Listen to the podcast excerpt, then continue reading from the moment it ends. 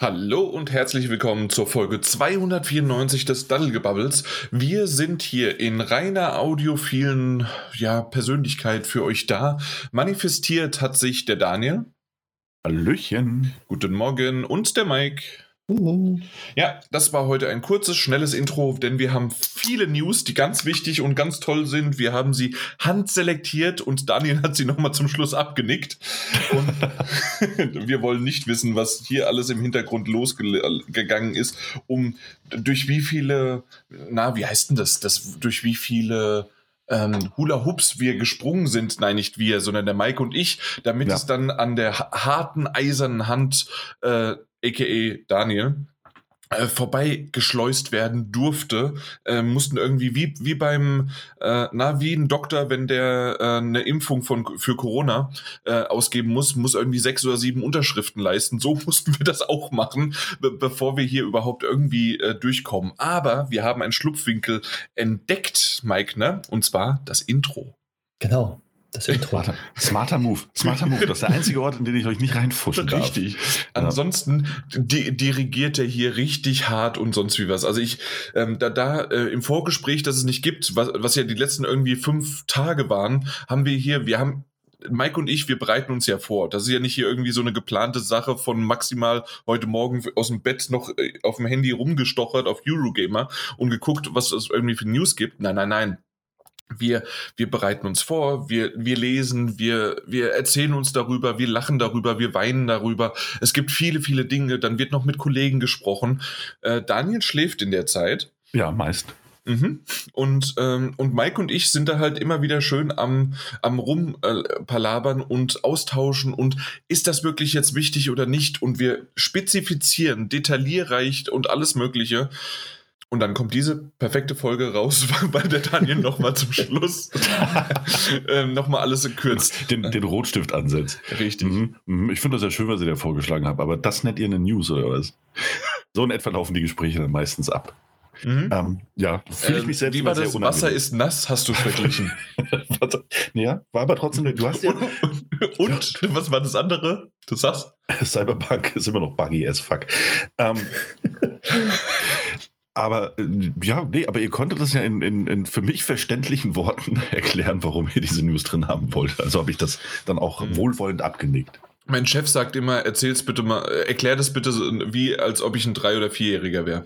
Ja, und so hat das dann auch bei mir funktioniert. Mhm, genau.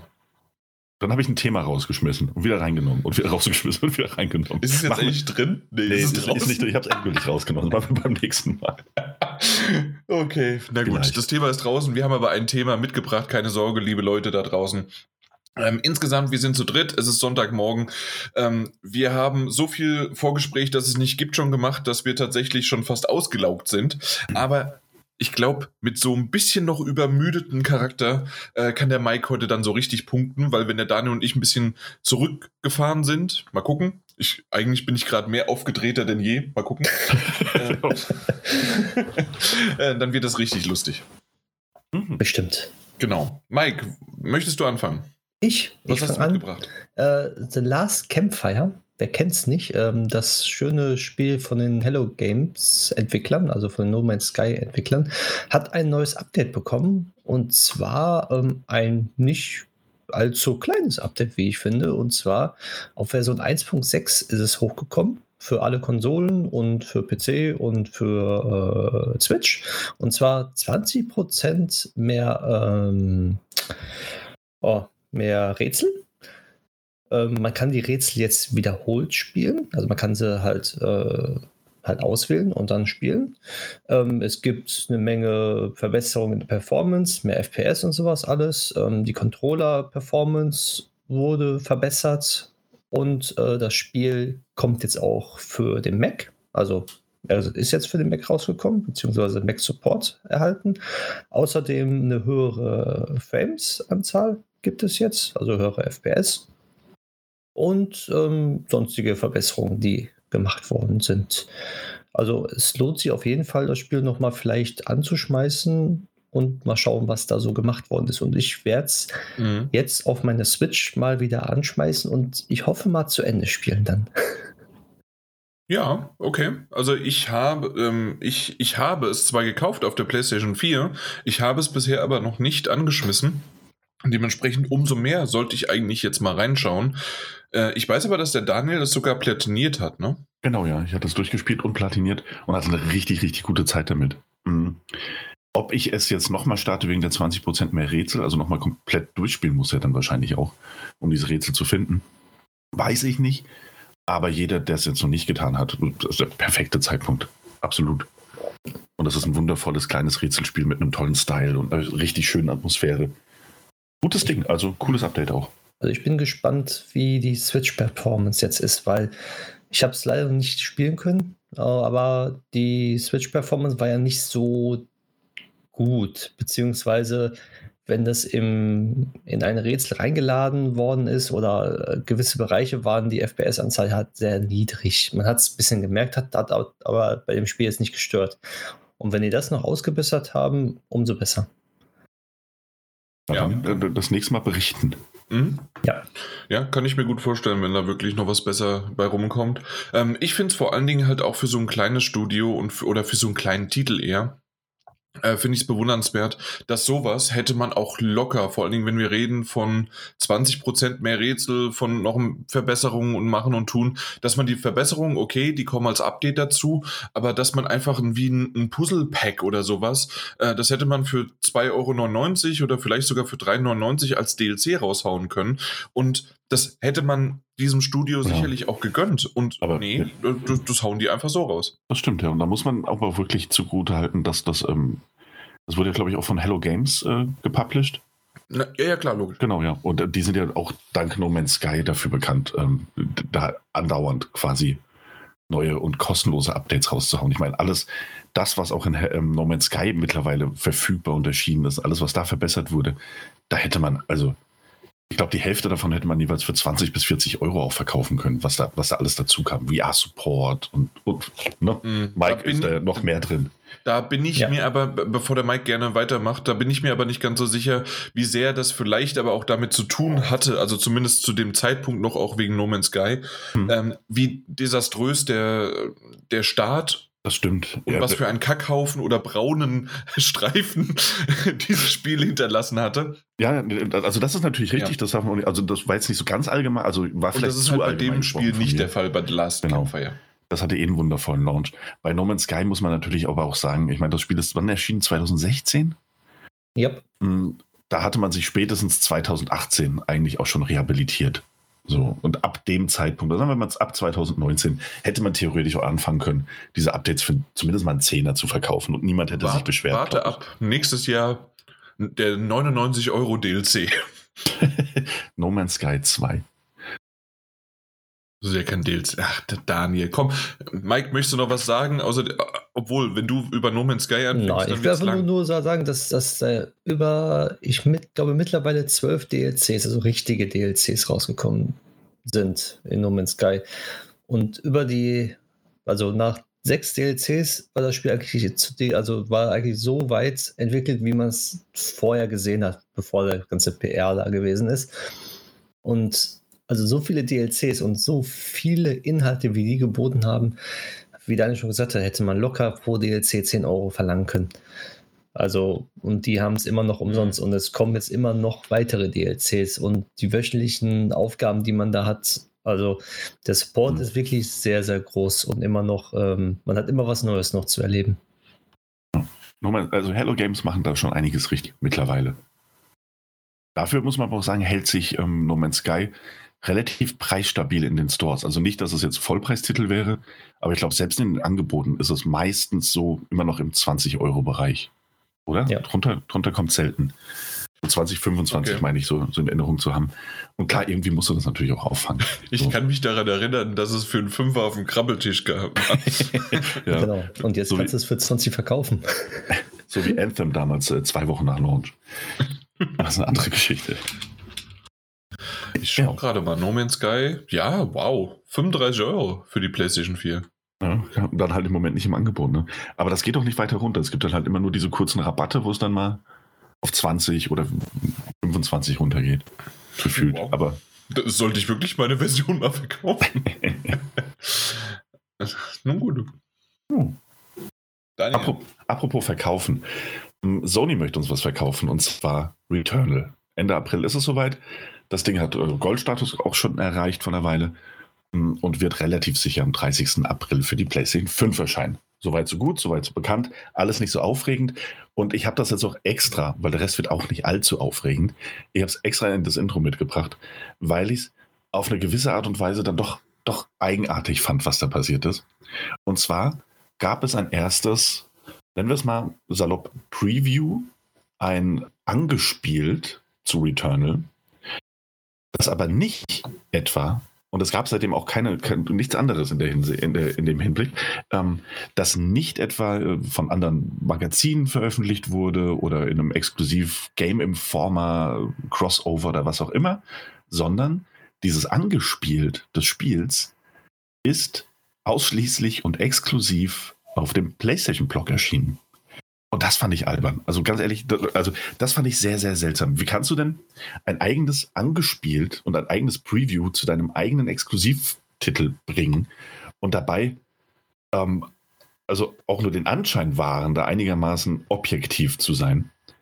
Und da stehen dann eben auch so Sachen drin wie, das Leveldesign ist sehr abwechslungsreich gestaltet, die Steuerung ist zufriedenstellend, die Kämpfe machen sehr viel Spaß. Ja, was sollt ihr denn noch sagen? Es ist euer Spiel. So, naja, ist das erinnert mich irgendwie an die Zeiten vom Nintendo-Magazin damals, ähm, als so dann halt die, die Spiele von Nintendo äh, nie schlechter als irgendwie eine 8,5 oder so bewertet worden sind.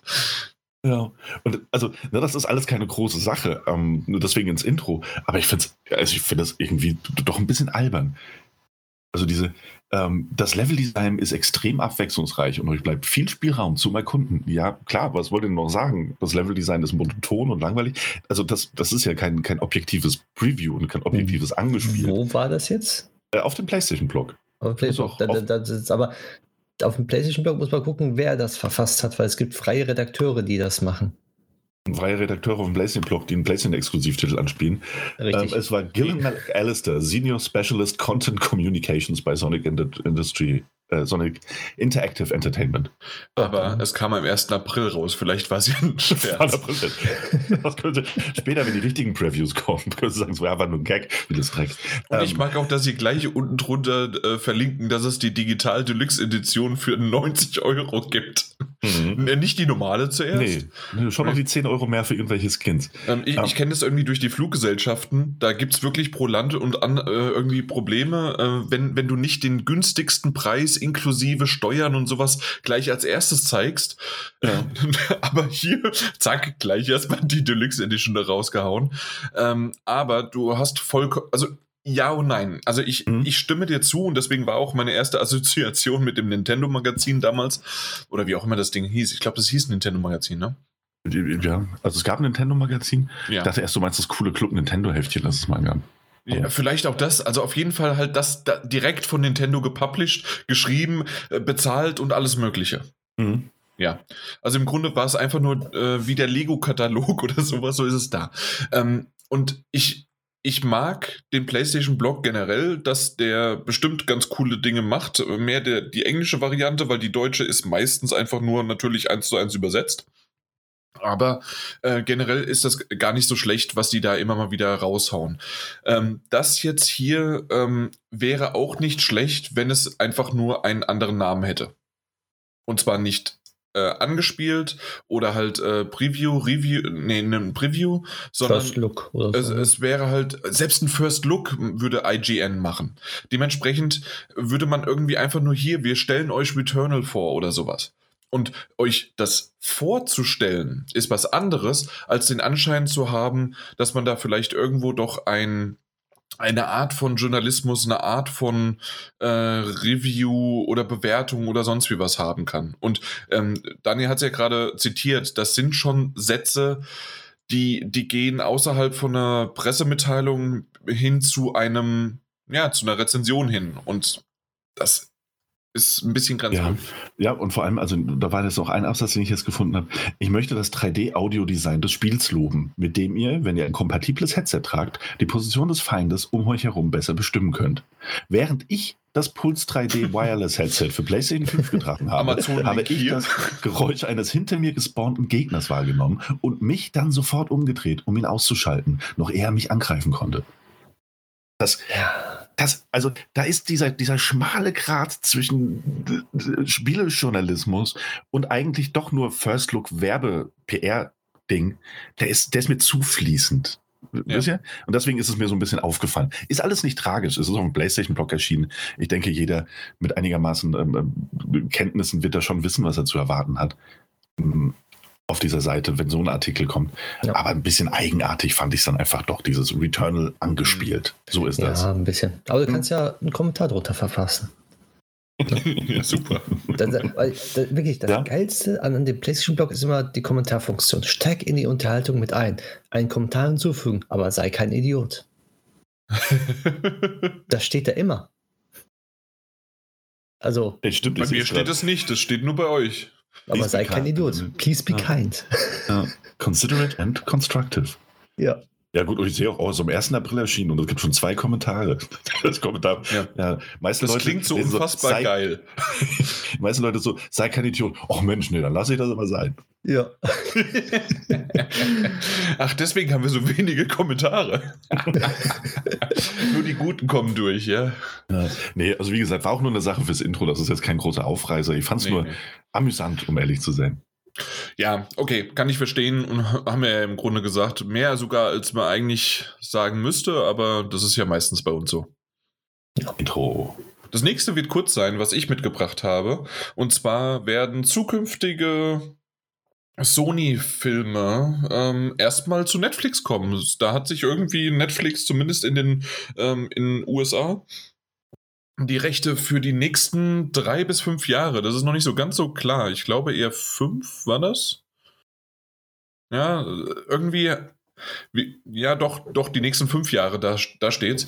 Ähm, dass äh, das, das beginnt mit 2022, also dann bis 2027 ähm, die Sony-produzierten Filme, sprich auch unter anderem, und deswegen habe ich sie mal mit reingenommen, der Uncharted-Film äh, wird dann bei Netflix sein. Wie das nach Europa, Deutschland, so weiter, da auch ähm, sich mit den Lizenzen weitergeht, das ist noch nicht bekannt. Hier ist es hier wirklich eher auf dem amerikanischen Markt.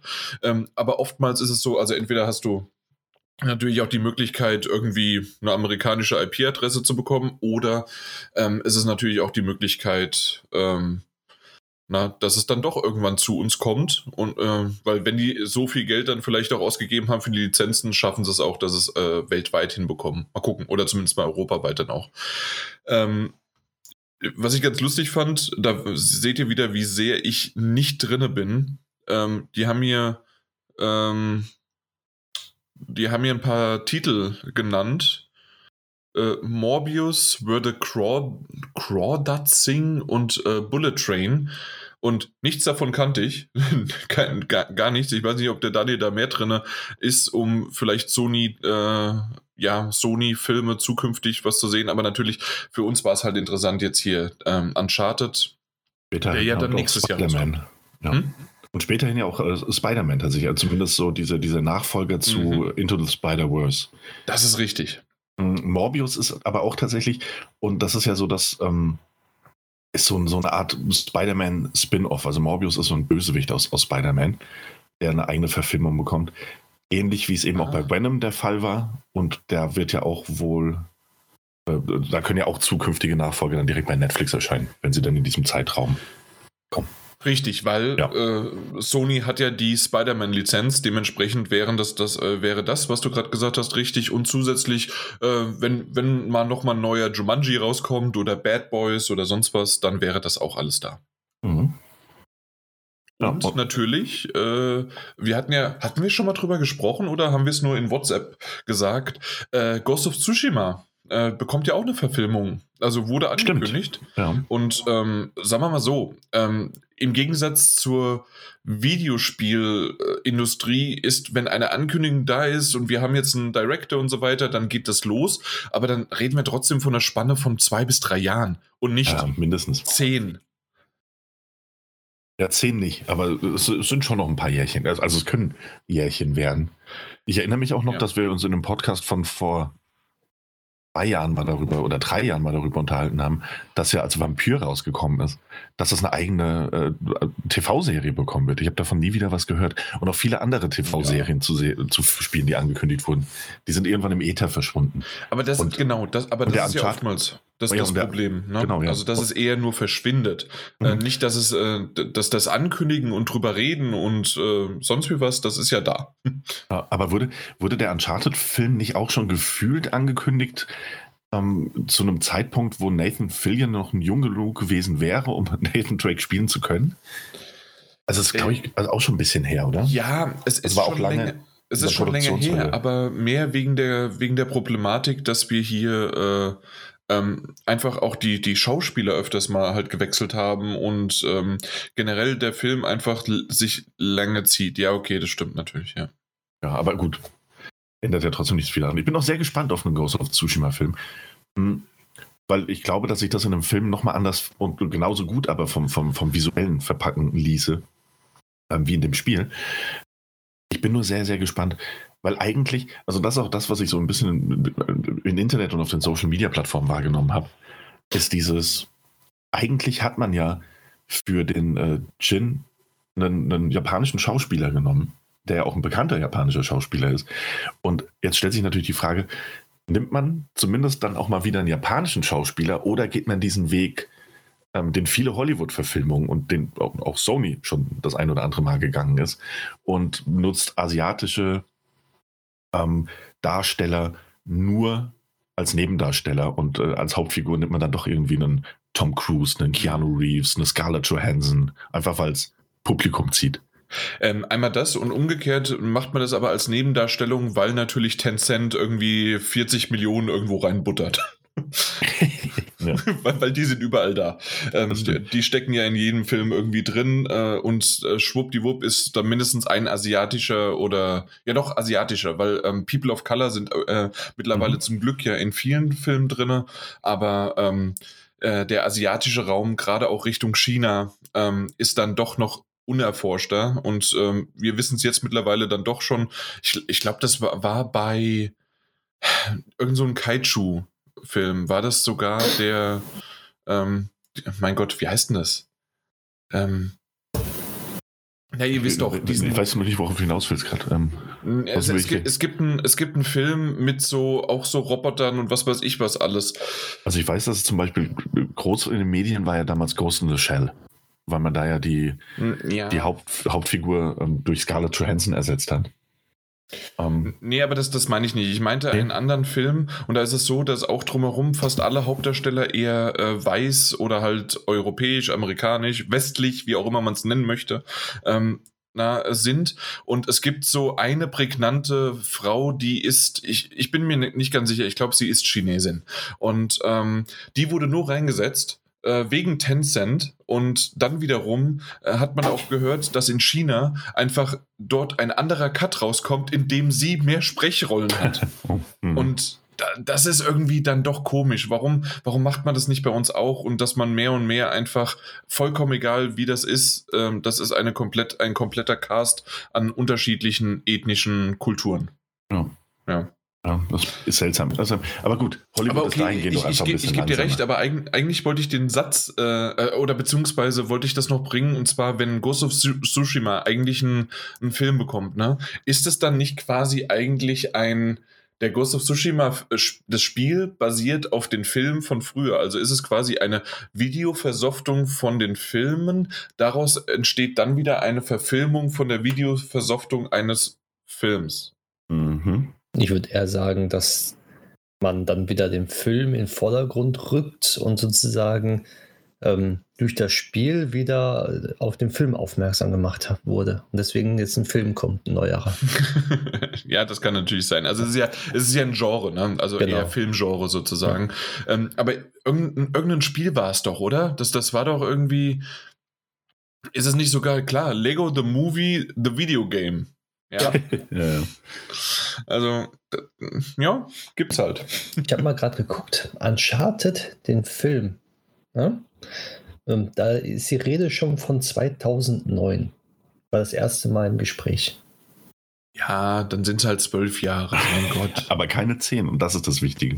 Und da war es doch schon mh, mm, ein halbes Jahr in der Mache. Also eigentlich schon 2008. Ja, mit Drehbuch und so. Aber, bin- aber, ich bin aber jetzt kommt er ja langsam. Bald, Genau. Ja. vielleicht. Vielleicht. Ähm, und ich bin mal gespannt, ähm, es, es soll ja auch The Last of Us, äh, die, die Serie, ähm, bei HBO gedreht werden. Da haben wir ja schon mal drüber gesprochen. Und zukünftig sollen noch weitere Titel auch verserient werden. Mal gucken. Wir sind gespannt. Äh, Ja. War doch länger als gedacht, äh, aber im Grunde einfach mal, schauen wir mal, was da noch wird. Das stimmt. Jupp. Das ist doch eine gute Sache. Und damit kommen wir auch so ziemlich zu der letzten. Nee, anscheinend doch nicht. Ähm, aber wir kommen zu noch einer Sache. Und zwar zu einem gefühlt verrücktesten Trailer, langer La Videospieltrailer, der, also der jüngsten Zeit auf jeden Fall, aber auch der letzten Jahre, würde ich sagen. Und zwar MLB The Show 21, der aktuellste Ableger. Der erste Ableger, der nicht mehr exklusiv für die PlayStation erscheinen wird, obwohl er weiterhin von Sony äh, San Diego Studios produziert wird, also noch einem Exklusivstudio. Hm, Kommt jetzt eben auch für die Xbox. Er kommt für die Xbox im Game Pass Day One. Und das hat der Trailer zur Ankündigung natürlich auch gezeigt. Und das Verrückte daran war einfach, dass der Trailer beginnt, du siehst Xbox Game Studios, das nächste ist PlayStation Worldwide Studios, dann kommt Sony San Diego und dann MLB The Show. Ganz ehrlich, dass wir das alleine mal zusammen erleben werden. ähm, und das jetzt nicht, man kann davon ausgehen, dass es bei Deathloop, äh, wenn es dann irgendwann Ende des Jahres erscheinen sollte, ähnlich sein wird. Aber das, also, aber da Also, wurde. aber umgekehrt, ne? Genau, ja. Dann- Und da wurde aber auch der, der Publisher dahinter, hat ja, hat ja quasi den Besitzer gewechselt. Das ist irgendwie eine andere Geschichte. Aber hier, also es ist schon seltsam, das zu sehen. Ich finde es schön, das zu sehen. Ich finde es wahnsinnig schön. Darf gerne häufiger vorkommen. Aber es war schon eigenartig, diese Eröffnung so zu sehen. Aber Nicht gefällt nur eigenartig. Einfach nur krass. Also ich, es, als ich das gesehen habe, das war einfach nur völlig ähm, abgedreht und ähm, für mich erstmal völlig unverständlich und ähm, irgendwie cool. Vielleicht noch so als Hintergrundinfo, ähm, Microsoft bzw. der Xbox Game Pass ist tatsächlich auf die PlayStation oder auf die ähm, auf PlayStation zugegangen, um ähm, na, um, um den, den Titel auch in den Game Pass reinzubekommen, haben die haben, haben auch PlayStation quasi mit Geld beworfen und anscheinend ähm, ist genügend äh, Heften geblieben, sodass sie gesagt haben, ja, okay, äh, machen wir. Hm. Wobei, also, Ähm, wo, das wobei war ja jetzt, nicht von Sony ausgegangen, sondern von der MLB, also der ähm, Lizenzinhaber. Ja, vom hat Major League gesagt, Baseball Verband. Genau, Ähm, hat gesagt, okay, die es- wollen es. Okay, es ist nicht von, nee, das, das ist es nicht, aber natürlich hat PlayStation oder Sony in der Hinsicht Geld bekommen. Und was ich ja gerade gesagt habe, war, das ist aber ausgegangen trotzdem von, äh, von, vom Xbox Game Pass. Zumindest habe ich das in News gelesen. Genau, also die, die Sache ist halt die, äh, ne, Xbox wird angefragt haben so, wird gesagt haben, hey, ja geil, das ist ja jetzt äh, nicht mehr exklusiv für die Playstation, dann holen wir uns doch den Playstation-Exklusivtitel Day One, den Game Pass und haben da ihre Fühler ausgestreckt. Und ähm, die MLB hat sich gedacht, ja klar, ist eine gute Idee, wir brauchen das Geld, aber selbstverständlich geht auch ein großer Teil an Sony und an Playstation, immerhin sind sie die Entwickler? Ähm, und ähm, ja, es war nur einfach, ich fand es sehr schön, dass ich dass nachdem dieser Trailer gezeigt wurde, nachdem das gesagt wurde, dass es passieren wird, sich Sony halt trotzdem erstmal zu einem Statement ähm, verpflichtet gesehen hat, um da zu sagen, ja, äh, übrigens, ja, ja, stimmt alles, aber das kam nicht von uns aus, war nicht unsere Idee. Ähm, nein, nein, Xbox immer noch unser Erzfeind, keine Sorge. Naja, fand ich, fand ich ganz witzig. Ja, und hier sind wir nun. Mhm. Ja, Ja. ich bin, ich bin sehr gespannt, wie das noch weitergeht. Aber das war schon sehr, sehr, sehr lustig, sehr komisch und genau, es, es ist nur eine, eine klitzekleinigkeit, aber vielleicht vor allen Dingen, wir reden ja wirklich jetzt von einer, in Anführungszeichen, Rivalität und vor allen Dingen natürlich auch die Fans ähm, machen diesen Graben ja, tiefer und tiefer oder äh, wir haben es jetzt in den letzten Jahren versucht, vor allen Dingen, ich würde mal sagen, so im letzten Jahr vor allen Dingen sehr krass, weil wir ja ähm, doch auch mehr auch zur Xbox jetzt gewandert sind.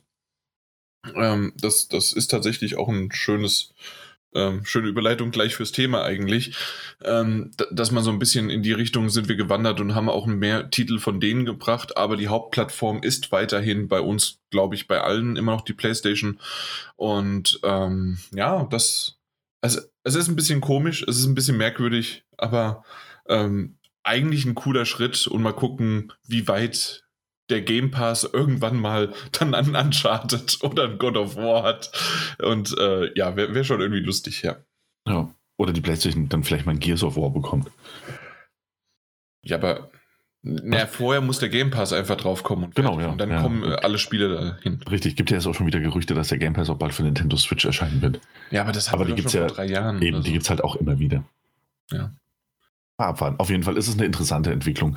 Und das sieht, ganz ehrlich, ich glaube, das Hauptding ist so einfach, wir sind alle Spieler, wir sind Spieler seit vielen, vielen, vielen Jahren. Und dieses ähm, Xbox und PlayStation bei der Logo-Aufzählung hintereinander zu sehen, so, so ein bisschen nach Kooperation klingend, auch wenn es keine ist in dem eigentlichen Sinne, das hat einfach was. So, das, das gab es schon sehr, sehr lange nicht mehr in dieser Form. Mhm. Richtig. Na gut, alles klar. Dann kommen wir fast, fast, fast zum Abschluss unseres Intros. Das Intro ist manchmal länger als beim manch anderen der ganze Podcast.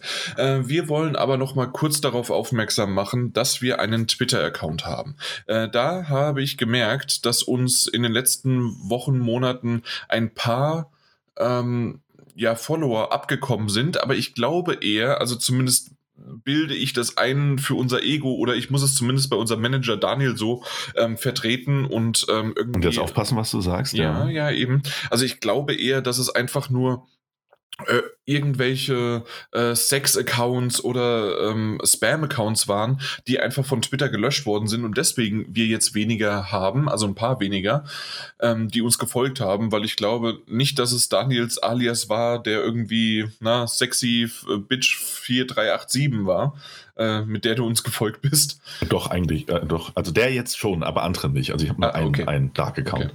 Ja. Na gut, aber auf jeden Fall ähm, da gerne, falls ihr Twitter habt, falls ihr uns noch nicht folgt, Daddelgebabbel ist eure, ähm, euer Profil der Wahl und ähm, gerne einfach mal folgen, da, da kann man auch gerne mal drüber diskutieren. Ihr werdet da sicherlich, also nicht nur diskutieren, einfach auch schön miteinander reden und über das äh, Lieblingsthema eures privaten um, äh, Umfelds sozusagen äh, drüber sprechen. Und ähm, da laden wir, und ich glaube, das haben wir in letzter Zeit immer mal wieder erwähnt, also in den letzten Monaten immer mal wieder erwähnt und vielleicht ein bisschen zu kurz gekommen ist es jetzt. Ähm, wir laden halt auch äh, äh, kleine äh, Clips hoch, Videos und sonst wie was von, von Spielen, die wir äh, gerade spielen. Muss nicht aktuell sein. Es kann auch was, wie zum Beispiel The Last Campfire. Ähm, kann noch mal sein, dass jemand von uns reinguckt und äh, lädt noch mal einen kleinen äh, Screenshot-Collage hoch oder doch noch mal ein paar Videoschnipsel dazu. Aber natürlich Disco Elysium ähm, haben wir jetzt aktuell auch mal wieder so zwei, drei Dinger hochgeladen. Also schaut gerne mal rein, ähm, tretet da mit uns in Kontakt oder natürlich auf Discord selbst auch. Ähm, dort können wir aber wiederum keine Videos oder sowas verlinken, erstmal zumindest. Ähm, das, das können wir aber ähm, ja, sozusagen über Twitter halt machen. Aber, und das ist quasi auch das Großganze dahinter. Also einmal gerne Twitter folgen. Das ist, glaube ich, abgehakt, ist angekommen. Und wenn ihr es jetzt nicht gemacht habt, dann fühlt euch bitte sehr, sehr schlecht. Ähm, und so schlecht, dass ihr auch dran denkt, während der Autofahrt immer noch dran zu denken, zu denken und wenn ihr nach Hause kommt oder an dem Ort, an dem ihr dann hingeht, dass ihr dann euer Handy rausholt und dann uns doch folgt. Das wäre ganz lieb. Ähm, Daniel, setz noch mal bitte deinen, deinen Dackelblick auf. Okay, seht ihr ihn? Ja, danke. Ja, gut. Bitte. Super. Danke, das, das, das reicht. Genug. Ähm, auf jeden Fall. Und äh, das, das andere ist jetzt äh, tatsächlich, weil wir immer mal wieder Ju äh, Videos hochladen und weil wir darauf angesprochen sind äh, oder wurden, ähm, haben wir mal intern so ein bisschen besprochen und das auch über Monate und Jahre haben wir das reifen lassen, bis wir jetzt dazu uns entschlossen haben, wir werden in den nächsten Tagen irgendwann einen YouTube-Kanal vielleicht doch mal eröffnen und gucken, wie wir den befüllen. Ähm, ob wir vielleicht auch den Podcast zum Beispiel in reiner Audioform hochladen und so wie wir das ja jetzt Stück für Stück machen, dass der, na, dass der Podcast ähm, na, mit, mit Bildern und mit äh, Kapitelmarken und so weiter schön versehen ist. Ähm, so haben wir das schon öfters mal gesehen und auch ähm, gesagt bekommen, ob wir das nicht vielleicht auch für YouTube machen sollen. Und zusätzlich könnten wir dann ähm, diese Videoschnipsel ähm, auch auf YouTube hochladen, nicht nur auf Twitter. Und da müssen wir mal gucken, ob das ankommt, ob das zu kurz ist oder ob wir das vielleicht dann Stück für Stück nur zusammenschneiden und als längeres äh, zu, zusammen machen. Aber jetzt bitte nicht zu groß ähm, sich darüber freuen. Wir werden hier nicht einen großen YouTube-Kanal aufmachen mit dann, hey, man sieht unsere drei Gesichter und wir werden vielleicht auch noch live Let's Playen und Twitch und sonst wie was, außer, äh, außer wenn Mike auf einmal loslegen möchte und der große YouTube-Star werden möchte. Ähm, Mit Sicherheit. naja, wobei, wobei, also. Gib meinen Job auf und mach das hauptberuflich dann.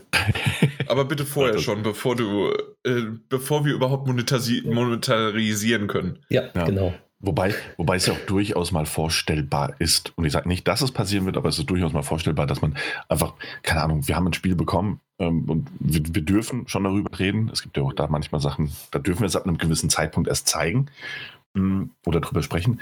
Aber dass es auch durchaus mal vorkommen kann, hey, weißt du, einer von uns spielt am Abend äh, Spiel X und lässt halt einfach nebenher YouTube äh, mitlaufen oder lädt das Gameplay auf YouTube hoch. Also das, ich glaube, das kann schon mal passieren. Nicht als, mhm. nicht als Let's Play, nicht mit Kommentar, sondern einfach so, da läuft das Spiel, guck mal rein. So, das, das macht einer von uns gerade. Okay, also da, da, seht ihr wieder, also es, es ist noch nicht ganz ausgereift ähm, und wir haben noch nicht komplett alle.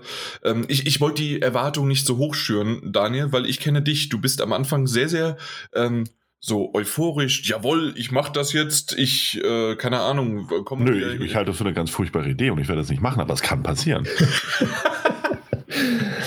ja, kannst du sehen. Nee, ich weiß, ich weiß worauf ja. du hinaus wolltest. Nee, nee, äh, man sollte da wirklich nicht so viel erwarten. Ich sage nur, ja. ist auch mal möglich. Also, also deswegen, aber ihr könnt auch gerne mal sagen, was ihr gerne woll, wollt von uns sozusagen. Ähm, entweder in Discord, auf Twitter oder sonst wie äh, oder auch per E-Mail könnt ihr uns gerne schreiben. Und ähm, dann schauen wir mal, was wir umsetzen können, außer halt wirklich, also irgendwie so ein Livestream und sonst wie was. Ich bin, also ich gebe es ganz offen zu, ich mag gerne sprechen. Ich glaube, das hat sich in den letzten neun Jahren bewahrheitet in dem Podcast. Aber ich mag nicht gleichzeitig sprechen und spielen ähm, ich schaff's ja noch nicht mal, wenn ich normal spiele und meine Frau fragt mich von links was, dann sterbe ich meistens oder ich gebe ihr keine Antwort. Eins von beiden. Aber mehr geht nicht. Also äh, ich, ich kann das nicht gleichzeitig und ähm, ansonsten irgendwie was anderes oder Livestream, gerade mit meiner Internetleitung, ja, da kannst du auch gleich irgendwie äh, so eine Briefmarke oder Größe irgendwie dann auf einen 4K-Fernseher ranzoomen. Am besten eine, Videokassette machen und dann äh, irgendwo hinschicken. Ja, das ist super, genau. So die Home-Videos eingeschickt. Mhm. Genau. Ja, aber auf jeden Fall äh, so, so Kleinigkeiten mal ranziehen oder sonst was. Ähm, ist das möglich? Bin, bin ich jetzt äh, doof? Ähm, kriegt man, kann man äh, aufgenommenes Videomaterial auf einen USB-Stick ziehen von der PlayStation 5? Mm, ja, kann man. Kann man? Okay. Ich meine schon. Weil das ist tatsächlich sowas, äh, und da seht ihr gerade wieder, das wäre so eine Möglichkeit, weil ich glaube, man kann bis zu 60 Minuten einstellen, dass er automatisch immer aufnimmt. Ähm, und das ist zum Beispiel was, okay, hier, du hast jetzt gespielt, das sind, das sind 60 Minuten lang, ähm, und dann kann man das gerne mal irgendwie sich, äh, ja, äh, kann ja. man das auf einen, auf einen Stick ziehen. Vielleicht noch zwei, drei Sachen. Bei mir zum Beispiel, deswegen liebe ich Singleplayer. Ich brauche mein, meine Pause. Das heißt also, es kann zwischendurch sein, von diesen 60 Minuten sind 20 Minuten, äh, wie ich einfach nur im Menü bin, gerade wenn ich gerade was anderes mache. Aber nein, sowas kann natürlich dann auch rausgeschnitten werden und sonst was. Ich habe das Schnittprogramm dafür. Ich habe ja, ja früher schon ein paar Videos geschnitten. Wobei, kannst du das nicht sogar über die Playstation direkt trimmen und, und, und anpassen? Nee. A la Chef Factory? Doch. Ne? Ja, Geht das, das ist ein ja. wunderbares Programm.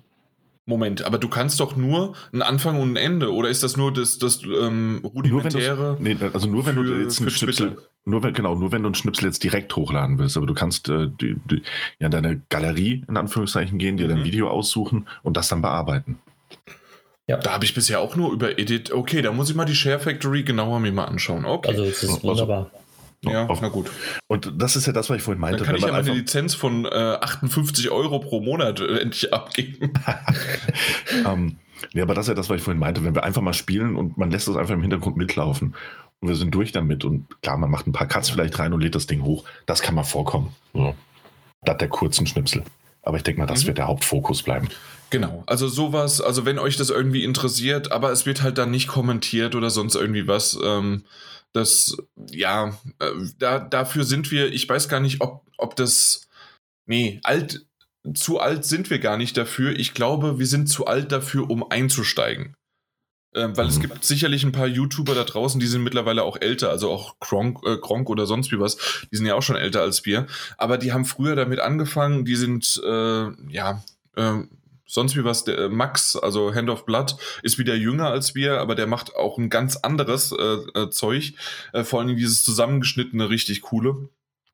Ja, also auf die Art und Weise, das, das wollen wir gar nicht. Also, oder zumindest möchte ich das nicht. Aber so ein bisschen mehr, einfach mal so ein, so ein äh, nebenher laufend, ähm, damit der Podcast vielleicht auch mal ein bisschen beworben wird auf YouTube oder sonst wie was. Ähm, weil, weil zumindest, und das ist, glaube ich, der große, große Hintergrund dahinter, ähm, ich habe gemerkt, dass wir so ein bisschen stagnieren von den Zahlen. Und ähm, wir, wir haben eine gute Base, wir haben eine gute ähm, Follower-Base, die auch irgendwie, äh, wie ihr jetzt uns zuhört und wie wir auch dann von euch Feedback bekommen, immer mal wieder. Und auch, ich finde es auch schön, dass es so variiert. Es gibt mal so phasenweise, dass dann auf einmal jemand äh, loslegt und jeder, jeder Folge kommentiert und dann versackt das wieder und dann kommt ein anderer wieder hoch.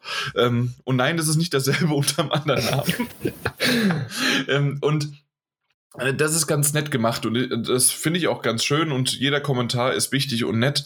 Äh, und bevor wir jetzt das Ganze hier noch zu lange in die äh, ziehen, wir schauen mal, was sich daraus ergibt, was sich entwickeln kann und ähm, man kann ja davon einfach nur lernen und schauen wir mal. Wir, wir erforschen einfach mal dieses komische YouTube. Machen ich glaube, das kann man daraus ziehen. Jo. Vor allem der Mike, der, der, der sollte mal irgendwie. Äh, Angel, äh, Angelsimulatoren. Ja, wenn du deine, 60 deine Minuten. Komischen, wenn du deine komischen Spiele da spielst. Die, Welche komischen Spiele? Die, die gibt's, von denen gibt es auch hundertprozentig keine Videos auf YouTube. Wenn du das eingibst, gibt es einfach nur ein Bild von Mike. Und, und ansonsten ist da nichts. Und deswegen können wir da mal irgendwie in diese Nische reinbrechen. Ja. Nicht brechen. Also ich würde Einsteigen. Ja, aber. nee, äh, Ich kann ja mitlaufen lassen. Brechen. Nein, sprechen? Mein, mein Gott. Ich weiß es hm. nicht. Heute fehlen mir die Worte, deswegen mache ich jetzt YouTube-Videos. unkommentierte, unkommentierte YouTube-Videos.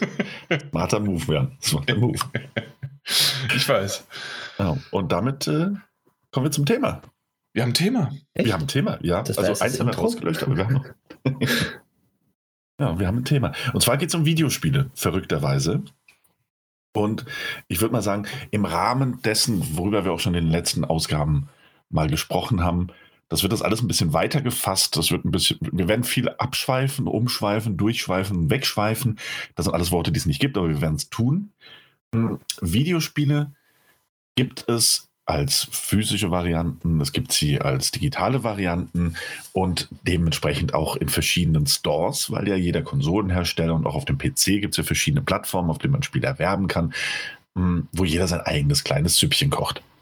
Und gerade in Hinblick auf die hm, Ankündigung von Sony, die ja gesagt haben, dass der PlayStation Vita Store, der PSP Store ja ohnehin schon, PlayStation 3 Store, dass die alle abgeschaltet werden und dass es dementsprechend nur noch möglich sein wird, bereits erworbene Spiele nochmal herunterzuladen, fallen wahnsinnig viele Spiele weg. Spiele, die teilweise exklusiv auf den Plattformen erschienen sind und teilweise auch nur in digitaler Form erschienen sind oder aber deren physische Varianten einfach unverschämt teuer sind, weil sie nur in einer sehr kleinen Auflage produziert wurden. Das sind Spiele, die über kurz oder lang tatsächlich auf die eine oder andere Art und Weise von, unserem, von unserer digitalen Videospielwelt äh, einfach verschwinden könnten. Und dementsprechend wollen wir einfach heute mal ein bisschen darüber reden, wer oder wie kann man solche Spiele konservieren? Wer ist dafür verantwortlich? Wie kann man das handhaben? Was halten wir davon? Was halten wir von dem, von dem Stores-Shutdown? Wie kann man sich da vorbereiten, eventuell? Wir werden jetzt einfach sehen, wohin uns das Ganze führt. Aber ich glaube, dahin geht's. Ist Homebrew das einzig legitime Ding, ähm, auch wenn es eher so semi-legal ist? Also was, was, ja, wie werden Spiele konserviert? Wie werden sie für die Nachwelt erhalten? Ähm, auch im Hinblick auf die Vergangenheit, auch im Hinblick mhm. vielleicht auf die Zukunft, was da alles auf uns zukommen kann und könnte. Und wie das Ganze eben auch einfach zeigen kann, wer letzten Endes tatsächlich der Besitzer eines Spiels ist und wer nicht. Hm, denn auch wenn jetzt es zum Beispiel noch möglich sein wird, Spiele vom, für die PlayStation Vita runterzuladen, die du erworben hast, wird das nicht für immer der Fall sein. Irgendwann werden auch diese Server mal abgeschaltet werden. Hm, und klar, man kann auch sagen, irgendwann ist auch die PlayStation Vita wahrscheinlich kaputt und dann war es das eh. Aber das einfach mal so als großer, grober ähm, Aufreißer für unser heutiges Gespräch zum Thema Videospiele. Ich weiß nicht, ob ich da jetzt irgendwas vergessen habe oder ob wir jetzt einfach mal schauen wollen, wohin uns das führt, gerade im Hinblick auf, auf die Abschaltung des Stores erstmal. Oder was macht ihr? Ja, nee, das ist tatsächlich genauso als, als Intro gut gemacht. Das heißt, wir wollen gar nicht so sehr mehr drauf eingehen, weil das haben wir ja schon vorher gemacht äh, in den letzten Folgen, ähm, dass das alles passiert und wie es passiert, sondern es geht mehr darum, wirklich jetzt ähm, in der Hinsicht, wie können wir vielleicht noch bestimmte Dinge entweder konser äh, konservieren oder retten oder sind sie nicht mehr zu retten. Es gibt ja ein paar Dinge, wie zum Beispiel jetzt auch Konami haben ja schon äh, viele, viele Titel ähm, aus dem PlayStation Store schon vor etlichen Jahren rausgenommen. Ähm, wir, wir hatten nur mal kurz angedeutet, dass der Wii Store äh, ja schon auch vor, was war es, vor drei Jahren, glaube ich, drei oder vier Jahren ähm, so ähm, na, geschlossen worden ist und dementsprechend da auch einige digital-only-Titel nicht mehr verfügbar sind.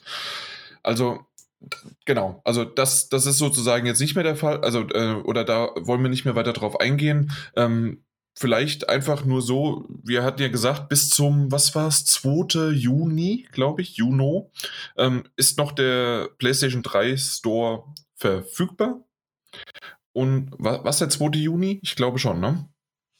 Und ähm, wir müssen noch mal nachschauen nach ja, dem genauen Datum. Ich, ich meine aber, ich, ich meine, dass es war, glaube ich, einmal, war. einmal Juni und einmal August, glaube ich. Ne? Richtig, genau. August ja. war PlayStation Vita. Genau. Und ähm, ich bin jetzt schon so ein bisschen äh, direkt eigentlich eingestiegen und habe gesagt, okay, hey, Google, PlayStation 3, PSN, Digital Only Spiele auflisten, bitte. Äh, ist gar nicht so einfach.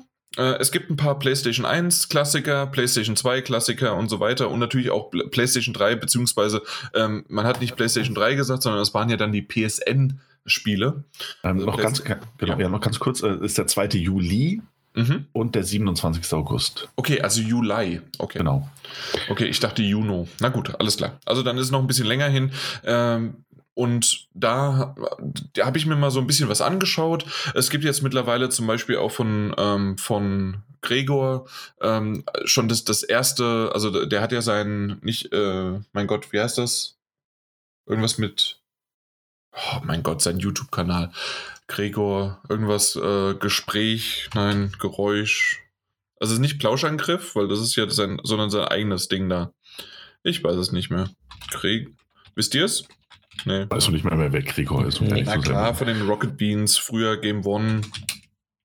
Ja, easy. ich habe das Gesicht vor Augen, aber. Ja, äh, also seine, seine Glatze vor Augen. ähm, na, wie heißt denn sein Kanal? Das gibt's doch einfach nicht. Irgendwas mit JRPG Heaven oder sowas. JRPG Heaven und ähm, ich will es im Grunde nur deswegen sagen, weil der wirklich jetzt ein Video schon rausgehaut, äh, rausgehauen hat, ähm, in dem er zumindest mal seine ähm, PlayStation One ähm, Classics, genau, die letzte äh, Chance, welche PS1 RPGs von der vor der PlayStation 3 und Vita Schließung sozusagen das Ganze zum, ähm, zu kaufen.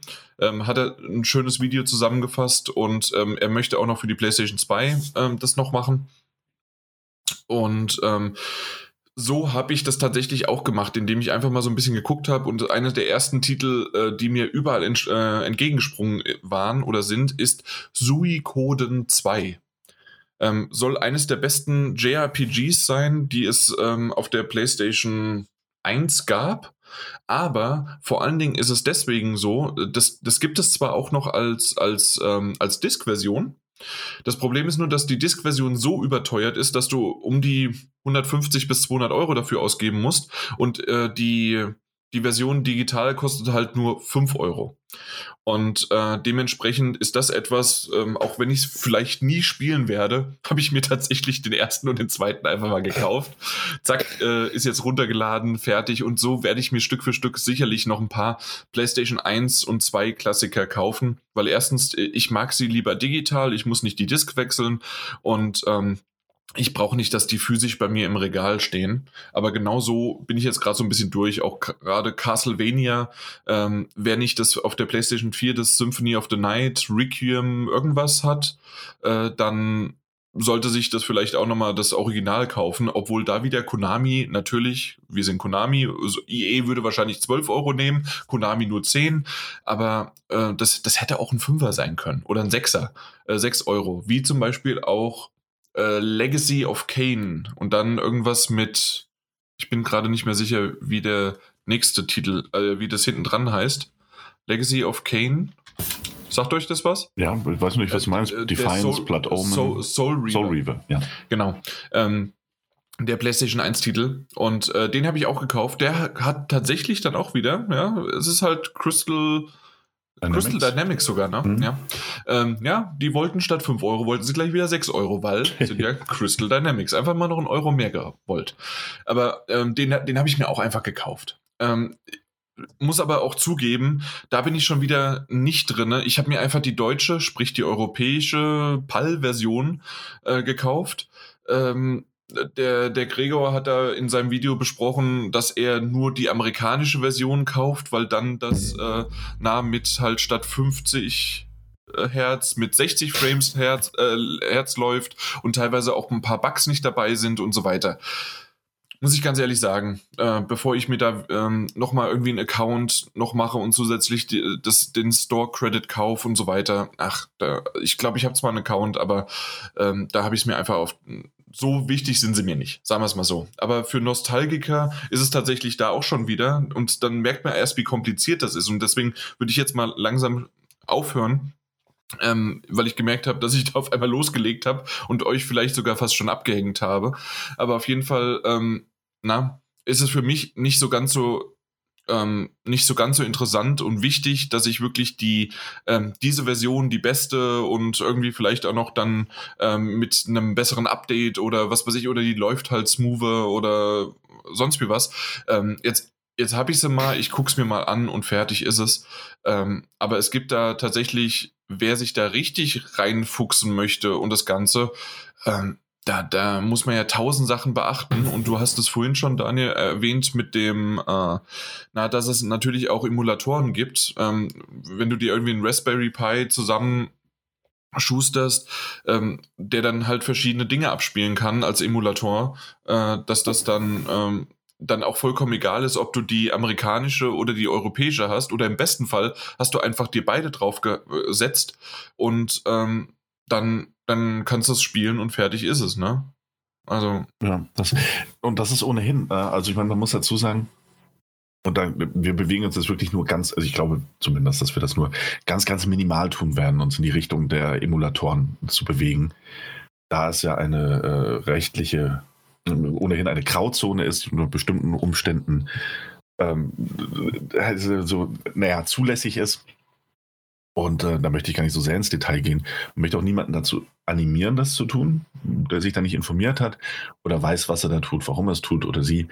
Hm, aber, und das ist so ein bisschen der Punkt, in der Zeit, in der so Stores abgeschaltet werden, in der Zeit, in der auch der Wii U oder Wii Store ähm, nicht mehr existieren und digitale Spiele halt auch einfach verschwunden sind, muss man sagen, dass bei aller rechtlichen Grauzonerei, die da betrieben wird, ähm, Emulatoren und ROM-Seiten einen sehr, sehr guten Job dahingehend machen, nämlich die, die, die Spieleabbilder digital zu konservieren und zu speichern. Ähm, und sogar tatsächlich einen der, der zuverlässigsten Job in meinen Augen machen, das, das zu tun. Auch wenn wir da jetzt vielleicht ein bisschen vorgreifen. Ist auch nicht meine abschließende Meinung zu dem ganzen Thema, das nicht, aber wer sich, keine Ahnung, was, was ich mit zwölf habe ich mich auch mal mit, mit SNES-Raums beschäftigt, weil ich dachte, ja cool, dann kann ich Super Nintendo auf dem PC spielen. Ach, obwohl das Super Nintendo da rumstand. Auf der anderen Seite ist all das irgendwie noch verfügbar. Klar, auch File-Hoster ähm, nehmen mal Dateien weg. Ähm, und ähnliches und auch mal da gehen Dateien verloren, so ist das ja nicht. Aber die, die, die, die im Internet oder die, die auf Webseiten, auf Servern gespeicherten ähm, Abbilder, irgendwelche ISOs, die sich heruntergeladen werden, die dann aber auch vielleicht einfach kopiert werden auf anderen Datenträgern, die haben gefühlt einfach eine längere Lebensdauer und Wahrscheinlichkeit als ähm, die, die eben auf den, den, den Plattformen oder auf den Servern von großen Publishern gespeichert werden, die irgendwann einfach den Stecker ziehen und sagen so, ey, das ist aber nicht mehr lukrativ. Dann verschwindet das Spiel halt. Mhm. Ja, also darauf wollte ich jetzt einfach nur kurz eingehen mit den Emulatoren und den ROMs. Ähm, wo man ja auch ein bisschen zurückblicken muss, zum Beispiel, und damit möchte ich das Thema auch schon fast, weil es dann doch zu tief in die Materie vielleicht reingeht. Aber wenn man sich das GAM, GAM VM, war das, glaube ich, der große Emulator, ja. der sich genau zur Aufgabe gemacht hat, die ganzen klassischen Adventure-Spiele auf jedem PC spielbar zu machen, dann ist alleine das Ding für sich genommen schon, also ein Wahnsinnsprojekt, um Spiele, die sonst wirklich verloren wären, auch weil sie auf PCs einfach nicht mehr abspielbar wären auf vielen, also zur Konservierung beizutragen. Das ist ein Riesending. So, ob man das mag, ob man das rechtlich äh, anzweifeln kann oder nicht. Die Idee dahinter ist auf jeden Fall eine sehr gute.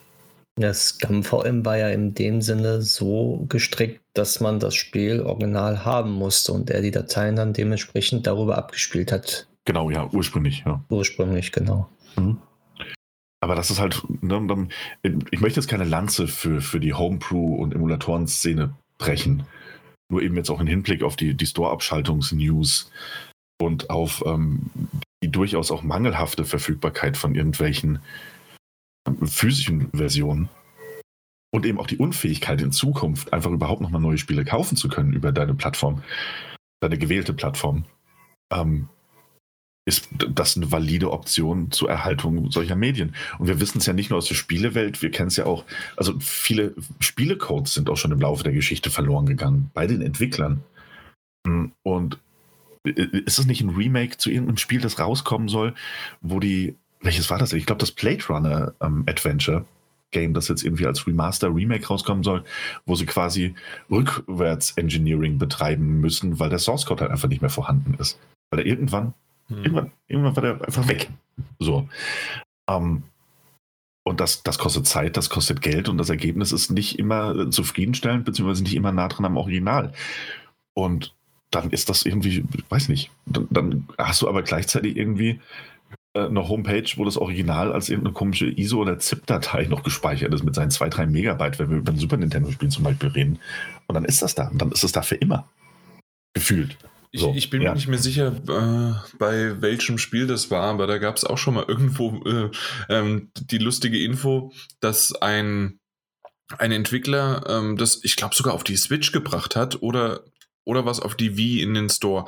Also ähm, ein von den beiden ähm, wurde es äh, dann quasi veröffentlicht und dann hat man irgendwo in dem in, in den Source Code gesehen, dass es eigentlich von einer ähm, einer Emulatorenseite ist. Stimmt, dass, stimmt. Dass sie das irgendwie ja. genommen. Ich weiß nicht mehr, welches war, aber und solche Dinge passieren und in dem Sinne ist es tatsächlich gar nicht mal so schlecht, ähm, dass ein Emulat, eine Emulatorenseite oder sonst was das konserviert, weil anscheinend, und so haben wir das ja jetzt in der Geschichte schon mehrmals festgestellt, dass die, die Besitzer der Lizenz, die ähm, sind ja oftmals auch gar nicht die Eigen, äh, die, die Erschaffer, die das Herzblut da reinsetzen, sondern das ist im Grunde einfach nur eine, eine weitere Lizenz, die irgendwo ähm, in einer, in irgendwo in der Dateiakte äh, vorhanden ist.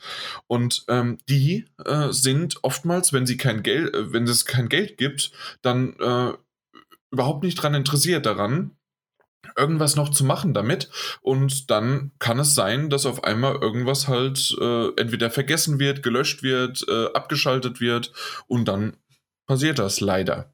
Und deswegen ist es in der Hinsicht gut, dass es das existi dass es existiert, aber eigentlich hätte ich es lieber, ähm, so wie wir ähm, na, wir, wir haben ja auch schon mal über die FSK und die USK gesprochen und die wiederum, all die Spiele, die sie na, die sie, äh, die sie testen und bewerten, haben sie natürlich in den meisten Fällen physisch, manchmal auch jetzt halt als Key, als digital, ähm, na, haben sie vorrätig. Das heißt also, die haben tatsächlich eine der größten Archive äh, der Welt, einfach mit auch zurückwirkend schon seit irgendwie, die gibt es ja schon über seit 20 Jahren, ich glaube seit Ende der 90er.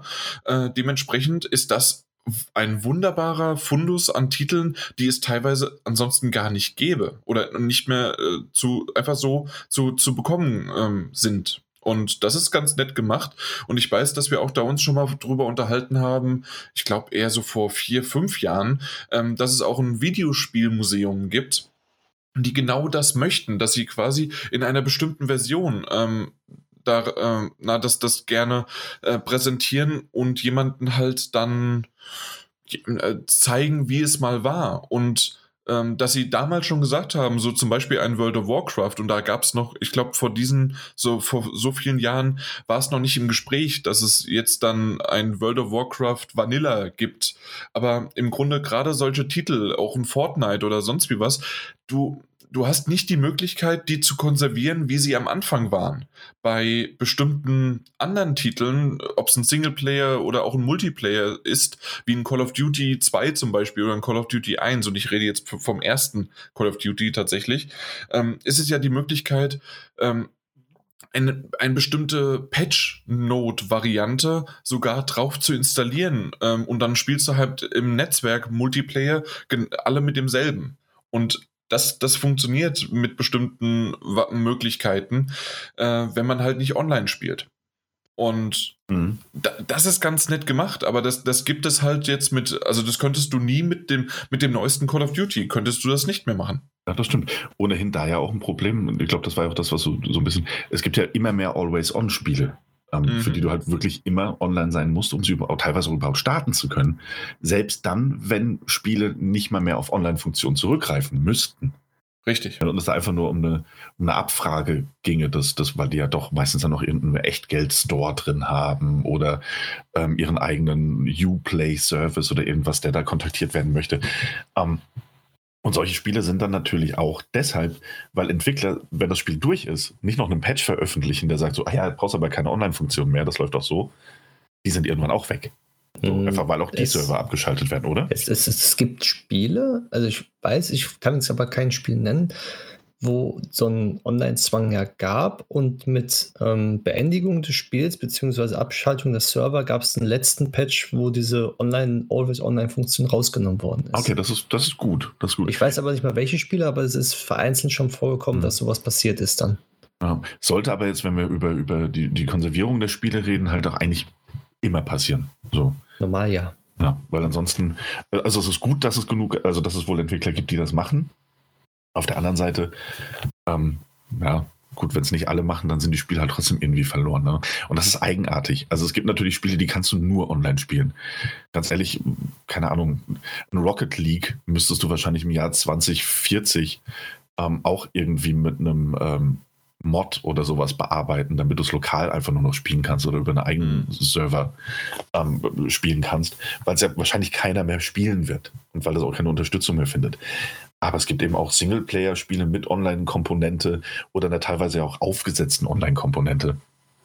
Die sind dann ebenfalls weg, einfach weil die Server abgeschaltet werden.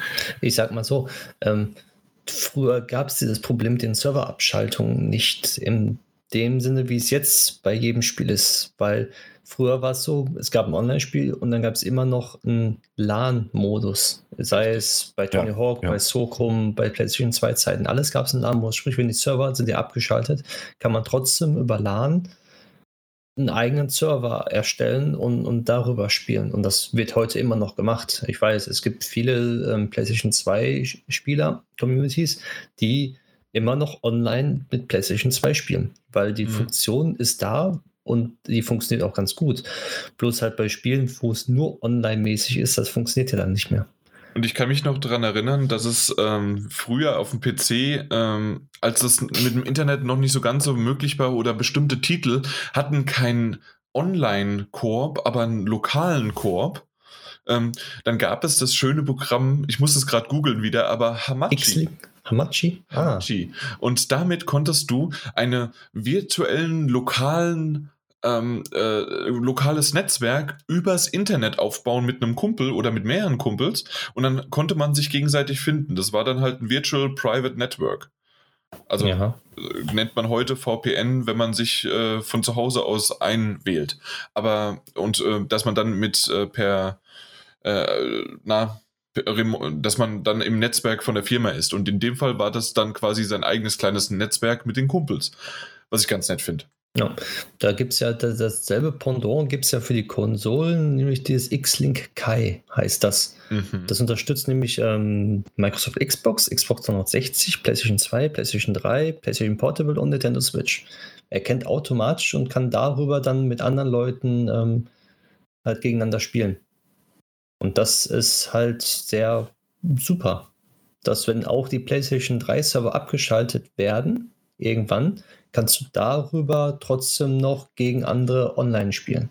Also so kann man halt bestimmte Dinge dann weiterhin nutzen. Aber das ist immer wieder, und das, das, da, da merken wir es gerade, es sind Third-Party-Tools oder nur am PC möglich oder dann doch irgendwie indirekt dann auch ähm, auf Konsolen. Aber es ist immer ein bisschen schwieriger, weil einfach ähm, der, der Faktor, es bringt kein Geld mehr, also ist es uns egal, leider bei vielen ähm, ja, Firmen dann das im Vordergrund ste stehen hat, bevor man sich darüber Gedanken macht, hey, das sind, ist vielleicht ein Klassiker, der konserviert werden sollte.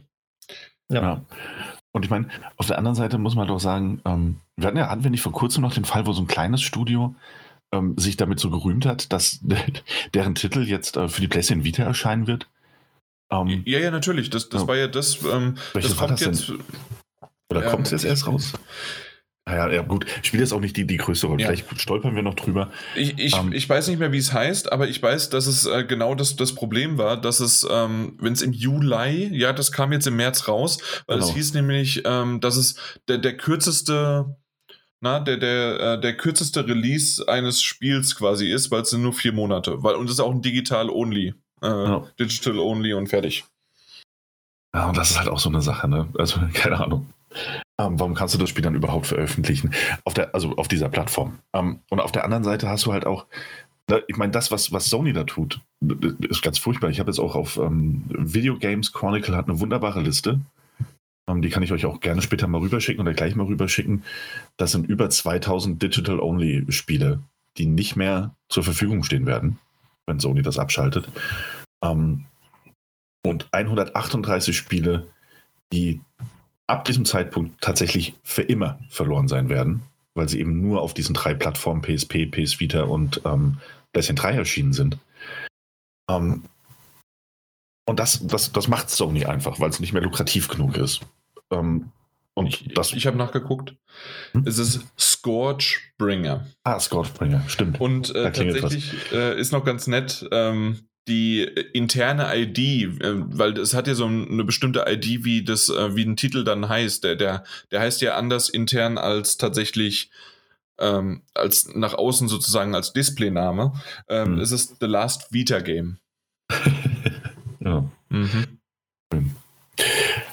Ähm, das war sarkastisch schön natürlich. Ähm, aber worauf ich hinaus wollte, ist so ein bisschen dieses, das macht Sony, 138 Spiele, die dann komplett weg sind. Ähm, und die dann eigentlich erstmal nur noch existieren bei den Leuten, die sie im Vorfeld gekauft haben. Jetzt könnte man natürlich argumentieren, ja gut, das sind 138 Spiele, das haben auch ein paar gekauft. Ähm, der eine oder andere könnte jetzt sagen, so ja, aber sind das auch wirklich erinnerungswürdige Spiele? Also sind das Spiele, an die wir uns irgendwie erinnern können müssten? Ähm, das müsste man, müsste man die Liste durchgehen und das ist natürlich auch sehr viel subjektiver Geschmack und ähnliches. Aber ich würde sagen, grundsätzlich, ja, das müsste man. Wir erinnern uns alle auch noch an E.T. vielleicht, das für den N nee, Atari erschienen ist, das mhm, damals in der Wüste klar. verbuddelt wurde, ähm, weil es so furchtbar war. Auch das wurde auf seine Art und Weise konserviert. Auch das wird erhalten. Auch daran und oder darüber wird immer gesprochen, wenn es um Spiele, Spielegeschichte, Spieleflops und ähnliches geht. Ähm, dieses einfach, weißt du, wie Thanos in, in, in den Avengers mit, mit so einem Schnipp einfach sagen, so gut, Kinders, das war's jetzt mit den Stores. Guckt, was ihr macht. Ist eine schwierige Geschichte. Und Sony hat da meiner Meinung nach wirklich absolut jegliche Kritik an diesem Vorgehen verdient. Solange sie nicht mit einem coolen Alternativplan um die Ecke kommen und sagen so, ja, die Stores sind alle weg, aber wir haben alle Spiele rüber zu PlayStation Now gerettet, äh, sind sie da einfach die Buhmänner. Auf der anderen Seite sind sie ja nicht die Ersten, die das machen ähm, und auch nicht die Letzten wahrscheinlich, die das machen werden. Nintendo ist ja auch jetzt das große Ding. Der 31. März ist vorbei. Das heißt Super Mario 3D All Stars. Wo ist denn das? Ist weg. Das ist nicht mehr in den Stores verfügbar. Ähm, Nintendo hatte das ja angekündigt, dass es das Spiel nur sechs Monate lang geben wird. Das heißt, wir hatten, also wir wollen nicht ausschließen, dass es nicht wiederkommt, auf die eine oder andere Art und Weise. Aber man hat sich die Mühe gemacht, man hat Spiele, Klassiker ja auch teilweise, genommen, man hat sie konserviert, man hat sie auf die aktuellste Konsole portiert und gesagt so, hey, dann haben wir das Spiel jetzt, ja. Ne? Also egal, was quasi mit der Nintendo 64-Version passiert, was mit der, mit der GameCube-Version passiert, das Spiel ist noch da und es läuft sogar auf der aktuellsten Konsolengeneration von uns. Das ist ja super. Wir haben das einfach mitgerettet und dann sagt man so, ja, aber nur sechs Monate und dann könnt ihr, könnt ihr es nicht mehr kaufen. Das ist so der nächste super absurde Schritt. So in diesem einen Moment eigentlich was richtig Cooles und Gutes tun.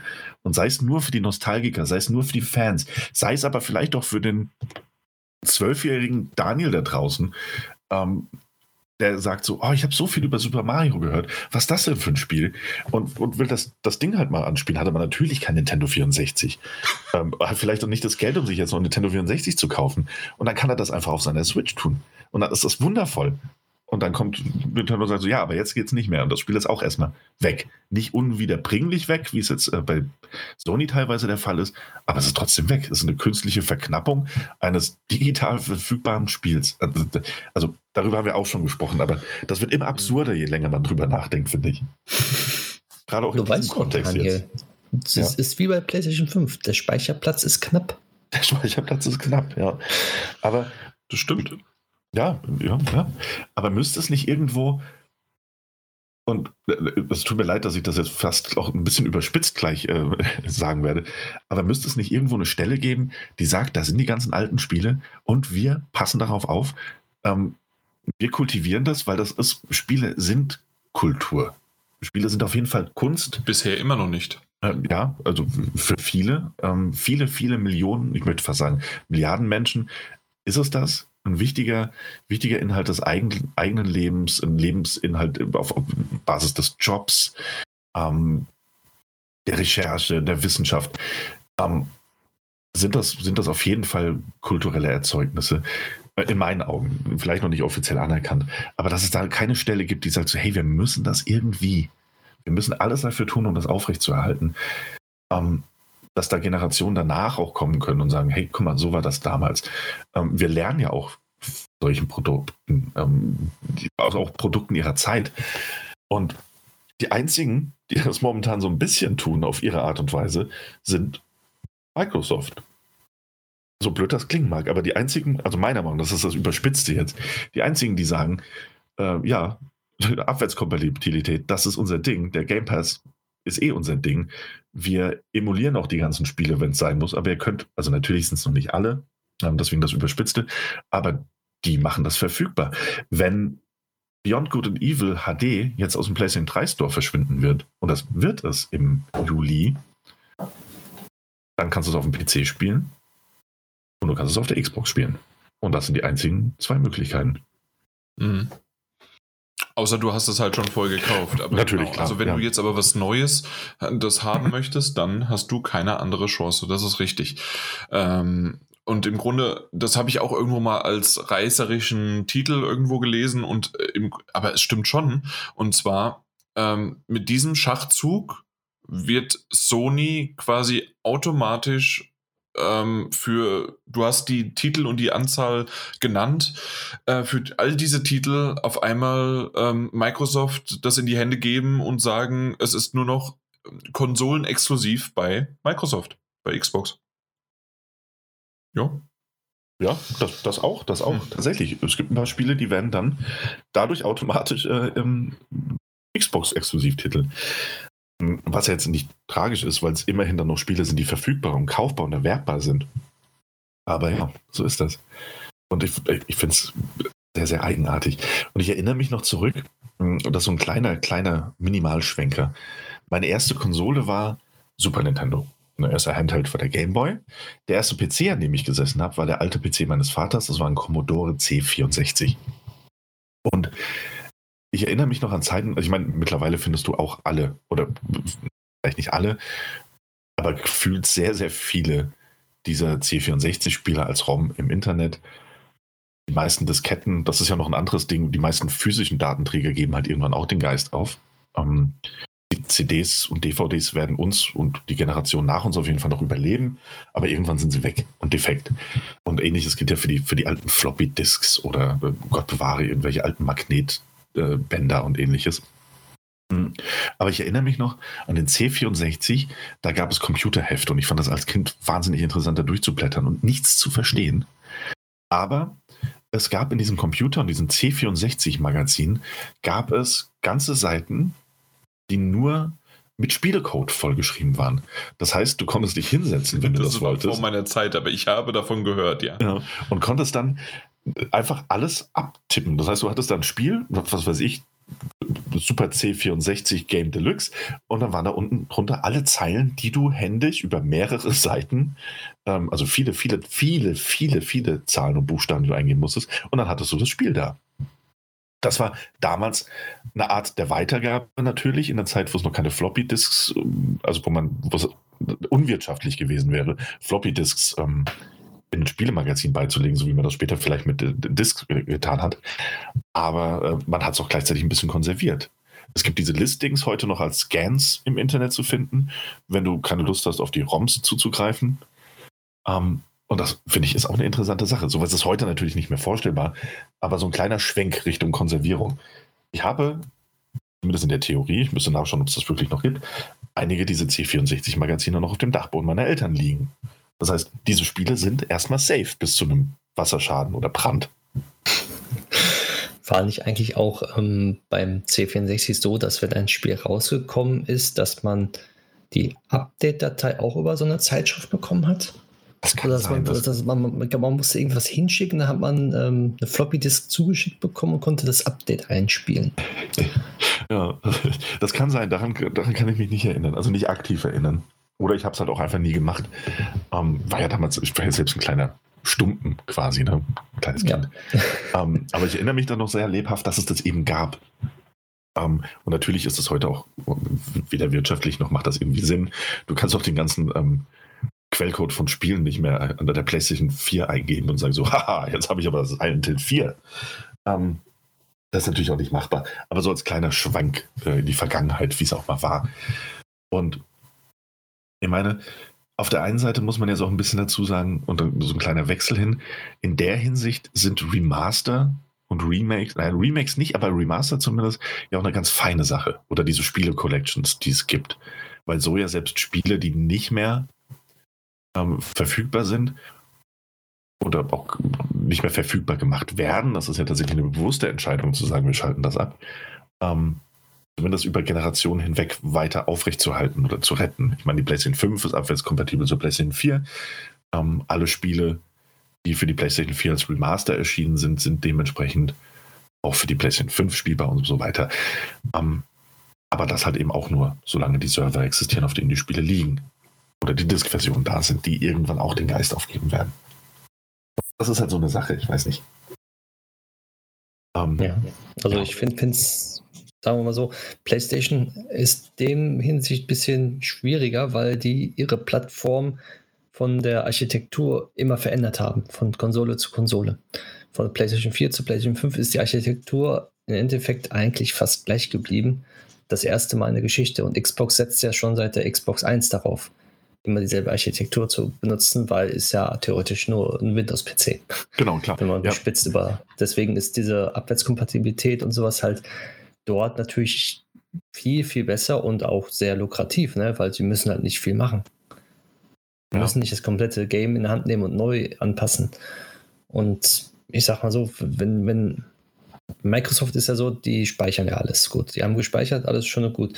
Plus Sony denkt sich dabei, ja gut, wieso sollen wir das noch speichern, beziehungsweise im Store aufrechterhalten, wenn vielleicht im Jahr zwei Leute das kaufen? Ja, und die Serverkosten dementsprechend höher sind. Klar, ist ein valider Punkt und wirtschaftlich macht das ja auch Sinn. Ähm, absolut Sinn. Ich sehe es aber halt nicht aus, aus, der, aus der wirtschaftlichen Perspektive. Ich meine, dass Microsoft das macht, ähm, ist noch ein valider Punkt, den sollte man nicht vernachlässigen. Die können es halt einfach. So. Und da liegt die Betonung wirklich auf einfach. Die können das einfach aufrechterhalten. Können sagen, so gut, und jetzt spielt er das Spiel auf der Konsole, das Spiel auf dem, der Konsole. Die PlayStation 3 war halt auch einfach ein äh, sehr, sehr eigenwilliges Biest, das sich ja bis heute, glaube ich, nicht einwandfrei emulieren lässt. Ne? Also, glaube nee, ich. Gar nicht. Selbst auf den, den, den, den besten PCs funktioniert das alles nicht so, wie man sich das vorstellt. Hm. Und das ist natürlich schwierig. Aber jetzt könnte Sony ja zumindest in der Theorie alle PlayStation 3-Titel zu PlayStation Now rüber retten. So, um das aufrechtzuerhalten. Genau. Das, das wäre eine Möglichkeit auf jeden ja, Fall. Da freuen wir uns. naja, wenn, wir jetzt wirklich nur aus der Perspektive des Konservierens und Aufrechterhaltens reden, wäre das ein vernünftiger Schritt, das Ding zumindest vom einen Server auf den anderen Server zu legen und zu sagen, so, hey, die Spiele sind noch da. Hm.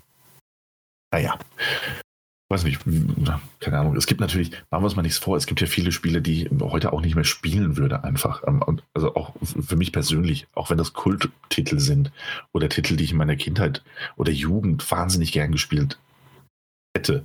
Und auch wenn immer wieder mit einem Augenzwinkern gesagt wird, ja gut, das ist Final Fantasy 7 oder Final Fantasy 8, das ist quasi jetzt auf jeder Plattform verfügbar. Ja, gut so. Denn äh, auf der PlayStation 3. Doom was? ist auf jeder Plattform. ja, gut, Doom wurde wunderbar portiert. Ähm, das ja aber auf dem Kühlschrank. Taschenrechner, das stimmt. auf alles. Ich meinte das auch mehr so von, von offizieller Seite. ähm, ja, aber irgendwie, äh, weißt du, man, man sollte das halt alles nicht, nicht aus den Augen verlieren. Und auch wenn man persönlich, und das wäre so, so meine Ansicht dazu, auch wenn ich persönlich nicht mehr jedes Spiel von der PlayStation 3-Ära und auch nicht von der PS Vita-Ära ähm, nochmal spielen würde oder auch nur wollen würde, ist es wichtig, dass, dass wir die nicht verlieren. So. Ja, das, das ist richtig. Ähm, vielleicht noch ein richtig schöner Downer zum Schluss. Nur mal so, äh, oh, damit ja. wir so richtig was. Äh, ich ich verstehe es technisch nicht ganz, deswegen äh, wollte ich es nur zum Schluss reinbringen. Wenn ihr noch eine Idee dazu habt, gerne dazu was sagen. Ansonsten ist es einfach nur scheiße.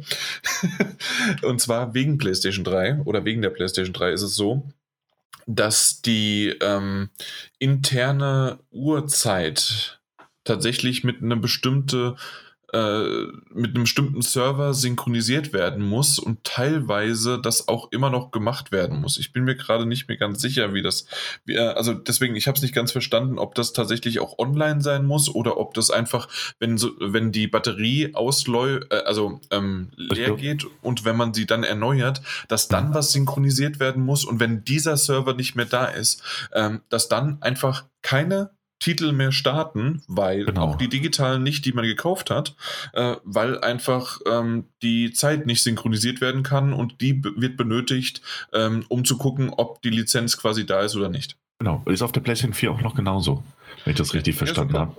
Ähm, dass diese, diese Batterie, wenn die leer ist, kannst du die problemlos tauschen. Ich meine, die Garantie ist in dem Fall eh verloren. Mhm. Aber ja, du musst, äh, also sagen wir es mal so, solange das PlayStation Network existiert, in, äh, in seiner Form, wird das möglich sein. Aber wenn das nicht mehr existieren würde, wäre die Konsole beim äh, Leergehen dieser, dieser Batterie, dieser Zelle äh, absolut nutzlos. Also, mm, ja, also ich sag mal so, ähm, die PlayStation 3, die Server weiß man, wie die arbeiten dort. Also mit Third-Party-Servern, die man selbst aufsetzt über den PC, sollte das eigentlich kein Thema sein, dass man die Zeit selber synchronisiert wieder. Ach du Kacke. Ja. Ja, das heißt, aber logisch. Ich das heißt, wir mache mir meinen eigenen Zeitserver und habe dann hier in, in der Schweiz dann das, das, das, das, das eigene, eigene Ding. Ja. Das heißt, wir werden aber wieder an dem Punkt, wo die, wo die liebevolle ähm, äh, Gaming-Community quasi gefordert wäre, dafür zu sorgen, dass ähm, Spiele weiterhin verfügbar sind. Genau. Ja, okay. Ich meine, ist jetzt aber auch ein Extremfall. Ne? Also wir gehen jetzt wirklich davon aus, dass diese Batterie, die auch, eine, glaube ich, eine relativ lange Lebensdauer hat und dass gleichzeitig die PlayStation-Server nicht mehr existieren, ähm, dann, dann wäre das nicht mehr möglich. Aber das, äh, ja, ja, ich sag mal so, die, die, die Batterie vom, von Server, also nicht vom Server, sondern von der PlayStation, kann schneller kaputt gehen als gedacht. Die geht nicht langsam, sondern die ist dann sofort weg. Das ist das Problem. Deswegen am besten jetzt eine neue Frische reintun, wenn man weiß, sie werden abgeschaltet. Vielleicht irgendwann, dann äh, hat man wieder ein paar Jahre Ruhe. Ach ja, es, nee, hört sich nicht gut an. Ja, ist halt, ne? Das ist halt digital. Das digitale Zeitalter ist ein bisschen merkwürdig. Deswegen, ich verstehe auch nicht, warum es noch keine Institution, Institution gibt, die solche Spiele dann auch konserviert, wie wir jetzt darüber sprechen. Ähm, die USK hat ja in dem Sinne sowas in der Art, beziehungsweise Spiele, die halt äh, Retail sind, die habe ich ja auch zu Hause, aber digital ist es immer schwierig. Und da gibt es dann, wie Daniel ja schon mal erwähnt hat, hier die Leute, die halt mit Homebrew die Sache am Leben erhalten. Und dank den Leuten kann man dann sagen, ja gut, ähm, ich habe Lust auf das Spiel, ähm, wie kann ich das denn spielen? Und die wissen Möglichkeiten, wie es dann noch funktioniert. Legal ja. und illegal, je nachdem, was, wie, wie man dann rangeht halt. Ja, klar, natürlich. Und ähm, ich meine, aber das ist ja auch irgendwie so ein bisschen der absurde Punkt. Ne? Ich meine, natürlich wird die PlayStation 3 nicht mehr produziert, die PlayStation Vita wird nicht mehr produziert, aber sagen wir es mal so, du bist Spielenthusiast, egal in welchem Alter. Ähm, du kaufst dir Vita. Du sagst du dir, gut, das möchte ich aber auch Vita-Spiele spielen.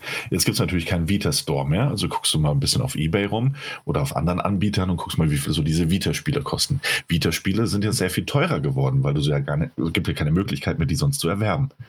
Welche andere Möglichkeit bleibt dir denn, wenn du nicht dieses komplette, absolut potente und wundervolle Stück Hardware als Briefbeschwerer nutzen möchtest, es bleibt dir nur noch der Weg ins Internet.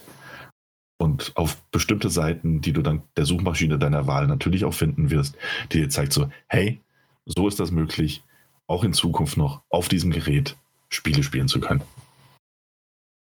Und äh, ja. ja, dann ganz ehrlich, wenn sich, ne, das sage ich jetzt nicht als Aufforderung, nicht falsch verstehen, aber ganz ehrlich, wenn das in ein, zwei Jahren spätestens der einzige, die einzige Möglichkeit sein wird, dann, dann ist der Publisher aber in dem Fall auch selbst dran schuld. Naja, das, ja. Ja, ich glaube, das Thema haben wir so langsam, oder? Ja, klar. Weil, also, äh, mich macht das gerade nur ein bisschen depressiv und äh, vor allem ja, auch dieses, ähm, ja, ich kaufe meine Spiele und dann ist es doch irgendwie nicht da und äh, mal gucken. Also, und selbst wenn du es dann äh, Retail gekauft hast, kann es trotzdem sein, dass die Batterie ausläuft und dann auch nicht mehr funktioniert. Also vorne und hinten irgendwie äh, leider etwas schade, aber es gibt genügend technisch versierte, die es halt doch irgendwie versuchen zu, ähm, ja, zu fixen, hinzubekommen, zu kon äh, äh, konservieren, aber ja, äh, meistens leider auf Grauzonen bis hin zu illegal. Ja. Ja. Wir werden sehen. Ach, das Thema zieht wirklich ein bisschen runter. Mhm. Kommen wir noch zu was Positivem. Wollen wir mal zu den News kommen? äh, da gibt es ein paar positive Sachen, ein paar negative Sachen ähm, und irgendwie kommen wir dann einfach mal weiter.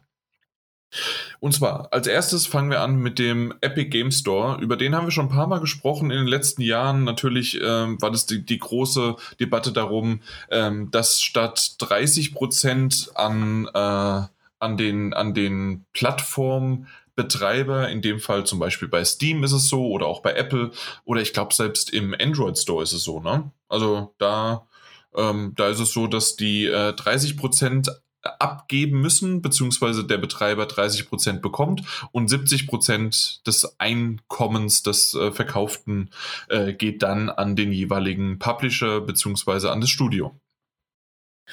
Und äh, Epic Game Store hat sich ja auf die Fahnen geschrieben, das ein bisschen günstiger anzubieten und äh, hat dann, was waren es, 12 Prozent, meine ich, ne? 12 Prozent äh, gesagt, nehmen Sie, alles andere geht aber direkt an den jeweiligen äh, Publisher oder halt an das Studio. Äh, jetzt gab es mal so ein paar ähm, ja, äh, ein paar Papiere, die darüber Auskunft gegeben haben, wie viel tatsächlich jetzt in den letzten Jahren der Epic Games Store Epic Games, also das Studio, äh, gekostet hat. äh, weil äh, das, das kam da raus, weil sie mussten anscheinend irgendwie sich ein bisschen unter die Hosen runterlassen ähm, in Form von des Rechtsstreits, weil darüber haben wir ja auch schon mal besprochen, dass äh, ähm, Apple und ähm, Epic Games äh, dass die äh, im Rechtsstreit sind, weil ähm, gerade bei, bei Apple das jetzt so ist, dass sie, de, äh, dass sie Fortnite und alle anderen Spiele von denen auch rausgeworfen haben, weil nämlich die einfach ähm, von heute auf morgen na, nee, nee, nicht von heute auf morgen. Sie haben es sogar Apple angekündigt. Ne? Äh, die, die haben den äh, die Info gegeben, hier, wir werden eine weitere Zahlmöglichkeit bei uns ein reinpatchen und reinbringen. Und zwar, dass man einfach über den Epic Game Store ähm, das bezahlt und gar nicht mehr über Apple selbst. Und somit würde ähm, Apple gar nichts mehr verdienen äh, daran. Und äh, so ist es dann hin und her und äh, darüber haben wir ja gesprochen. Und wegen dieses Rechtsstreits äh, mussten sie äh, anscheinend einige Zahlen, einige Informationen ähm, an, an das Gericht weitergeben und jetzt kamen dann so ein paar juicy, lustige, äh, komische, aber auch interessante Informationen dabei raus. Und zwar, dass einfach wirklich Epic Game Store erst 2027, also in sechseinhalb Jahren, je nachdem, wie man es rechnen möchte, äh, profitabel werden soll. Das heißt also, aktuell ist das wirklich eine reine, wir investieren, so dieses typische, ne, Mike kennst du ja, ähm, na, es gibt irgendwie fünf Dönerbuden an der Ecke und der eine, wie in Berlin, dann irgendwie bietet es dann nur noch für einen Euro an. Mhm. und äh, bis halt irgendwann aus fünf Dönerbuden nur noch zwei da sind. Und so ist es jetzt beim Epic Game Store, dass hier auch, die, die hauen ja wöchentlich ein bis zwei Spiele raus, in deren Adventskalender gibt es das. Dann ähm, gibt es ja einige Exklusivtitel, die, ähm, also exklusiv PC-Titel, die nur im Epic Game Store dann ähm, verfügbar sind. Und da ist die Besonderheit, dass ich, das, das kannte ich bisher noch gar nicht oder wusste ich nicht, ähm, dass da eine Klausel drin ist, zum Beispiel bei Control. Und ähm, der Daniel wird sich da sicherlich irgendwie drüber so ein bisschen aufhorchen, weil der Titel ist ihm ja doch ziemlich geläufig. Und ähm, da, da gibt es so eine, so eine Sache, und zwar für die Exklusivität, die sie sich quasi dann erkauft haben, haben die, äh, hat Epic Game Store in der Hinsicht sich so erkauft, indem sie gesagt haben, bis zu einem gewissen ähm, bis zu einer gewissen Summe glauben wir, dass sich der Titel ver verkauft und dann geben wir euch schon vorher dieses Geld. Das heißt, in dem Aha. Fall, äh, um es einfach mal in, in, in ein Beispiel zu nennen von Control, wurden 9,49 Millionen Dollar an, ähm, das ist ja 505, beziehungsweise Digital Bros, ähm, wurden äh, also die von Remedy, äh, ich weiß nicht, irgendwie ist ja jeder dabei, aber im Grunde, äh, Remedy hat ja Control entwickelt und die haben dann im Grunde dann 9,49 Millionen bekommen.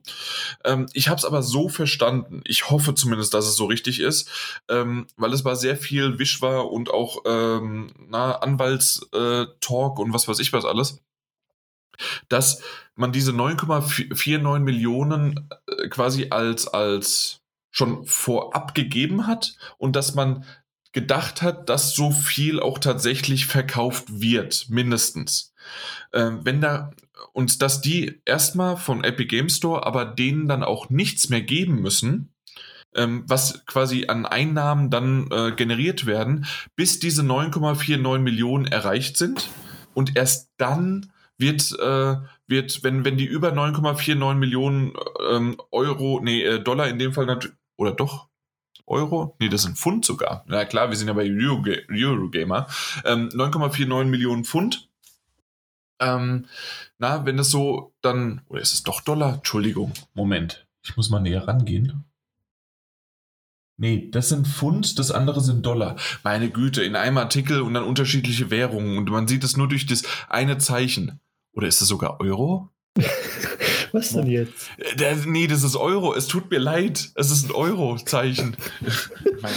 ganz Na, anders. Es ist ganz anders. Das ist also, auch schwer zu unterscheiden. Ja, meine Güte. Stimmt. Also es sind 9,49 Millionen Euro die, und dann oben sind es Dollar, fickt euch doch. Ähm, auf jeden Fall, ähm, wenn, wenn die quasi überschritten sind, weil sie halt 9,5, 9,6, 9,7 Millionen verkauft haben an an Euro wert, dann würde Remedy 505 äh, oder was, was ich immer ähm, weiterhin Geld bekommen. Bis dahin aber nicht mehr. Und wenn sie drunter verkauft haben, würden sie das Geld aber auch nicht zurückgeben müssen, sondern dann haben sie halt Glück gehabt sozusagen. So ist das anscheinend ähm, gelaufen oder so, so läuft das. Und das ist nur ein Be Beispiel bei Control. Das gibt es aber tausendfach bei anderen Sachen auch und bei anderen Spielen. Und insgesamt, und jetzt kommen wir mal zu diesen ganzen, hat ähm, na insgesamt über 444 Millionen, in dem Fall jetzt Dollar, ähm, alleine nur Moment, Guarantees for 2020 alone. Genau, also das ist bis einschließlich 2020 sozusagen 444 Millionen Dollar an Epic äh, Game, also äh, Epic an weitere das ausgezahlt haben. Sei es, weil es halt äh, kostenlos ähm, verfügbar war oder weil sie den quasi ähm, als, als Exklusivpartner verbandelt haben. Ähm, und wir reden jetzt davon, um es einfach mal zu, ähm, nochmal runterzubrechen.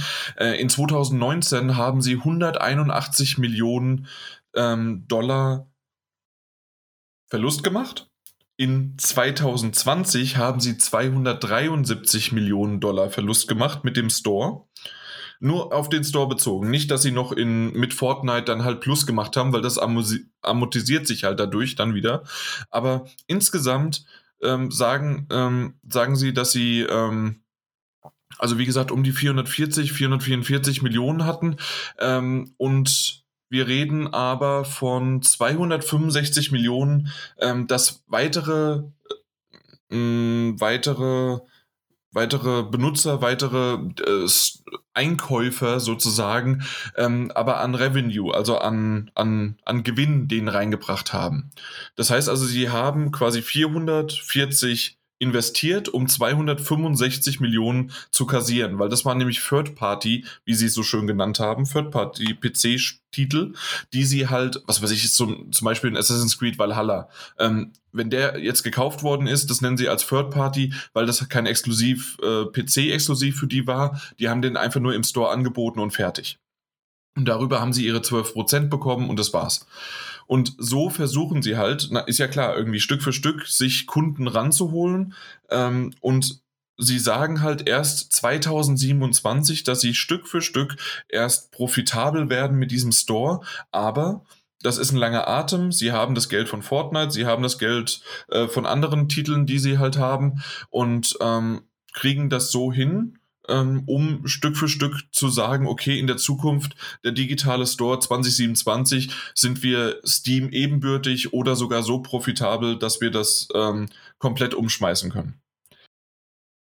Und das hätte ich nicht gedacht. Also ich wusste, dass die viel Geld in die Hand nehmen und dass es viel kostenlose Dinge rausgehauen werden und ähm, dass man so halt versucht, ähm, Kunden halt irgendwie anzulocken. Aber dass wir halt wirklich von so riesengroßen Minusgeschäften sprechen, ist halt schon irgendwie heftig. Ja, ich finde ähm, nicht heftig, dass das so groß ist im Minusgeschäfte, sondern dass das noch bis 2027 ähm, jetzt sagen, weil ich, mir war irgendwie der Stand der Dinge bis 2023, habe ich irgendwie gedacht, war irgendwie der Stand erstmal, dass sie ab da halt einen Gewinn einfahren wollten im, im Epic Game Store, aber jetzt 2027 schon eine sehr lange Zeit. Wenn die Zahlen so weitergehen, ein bisschen steigen für, für den Verlust, jetzt sind wir schon dann über eine Milliarde bis zu dem Zeitraum, die sie am Verlust gemacht haben, nur wegen dem Store. Das ist schon heftig. Ähm, du hast recht und deswegen hast du es wahrscheinlich auch gelesen. Es gibt zwei Aussagen. Einmal sagt äh, Epic Game Store tatsächlich auch, dass sie profitabel sein wollen bis 2023 und dann gibt es aber auch ein, äh, ein, eine Aussage darüber, dass es erst 2027 sein wird. Ähm, und ich bin jetzt eher auf die 2027 gegangen, weil die doch eher größer äh, präsentiert worden ist.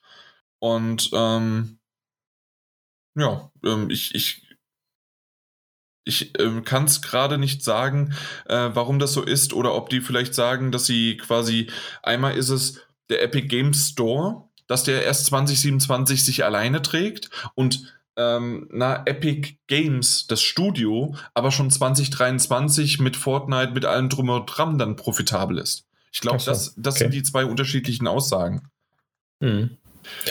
Ja, Ja. Das, das wäre so, wenn man sagen würde, PlayStation macht Minusgeschäfte, aber Sony deckt es mit, seinen, äh, mit seiner Musik, mit seinen Videos, allem möglichen, mit seinen Filmen ab. Und ähm, deswegen ist Sony generell profitabel zu einem gewissen Zeitpunkt, aber halt noch nicht PlayStation. Und PlayStation soll aber profitabel dann halt sein. So, so einfach nur mal nochmal als Vergleich. Mhm. So habe ich das Ganze verstanden. Wer irgendwie jetzt noch mal was dazu sagen möchte, gerne auch in die Kommentare schreiben. Ähm, für mich ist es eigentlich nur interessant, ähm, dieses Vorabzahlung äh, war, war irgendwas, was ich so noch gar nicht kannte. Also entweder bezahlt man es halt ganz oder gar nicht, aber irgendwie so ist schon irgendwie eine coole Idee. Ähm, ja, so als Vorauszahlung in die Zukunft investiert quasi. Ach, ähm, es ist schon irgendwie interessant. Und ich bin sehr gespannt, was auch bei diesem Rechtsstreit rauskommt. Weil da ähm, haben, haben wir ja schon mal drüber gesprochen, das ist ja gefühlt wie David gegen Goliath, obwohl David, in dem Fall aka ähm, na, Epic Games, ähm, definitiv kein David ist, sondern eigentlich auch ein Goliath. Ähm, deswegen ist es eigentlich eher Goliath gegen Goliath. Ähm, aber wir werden mal schauen, wa- was da passiert. Ja.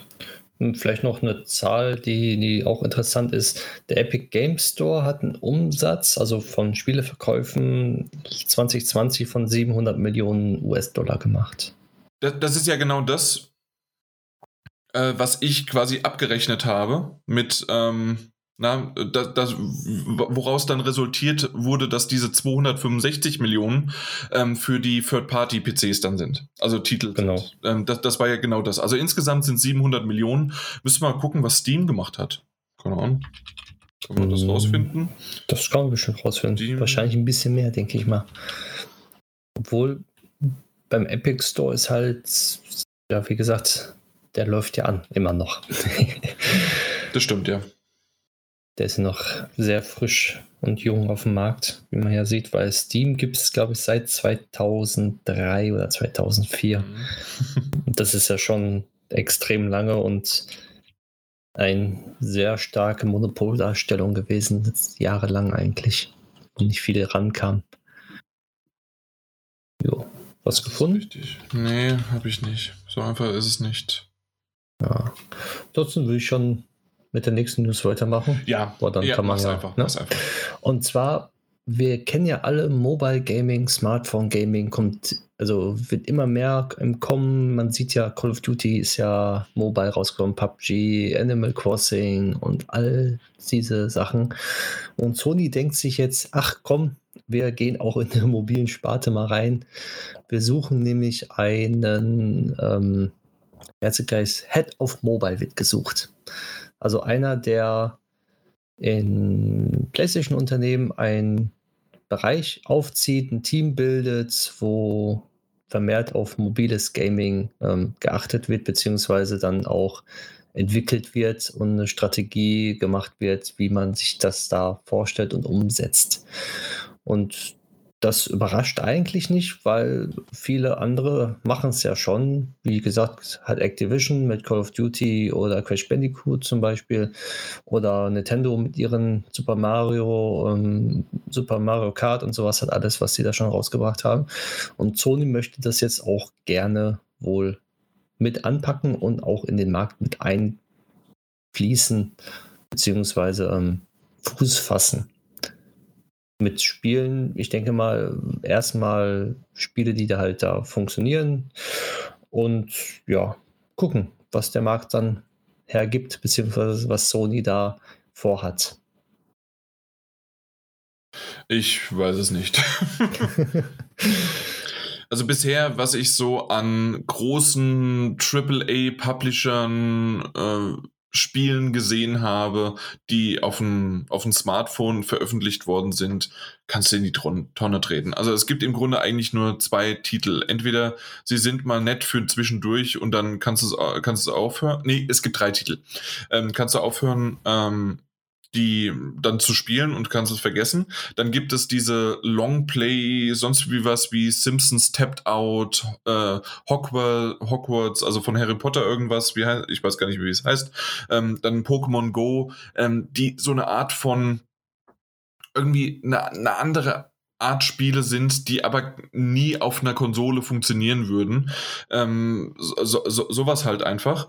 Äh, oder dann sind es Ports. Also sprich, sind Ports wie zum Beispiel äh, Visual Novels oder kleine Point-and-Click-Adventures, weil die Phoenix Wright-Reihe zum Beispiel ist ja auch geportet worden. Und äh, sowas. Also äh, diese drei, äh, diese drei verschiedenen Spielearten kenne ich und davon sind, ist das letzte, was ich gesagt habe, mit, dass es geportet worden ist, zum Beispiel Phoenix Wright, ähm, ist ganz nett. Oder es gibt auch ein paar ähm, na, Point-and-Click-Adventures, wie zum Beispiel, ich vergesse es immer wieder, irgendwie The Inner Monk ist es doch, diese schöne Reihe auch von Head-Up Games.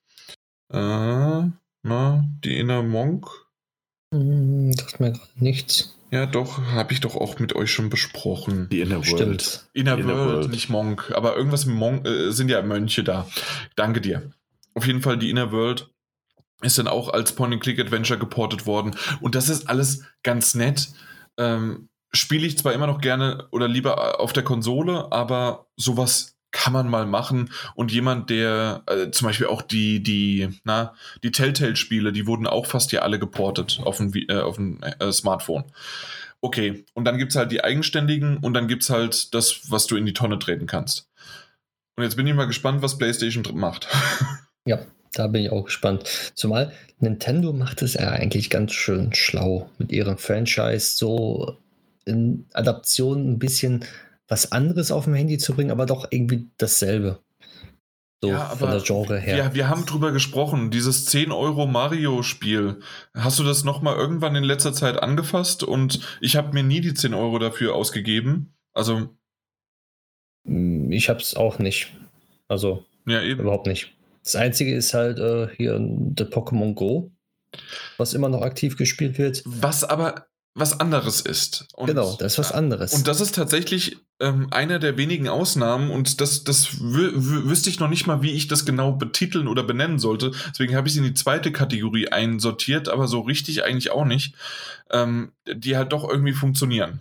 Aber Das ist- das- ganz, das- ganz selten. Ja, das, Ja, ist, das ist ein Spiel, was nur auf dem Handy funktioniert.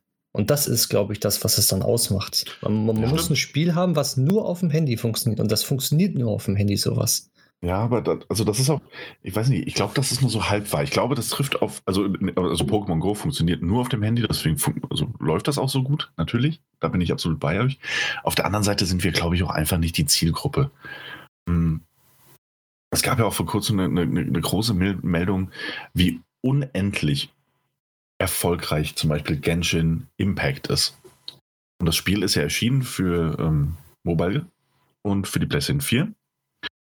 Und was das an Umsätzen. Ist das nicht sogar auch ein PlayStation 5-Titel mittlerweile oder ist genau, es hat, angekündigt? nee, ich glaube, glaub, hat mittlerweile ein Update bekommen oder bekommt es bald. Ja.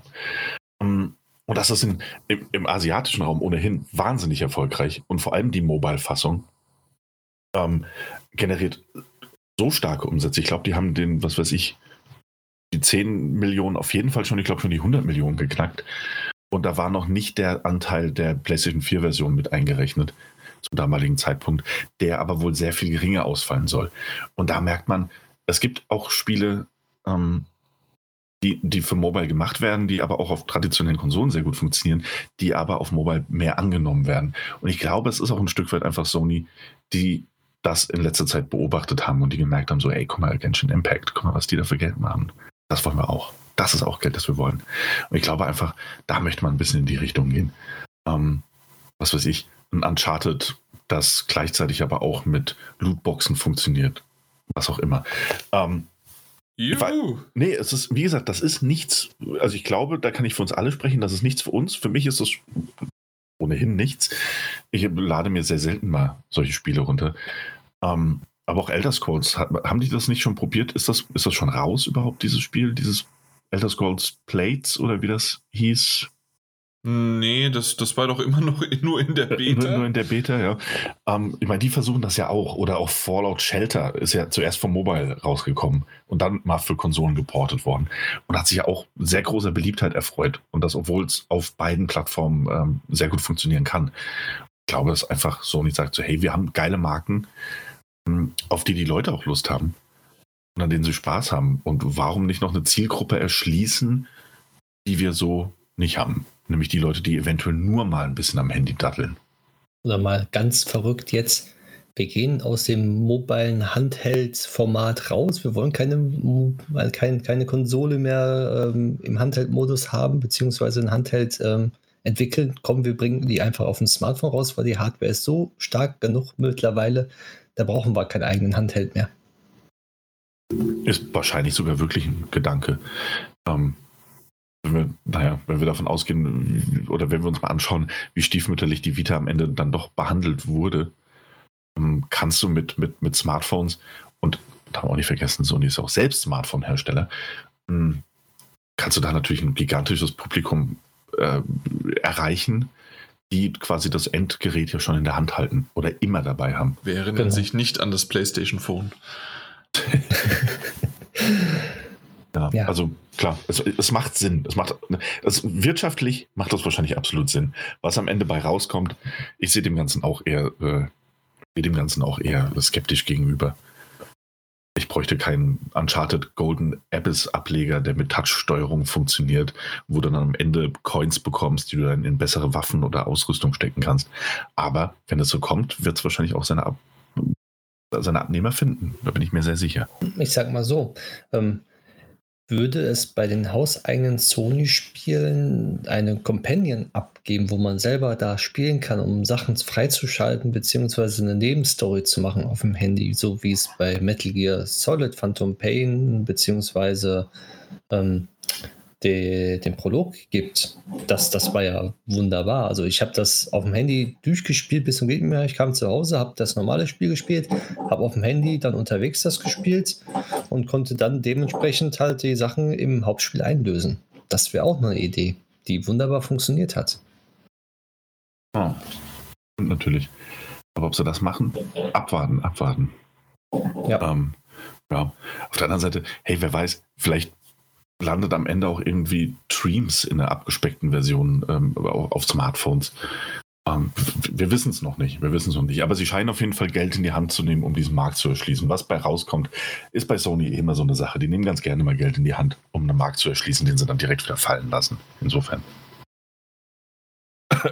Also so wie Google. Ja. Oder Google. Hey, hey, Stadia hat jetzt äh, Resident Evil 7 bekommen.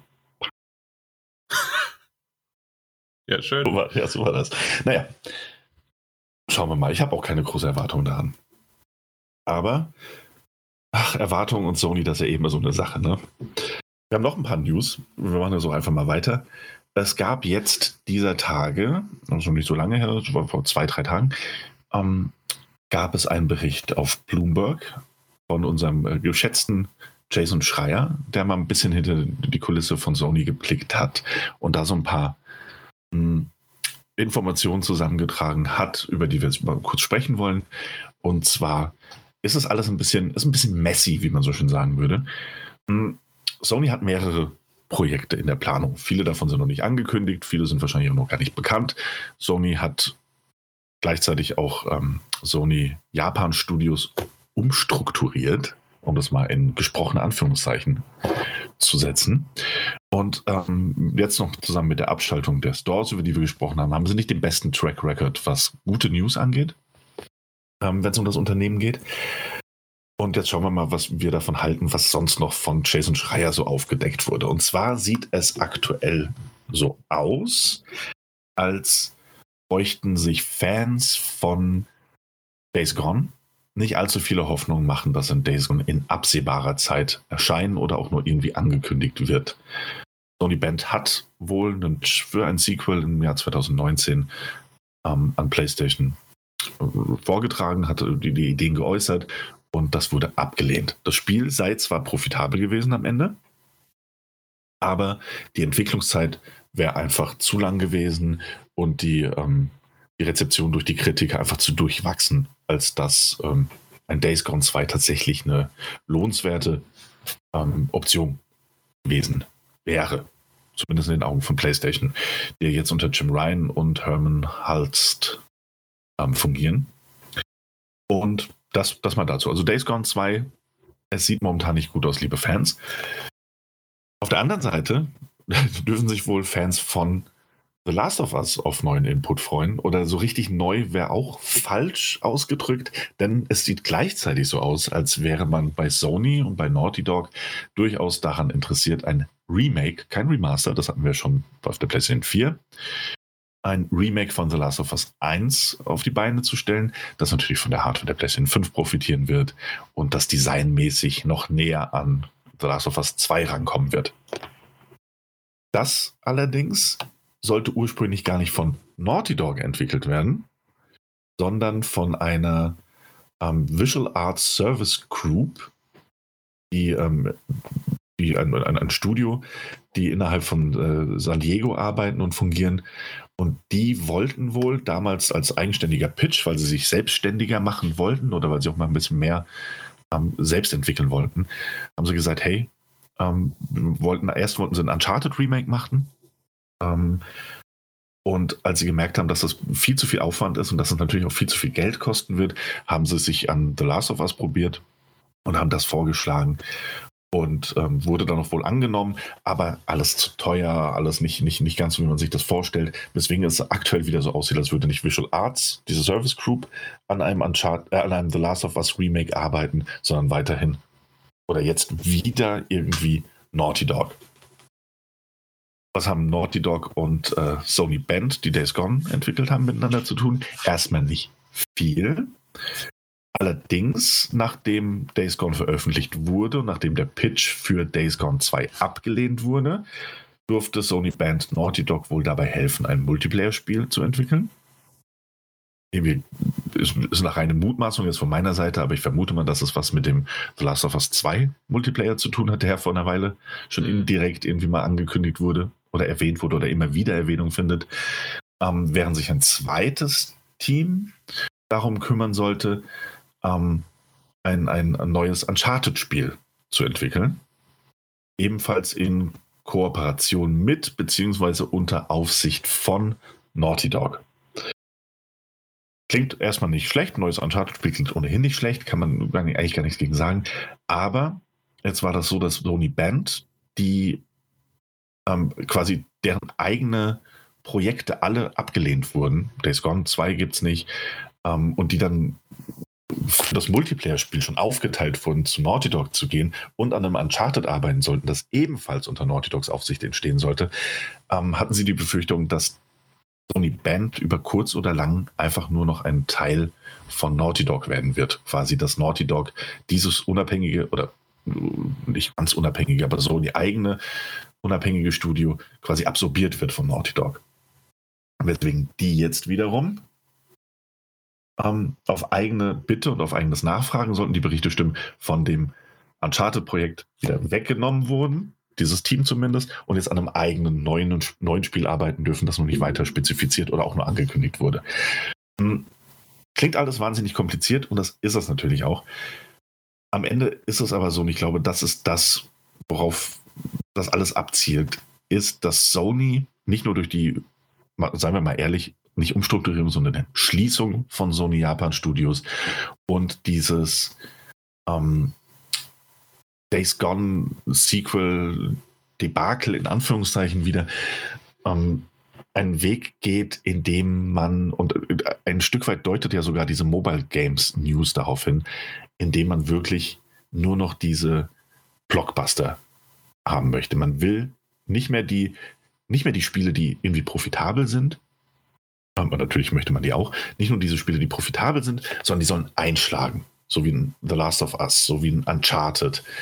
Ähm, und dass das auch für ein bisschen Unzufriedenheit innerhalb der PlayStation Studios sorgen soll. Es scheinen wohl ein paar auch gegangen zu sein, als gesagt wurde, ja, ihr arbeitet jetzt aber mal an dem neuen Uncharted, ihr macht nicht euer eigenes Ding. Ähm, und es sieht aktuell so aus, als würde Sony so ein bisschen das Interesse daran verlieren, Risiken einzugehen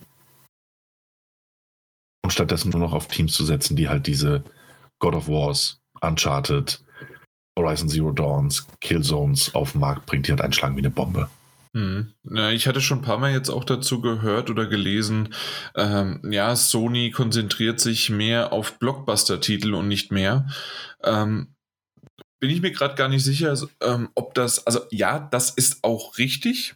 Ähm, ich höre aber jetzt aus dem raus, was du gerade gesagt hast oder auch aus diesem Newsartikel mehr noch raus, dass irgendwie nicht nur dass ähm, der, der Fokus auf Blockbuster liegt, sondern auch noch der Fokus nur auf bestimmte Studios. Und den anderen Studios, die sie noch haben, weil die haben ja insgesamt, glaube ich, zehn oder zwölf Studios, aber im Grunde einfach nur noch drei äh, ja, VIPs, Superstars, Rockstars rausgepickt werden, denen die Rosinen überlassen werden und die anderen machen Zuarbeiten. Ja, die dürfen so ein bisschen helfen. Ne? Genau. Ja, zu den Eindruck ja. macht das. Oder den Eindruck könnte man gewinnen. Jetzt ist die Frage aber, und das ist eine Frage, die ich mir jetzt auch stelle. So der Artikel deutet wirklich darauf hin. Ich fand die Überschrift von John Jason Schreier ähm, des Artikels, der noch sehr viel mehr ins Detail geht, natürlich. Wer den lesen möchte, sollte das tun. Ähm, das, macht, das macht Spaß, oder naja, Spaß. Ähm, das ist auf jeden Fall interessant gehalten. Und ähm, auch, dass da durchaus Unzufriedenheiten sind bei Sony. Und dass da wohl auch ein paar Probleme sind oder dass die Neuausrichtung oder die neue Fokussierung von Sony für Unzufriedenheiten sorgen kann. Hm. Aber das ist irgendwie so, was war das? Stirs Unrest in the PlayStation Empire, war, glaube ich, die Headline von, von mhm. Schreier.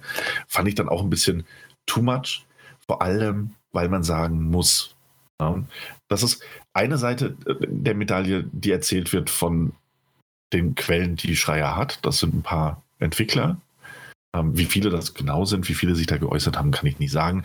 Aber er umfasst ja auch quasi nur so diesen groben Handlungsablauf, was dann wie wo passiert ist.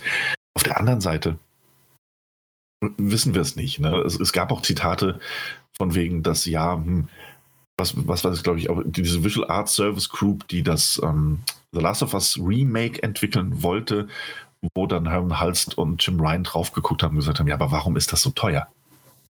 Und Jetzt wissen wir natürlich nicht, was sie da veranschlagt haben. So, vielleicht war das auch einfach absolut unlukrativ. Vielleicht war das auch einfach, und das ist ja auch der nächste irgendwie eigentlich ganz, ganz clevere Gedankengang, zu sagen so, hey, das Spiel ist von 2013. Brauchen wir jetzt eigentlich schon ein Remake im Jahr 2021, 2022, das dann auch noch, was weiß ich, wie viele Milliarden Dollar kostet, das wir auch noch irgendwie vermarkten müssen und wollen, weil das ist ja einer unserer Topseller. Und da dürfen wir uns auch keine Risiken erlauben, weil wenn das Remake bescheiden wird, dann, äh, ja gut, dann ist der Ruf vielleicht echt ruiniert, nachdem, wie die Fans schon auf The Last of Us 2 teilweise reagiert haben.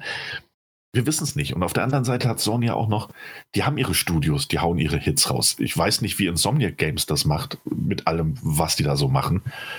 Hm, gut, die sind noch relativ groß, aber die, die, die machen ja schon einen Großteil. Und ähm, ein, ein Gran Turismo bekommt irgendwie gefühlt, also Polyphonic Digital ist es, glaube ich, die bekommen ja ohnehin immer Narrenfreiheit. Die entwickeln an ihrem Sorry, Spiel. ich habe mich nicht entmutet.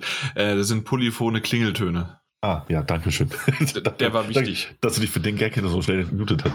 Ähm, nee, aber die bekommen ja gefühlt immer 20 Jahre, um ein neues Spiel zu entwickeln.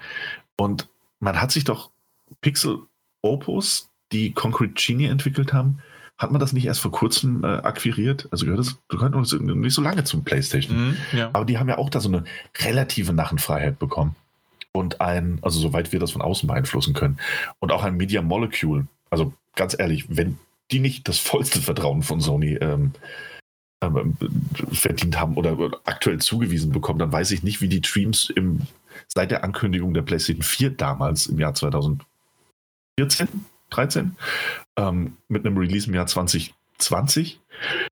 Also ich, ich, glaube, da ist schon noch eine Bereitschaft, Risiken einzugehen. Und auf der anderen Seite ist da trotzdem natürlich irgendwie das, das Wirtschaftliche bei so einem Riesenkonzern. Zumal ja auch der, die PlayStation-Abteilung von Sony ja wirklich zu denen gehört, die am meisten Umsatz und Gewinn generieren. Also im Vergleich zu den anderen Sparten, die, die Sony da so hat. Insofern, mhm. ja, es, also irgendwie, es wirkt mir ein bisschen zu einseitig noch alles, was ich in letzter Zeit an News höre, ist irgendwie negativ und das stimmt absolut und ich will da Sony auch gar nicht verteidigen.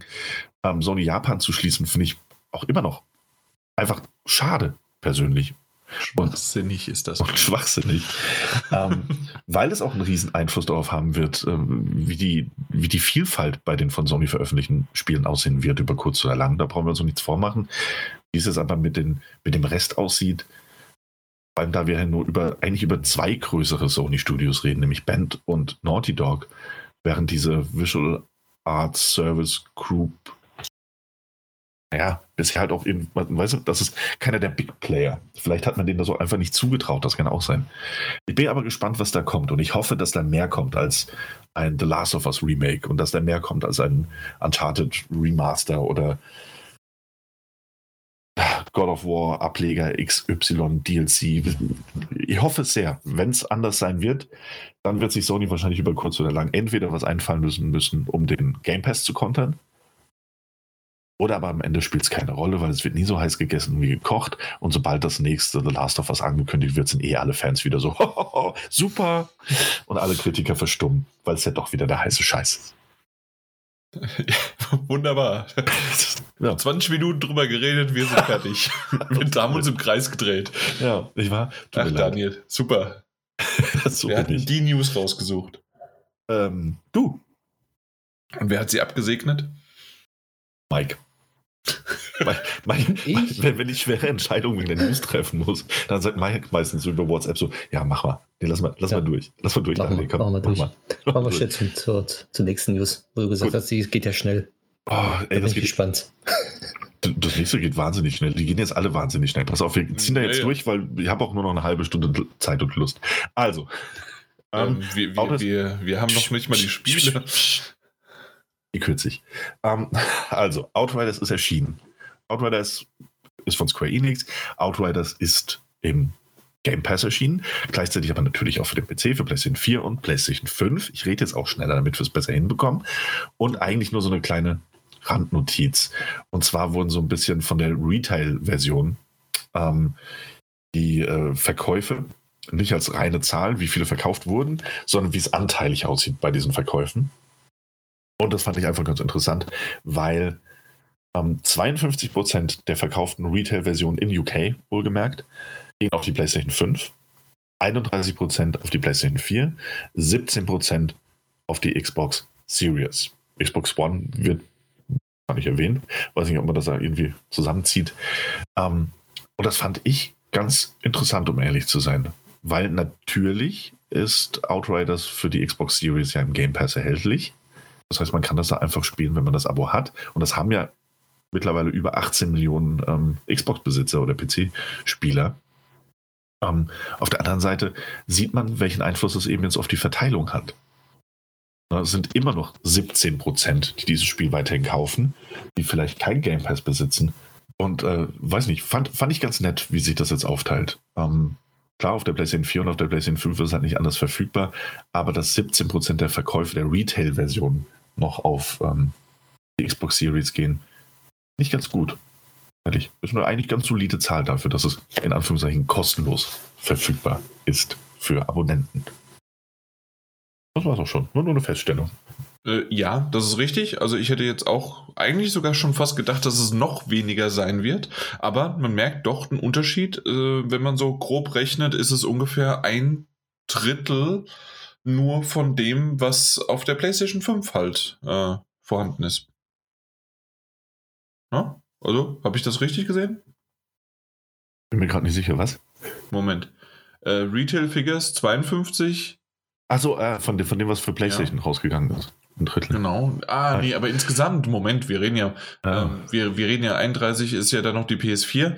Also ähm, sind es, nee, dann ist es ja 17, also wir reden ungefähr von ein Fünftel. Ja der, wenn man, wenn man so ein, äh, das, das sieht und äh, ja, das, das ist schon okay, aber äh, Vor allem hätte meisten haben es halt dann doch irgendwie in, äh, in, im Game Pass, ne? Ja, eben, und äh, man darf ja auch nicht vergessen, dass ähm, es ja wirklich, die schreiben zwar Xbox Series, aber es muss ja die Xbox Series X sein, weil die S ja gar kein Laufwerk hat. Richtig. Ja. Insofern.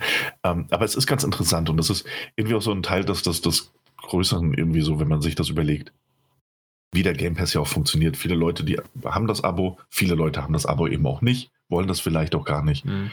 Ähm, und auf der anderen Seite sieht man ja aber, also im Gegensatz zu PlayStation 5, da sehe ich überhaupt gar nicht mehr, welcher meiner Freunde was spielt. Ähm, Aber äh, bei der Xbox siehst du dann, hey, guck mal, meine ganzen Kumpels zocken jetzt halt gerade Outriders. Vielleicht auch, weil sie das Abo haben. Scheint ja ganz gut zu sein. Ich will selbst das Abo nicht, also kaufe ich mir das Spiel. Und das mhm. ist doch ein ganz schöner Effekt im Game Pass. Und für ja, die Entwickler und Publisher am Ende. So, das war's. Billig News. Weiter. Okay, äh, die nächsten News sind tatsächlich ein bisschen schneller abzuhaken.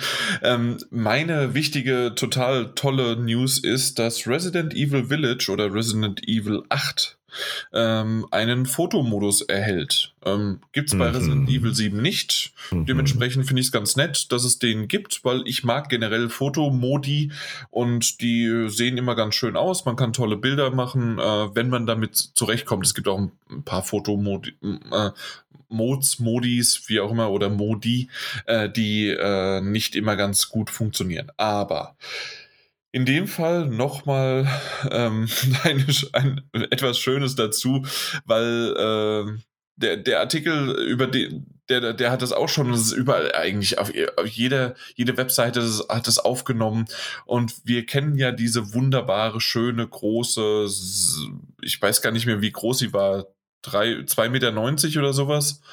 Ähm, also auf jeden Fall sieben, fast sieben Foot long.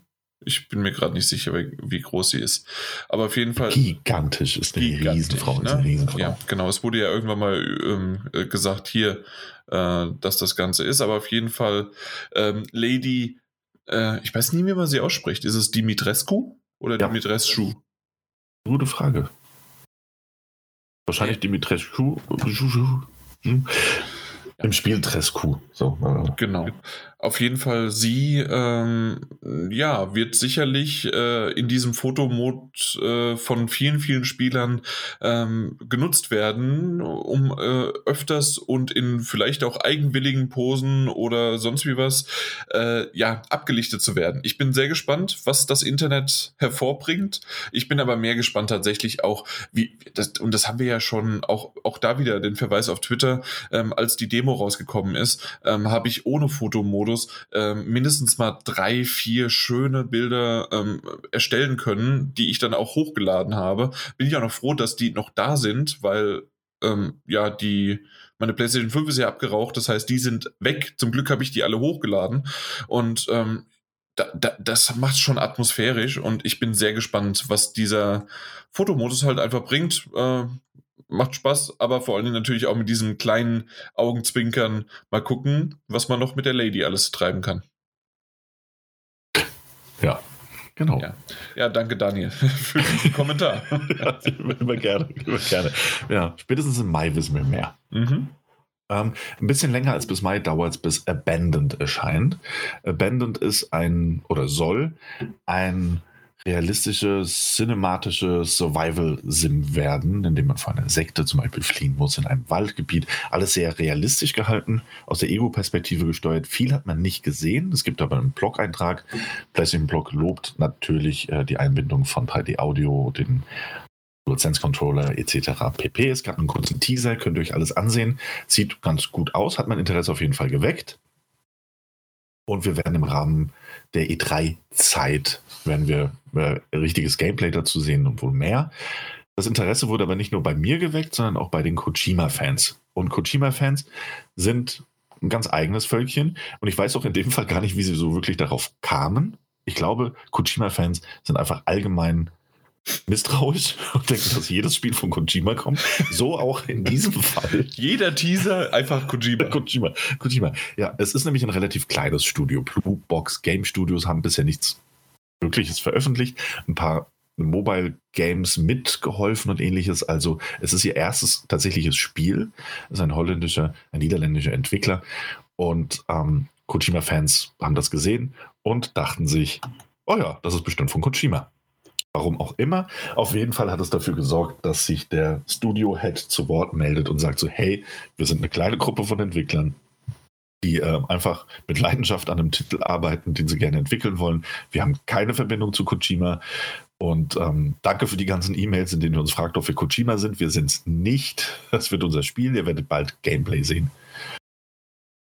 Ja, abgehakt, könnte man sagen. Kojima-Fans denken natürlich trotzdem noch, dass es das ist. Das ist ja alles Wollte Ruse. Das wurde ja schon immer, immer.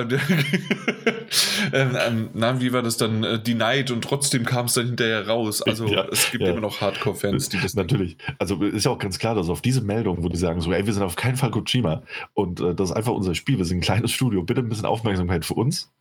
Dass dann jemand sagt, ja, aber das ist genau das, was Kojima sagen würde. das, naja, auf jeden Fall ist es jetzt, wie es ist. Ähm, wir werden sehen, was bei rauskommt. Und vielleicht ist es ja auch das Meisterwerk von Kojima, der im Jahr 2014 schon einen Twitter-Account für Bluebox Game Studios ähm, ähm, online gestellt hat und äh, für Kickstarter geworben hat für eigene Spiele, die nie entstanden sind. Kann alles sein. Wir werden es wahrscheinlich irgendwann erfahren. ähm, aber das war es auch schon. Also Abandoned sieht ganz nett aus und es scheint kein Kojima-Spiel zu sein. Mhm. Ja. Was auch kein Kojima-Spiel ist, ist äh, Fantasian. Äh, ah, ja. Das ist dieser schöne Diorama-Titel, also der quasi in einem Diorama spielt, tausend verschiedene, für die angelegt worden sind und dann ist es dort ein JRPG, ähm, äh, ja, den, den, man halt dort dann spielen kann. Ähm, haben wir schon zwei, dreimal erwähnt, äh, wird ja zuerst exklusiv für ähm, Apple Arcade äh, rauskommen. Ähm, wenn wir aber so die Historie verfolgen, sind meistens Apple Arcade-Spiele direkt danach, wenn äh, wenn diese Zeitexklusivität rausgenommen wird, dann auch für äh, die Switch verfügbar, weil der Port doch dahin sehr, sehr schnell und einfach geht. Und äh, da bin ich sehr gespannt drauf, ähm, ob es auch vielleicht dann für die PlayStation oder für die Xbox oder sonst was noch rauskommt, aber äh, zumindest mal für die Switch auch. Und äh, Phantasian oder Phantasian ähm, ist ja von dem von dem Creator von Final Fantasy, ähm, der Sakaguchi, und ähm, sieht echt wirklich toll aus. Ähm, ich glaube, Daniel, wir beide hatten schon mal drüber gesprochen und ähm, wir hatten im Grunde kamen wir zum Schluss, Sieht genial aus. Gameplay müssen wir noch mal gucken. Genau, ja. Ne? Mike, du hast gesagt, weder noch, nein, danke. Genau. Weder noch, nein, okay, dass wir, es nur, dass nur zuordnen können, ähm, wie, wie, sozusagen wir dahinter sind. Und ich habe diese News quasi damit ähm, ja, ähm, begründet, dass ich gesagt habe, ich mag den Titel und ich möchte nochmal sagen, dass ich den Titel mag. Ähm, ich werde es wahrscheinlich nicht auf Apple Arcade spielen. Ich habe immer noch meinen Testmonat hier irgendwie kostenlos ähm, offen gehalten. Vielleicht werde ich es irgendwann mal machen. Gra vielleicht wird es dieser Titel dann sein, aber bisher ähm, habe ich es einfach noch nicht übers Herz gebracht, den kostenlosen Monat zu nutzen, weil ja, ich hätte es dann nicht oft gespielt. Ähm, mal, mal, gucken. Ähm, hier die, der News oder die, der News-Aufleger ist in dem Fall so, dass ähm, Fantasian tatsächlich äh, Originalmusik bekommt von dem Komponisten, der auch für Final Fantasy die Musik damals gemacht hat, und zwar Uematsu. Und um das Ganze nicht noch dramatischer zu machen, ist das auch noch so, dass äh, der Creator, also in dem Fall dann na, Sakaguchi äh, angedeutet hat, aber wirklich nur angedeutet, dass es eventuell sein letztes Projekt sein könnte, also das von Uematsu. Und ja, mal schauen, ob das dann auch so ist und wie das dann läuft und sonst wie was. Naja, es, äh, ich habe ich hab keine Ahnung. Ja, aber wie gesagt, du spielst jetzt sehr gut aus und dann mal schauen, wie es weitergeht. Ja. Also das wäre ja genauso wie wenn man sagen würde, bei The Medium ist es die Musik von Silent Hill und man hat sie gar nicht gehört. Ja. Vielleicht ist es hier ja anders. Ja, aber, aber generell, ich, ich mag diesen, ich mag diesen Stil einfach, dass es ein Diorama ist, dass man das sieht, dass es ein Diorama ist. Und dann ist es aber eine digitale Figur, die da, da rumläuft. Ich, ich mag das einfach. Ja, es sieht wirklich sehr schön aus. Ja. Ähm, apropos Diorama, könnten wir vielleicht noch ganz kurz erwähnen, Mike, ne? Dein Hollywood. Stimmt. Wie heißt das? Mm, Harold Hollywood. Genau. Sunisch, was auch immer Sunisch. das heißt. Ja, sehr, sehr tolles Wort. Ja kommt, äh, äh, stand am Ende des Trailers insgesamt drei Minuten, sah wirklich sehr, sehr gut aus. Ich habe es mir zuerst nicht komplett durchgucken wollen, war doch irgendwie gefühlt ähm, zu lang und dann hat es mich so gepackt, dass ich es bis zum Ende geschaut habe, also diesen Trailer und dann noch zum Schluss dann Sunisch ich hoffe, dass der Titel endlich kommt. Das ist ja dieses drüber Brook-Style. Ähm, wir, wir haben zwei deutsche Entwickler, die auch teilweise kooperiert hatten und dann auseinandergetroffen, äh, also gedriftet sind und äh, beide irgendwie denselben Stil veröffentlichen eines Point-and-Click-Adventures, modernen Point-and-Click-Adventures. Und ja, das, der eine Titel kam raus, der andere kam noch nicht raus. Genau. Und als ich das ja hinter verschlossenen Türen mir angucken durfte und auch spielen durfte, sah es schon sehr, sehr fertig aus. Mhm. Und dann immer wieder verschoben, verschoben, verschoben. Was ist denn passiert? Hm, merkwürdig. Naja, na gut. Äh, ich habe es mal so mit aufgenommen. Harold Hollywood Soonish. Wir schauen mal, wann es dann kommt. Ja. Aber es sind ja auch die Slow Bros, ne? Also die das entwickeln. Das ist ein kleines deutsches Studio, ne? Mhm. Ja, ja, be beides okay. war es. Äh, drüber, ja. äh, drüber, äh, drüber ja, auch, ja. ja genau. genau. Stimmt. Na gut, alles klar. Dann du hast noch einen. Hm, ja, ich habe, ich hab, komm, eins habe ich noch, warum nicht? Und zwar ähm, Homeland The Revolution ähm, ist ein Titel, der schon vor vielen, vielen Jahren erschienen ist. Er hat nicht die beste, beste kritische Wahrnehmung äh, erhalten. Und äh, auch Spieler waren nicht so begeistert. Das war ein Titel, der wirklich einige technische Probleme hatte und irgendwie nicht so ganz rund lief. Und ich glaube, die meisten werden ihn auch schon wieder vergessen haben. Aber ich glaube, das, das Wichtige, ähm, vor kurzem gab es in den Social Media gab es eine Unterhaltung über Spieleentwickler und deren Easter Eggs, die sie entwickelt haben. Und die und noch nicht gefunden die wurden. Noch, genau, die noch nicht gefunden wurden. Und dann hat sich einer gemeldet, ähm, der damals eben an Homefront The Revolution gearbeitet hat, der meinte, ja, es sei sein stolzester Moment, dass er es eigentlich geschafft hat, eine ähm, vollspielbare native 4K-Version von Timesplitters 2, einem absolut kultigen Ego-Shooter, der damals in der PlayStation 2 GameCube-Ära, glaube ich, erschienen ist, hm, also vollständig spielbar zu machen innerhalb einer Arcade-Maschine in Homefront The Revolution. Einziges Problem dabei, äh, ganz kurz, im, ja. äh, im Originalspiel war es ja so, dass irgendwie, ich glaube, zwei Level möglich waren, aber halt nicht das genau. gesamte Spiel. Genau. Stimmt. Ähm, also man konnte Teile spielen, aber jetzt äh, hat er gemeint, er hatte eigentlich alles bereit. Das einzige Problem war, es gab dazu einen bestimmten Code, den man eingeben musste, um das freizuschalten. Und der ist wohl in den Weiten des Internets durch eine Sperrung eines Accounts, der ihn hatte, verloren gegangen. Bis jetzt. Denn ähm, der Code ist wieder aufgetaucht. So, so halten wir so einfach mal so fest. Ich wollte es spannender machen, als es eigentlich ist. Der Code ist wieder aufgetaucht. Das da heißt, da. Ähm, teilweise auch äh, durch Reverse Engineering hat es einer versucht. Ähm, gleichzeitig wurde aber, als es dann endlich geschafft hatte, ähm, den, den, Code wieder herzustellen, hat ihn jemand anders gepostet, den er halt einfach irgendwo noch gefunden hat oder ähnliches. Ähm, ja, das heißt, ihr könnt, im Internet lässt sich das finden, vielleicht binden wir auch was ein, das weiß ich jetzt nicht.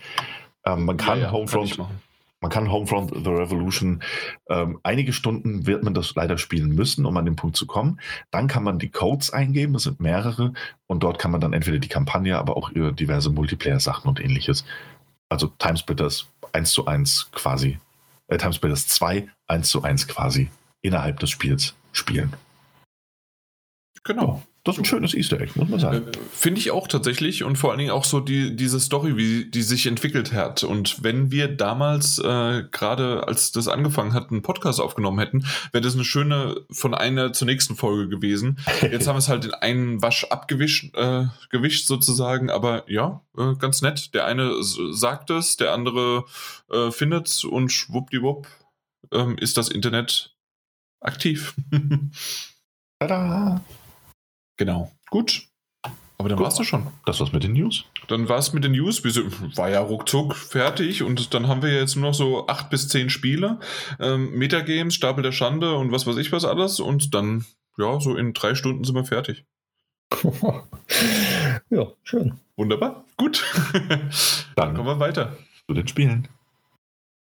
Du erwachst in einem bodenlosen Loch. Dunkelheit umgibt dich und hält dich fest. Unsichtbare Spinnwebenfasern in deinem Kopf. Schmerzen, ja, auch Übelkeit, aber du lebst. Das nennst du Leben, meldet sich eine Stimme in deinem Kopf. Du lebst nicht, nicht wirklich. Du existierst, vielleicht. Du bist eine wabernde, stinkende Masse des Versagens. Eine andere Stimme. Du solltest die Augen öffnen. Nein, nein, bleib hier, bleib unten bei uns. Bleib sicher. Schwere Lieder flattern wie samtene Vorhänge in einem Sturm existenzieller Natur.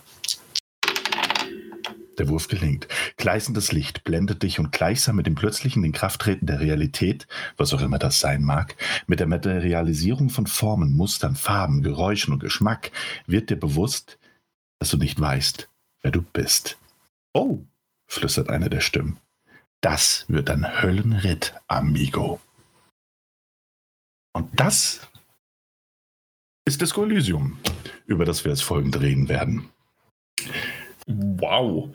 Ich muss ganz ehrlich sagen, also Mike, ich weiß jetzt nicht, wie es dir geht, aber Chapeau. Ich, ja, nicht nur das, sondern ich, ja, also ich würde das gerne von deiner Stimme. Magst du die deutsche Synchronsprecherstimme? Weil es gibt es ja bisher noch nicht in Deutsch. Ähm, würde ich dich vorschlagen. Dankeschön, Dankeschön. Ähm, danke. Disco Elysium. Ähm, es ist tatsächlich für alle, die es jetzt so ein bisschen gehört haben, und darum ging es ein bisschen. Disco Elysium läuft tatsächlich so in etwa ab. Wir haben natürlich ein Bild auf dem Bildschirm. Wir haben aber auch eben sehr viel Text. In der deutschen Version ist es eben nur deutscher Text und dafür eine englische Sprachausgabe, die den geschriebenen Text weitestgehend, das heißt immer dann, wenn gesprochen wird, vorliest. Alles, was zwischen den Gesprochenen steht, muss nach wie vor gelesen werden. Ähm, aber Disco Elysium ist ein klassisches Rollenspiel, also wirklich der klassischsten aller Formen, nämlich weil es sich auch von den Pen-and-Paper-Spielen anleiht. Vielleicht hat man den Würfelwurf gehört, ich hoffe es sehr, denn hm, auch ja, ja, in diesem Spiel ist es so, man spielt eine Figur, die erwacht, die keine Erinnerung hat an das, was passiert ist und wie sie da hinkommt, die sich selbst in dieser Welt, in der dieses Spiel spielt, erstmal zurechtfinden muss und dabei allerdings mit dem Problem zu kämpfen hat, dass sich quasi jede Faser, jede Stimme, jeder Teil seines Bewusstseins, und ob er sich daran erinnert oder nicht, die Elektrochemie, der Verstand, die Autorität, das Reptiliengehirn, was auch immer, meldet sich bei jeder passenden oder auch unpassenden Gelegenheit in seinem Kopf und für uns als Spieler in Textform oder vorgetragener Form, um den eigenen Senf dazu zu geben es gibt immer mal wieder Gespräche, die man führen kann. Also es gibt tausende von Gesprächen, die man führen kann. Das Spiel ist eigentlich weitestgehend kampffrei. Es werden eigentlich nur Gespräche geführt und ähm, gelauscht und im Weltauf Weltaufbau und den Charakteren interagiert. Aber es gibt auch immer mal wieder Entscheidungen zu treffen oder aber das Gespräch in eine gewisse Richtung zu lenken oder eine Aktion auszuführen. Und die funktioniert eben in klassischster Tabletop Pen and Paper Rollenspiel Manier so, dass man bestimmte Werte hat, die man aufleveln kann und dementsprechend bei bestimmten Würfen, es sind tatsächlich auch virtuell dargestellte Würfelwürfe, ähm, darüber entscheiden, ob du erfolgreich bist mit dem, was du fragst, tust, machen möchtest oder denkst oder ob du eben scheiterst. Und das ist im Kern und der Großteil des Gameplays von Disco Elysium, dem Final Cut, der jetzt erschienen ist. Wir haben keinen Key bekommen, Jan und ich, wir haben es uns beide sehr unabhängig voneinander gekauft. Mhm. Und, und gab es ja zum Glück für 20% günstiger durch PlayStation Plus. Juhu, ich hab. Ich bin PlayStation Plus. hat sich für dich jetzt schon gelohnt. Hat sich wunderbar gelohnt. ähm, war dementsprechend dann für 32 Euro zu erwerben. Genau. Genau, ja, aktuell. Äh, ansonsten wären es 39,99 gewesen, meine ich, ne? Ähm, das sind ja. 20 Prozent mehr, ja. Ganz genau. Ich wollte noch mal, wollte noch mal klar machen. Wir haben es beide gespielt. Ich habe das Spiel gerade am gestrigen Abend noch beendet. Jan ist mittendrin. Genau, ich habe es gestern am gestrigen Abend oder heute Morgen ähm, zwar auch beendet, aber nicht das einfach nur das, das Spiel. Ich habe die Playstation ausgemacht. Konsole ausgeschaltet, ja. Richtig. Ähm, ich bin so, äh, äh, das ist mir ja so ein bisschen komisch, ne? Diese Playstation 5 äh, Zeiten weiß man nicht so genau, ob man sie den trauen kann, aber äh, du hast gesagt, was? 25 Stunden? Genau, ja. Laut PlayStation 5 bin ich bei 25 Stunden. Äh, da bin ich seit bei 13 Stunden. Plus, minus. Ich dachte eigentlich, ist es mehr, aber na gut. Äh, du hast auch gedacht, dass es mehr wäre ja, bei dir. Das stimmt. War auch also, meine Vermutung. Äh, aber deswegen, dann kann man es vielleicht so in der Hinsicht äh, vergleichen. Ich bin jetzt am zweiten Tag, am sehr späten Nachmittag.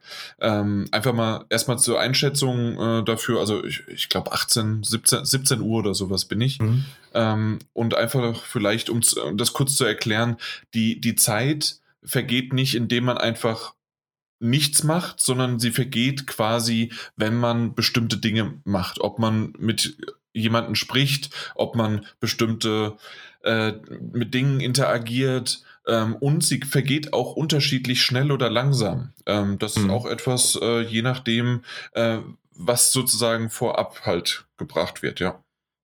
Ja, das stimmt.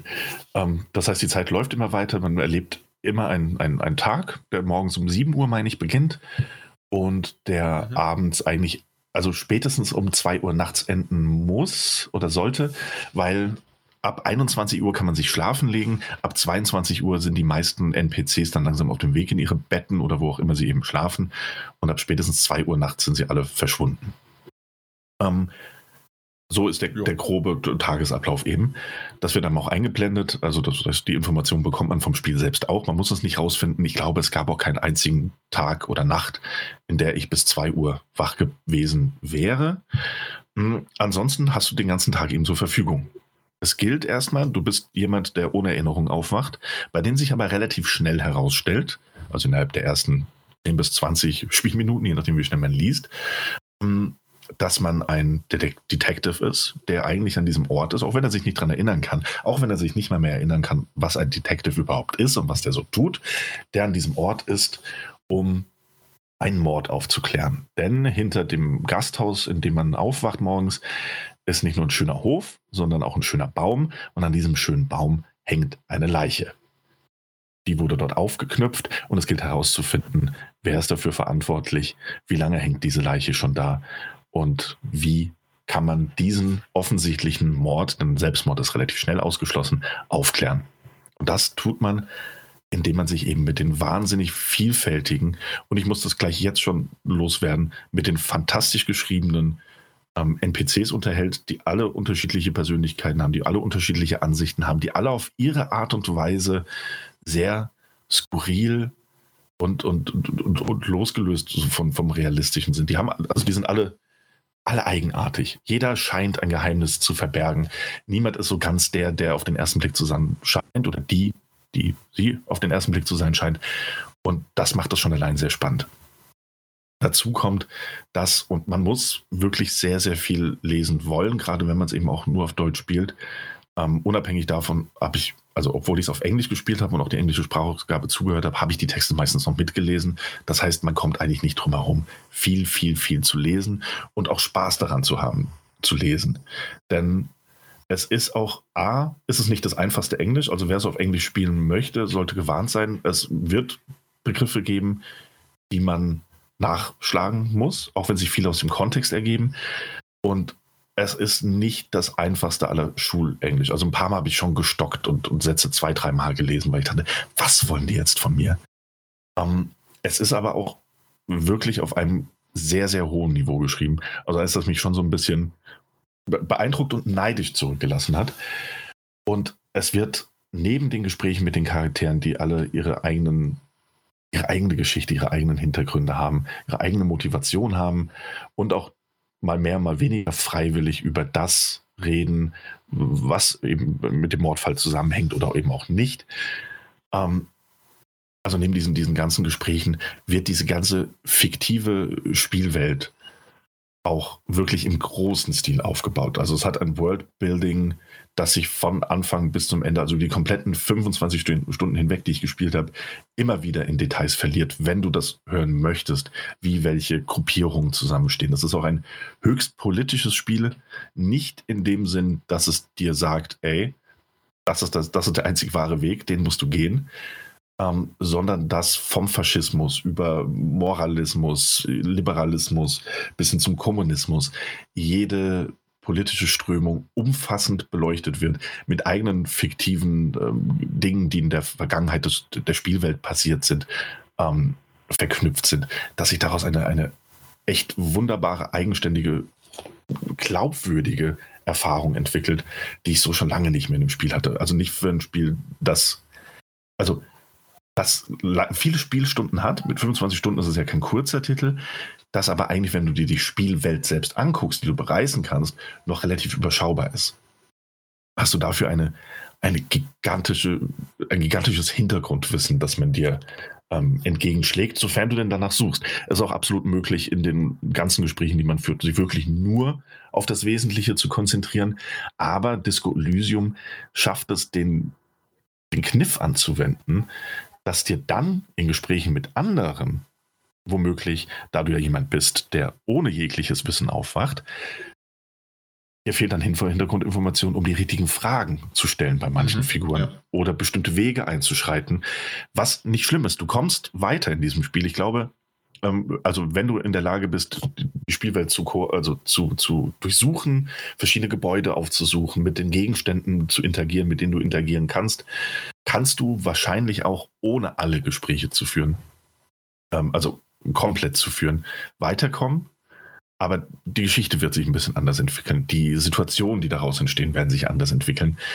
Ähm, das habe ich selbst an der einen oder anderen Stelle erfahren, indem ich dann noch neu geladen habe, weil mir der Ausgang nicht so ganz gefallen hat. Und ich gemerkt habe, so, ah, wenn ich vorher mit der Person spreche und das Wissen habe, kann ich das in diesem Gespräch mit einbinden und so den Ausgang beeinflussen. Das ist sehr, sehr gut gemacht.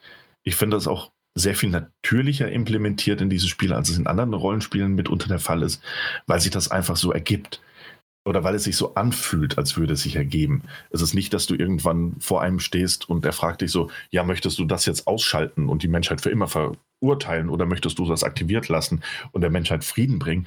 So einfach ist es nicht. Es sind einfach ganz kleine Gespräche, die eine unendlich, also die so ein Schneeballeffekt mäßig, wie so eine Lawine, die losgetreten wird, späterhin einfach neue Optionen ergeben können, wodurch sich der Verlauf des Gesprächs als solches einfach in eine andere Richtung entwickelt. Also, dass du gar nicht die Option zwischen zwei Sachen hast, sondern das Gespräch auch ein anderes, weil du ein bestimmtes Hintergrundwissen ins, einbringen kannst.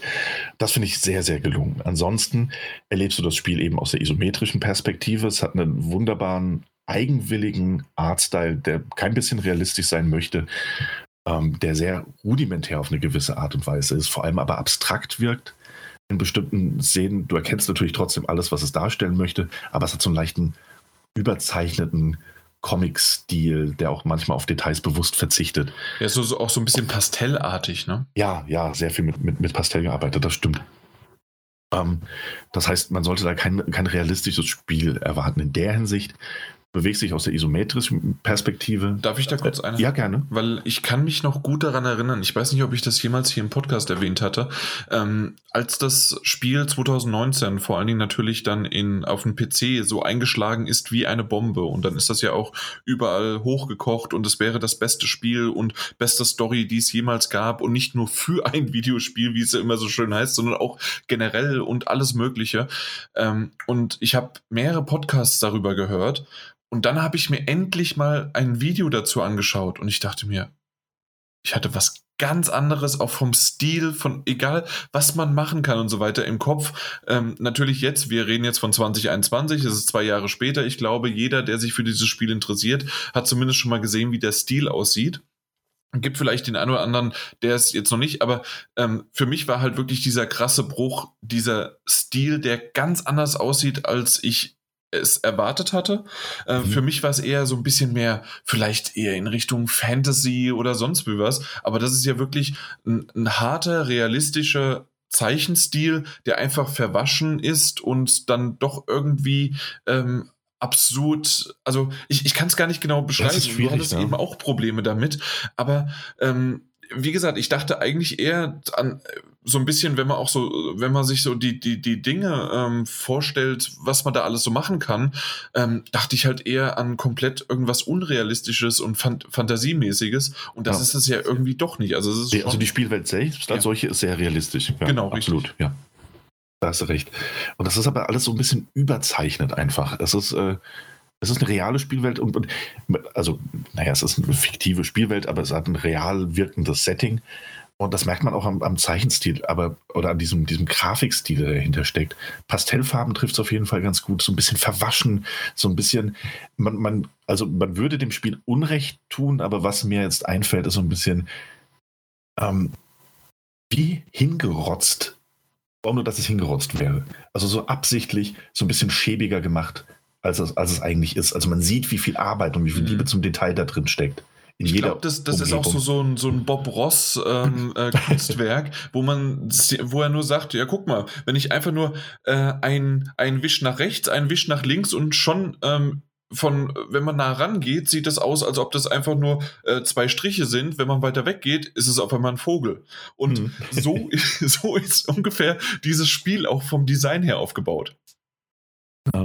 Und also, ne, also man, man kann sich da diesbezüglich auch einfach Bilder ansehen. Man merkt ja auch, wir, wir, wir versuchen uns da gegenseitig zu überbieten oder irgendwie mal auf den grünen Zweig zu kommen, was die Beschreibung angeht. Es ist nicht ganz einfach. Ähm, deswegen schaut euch Bilder an oder vielleicht habt ihr sogar eins ähm, in euren, euren Kapitelmarken, wenn ihr euch diesen Podcast gerade anhört. Ähm, Und es ist aus der isometrischen Perspektive auf der PlayStation 4 und auf der PlayStation 5, genauso wie auf, na gut, auf dem PC vielleicht mittlerweile, lässt sich das Spiel natürlich mit dem Controller spielen. Das heißt, man steuert die Figur direkt mit dem linken Stick. Man kann sich mit, äh, mit dem rechten Stick kann man aber diese Points of Interest, die es in diesen Spielen gibt, das heißt Gegenstände oder Figuren ähm, oder Eingänge, Türen, mit denen man eben interagieren kann, kann man sich mit einem mit dem rechten Stick anzeigen lassen. Man kann das quasi so durchklicken, während man sich mit dem linken Stick bewegt.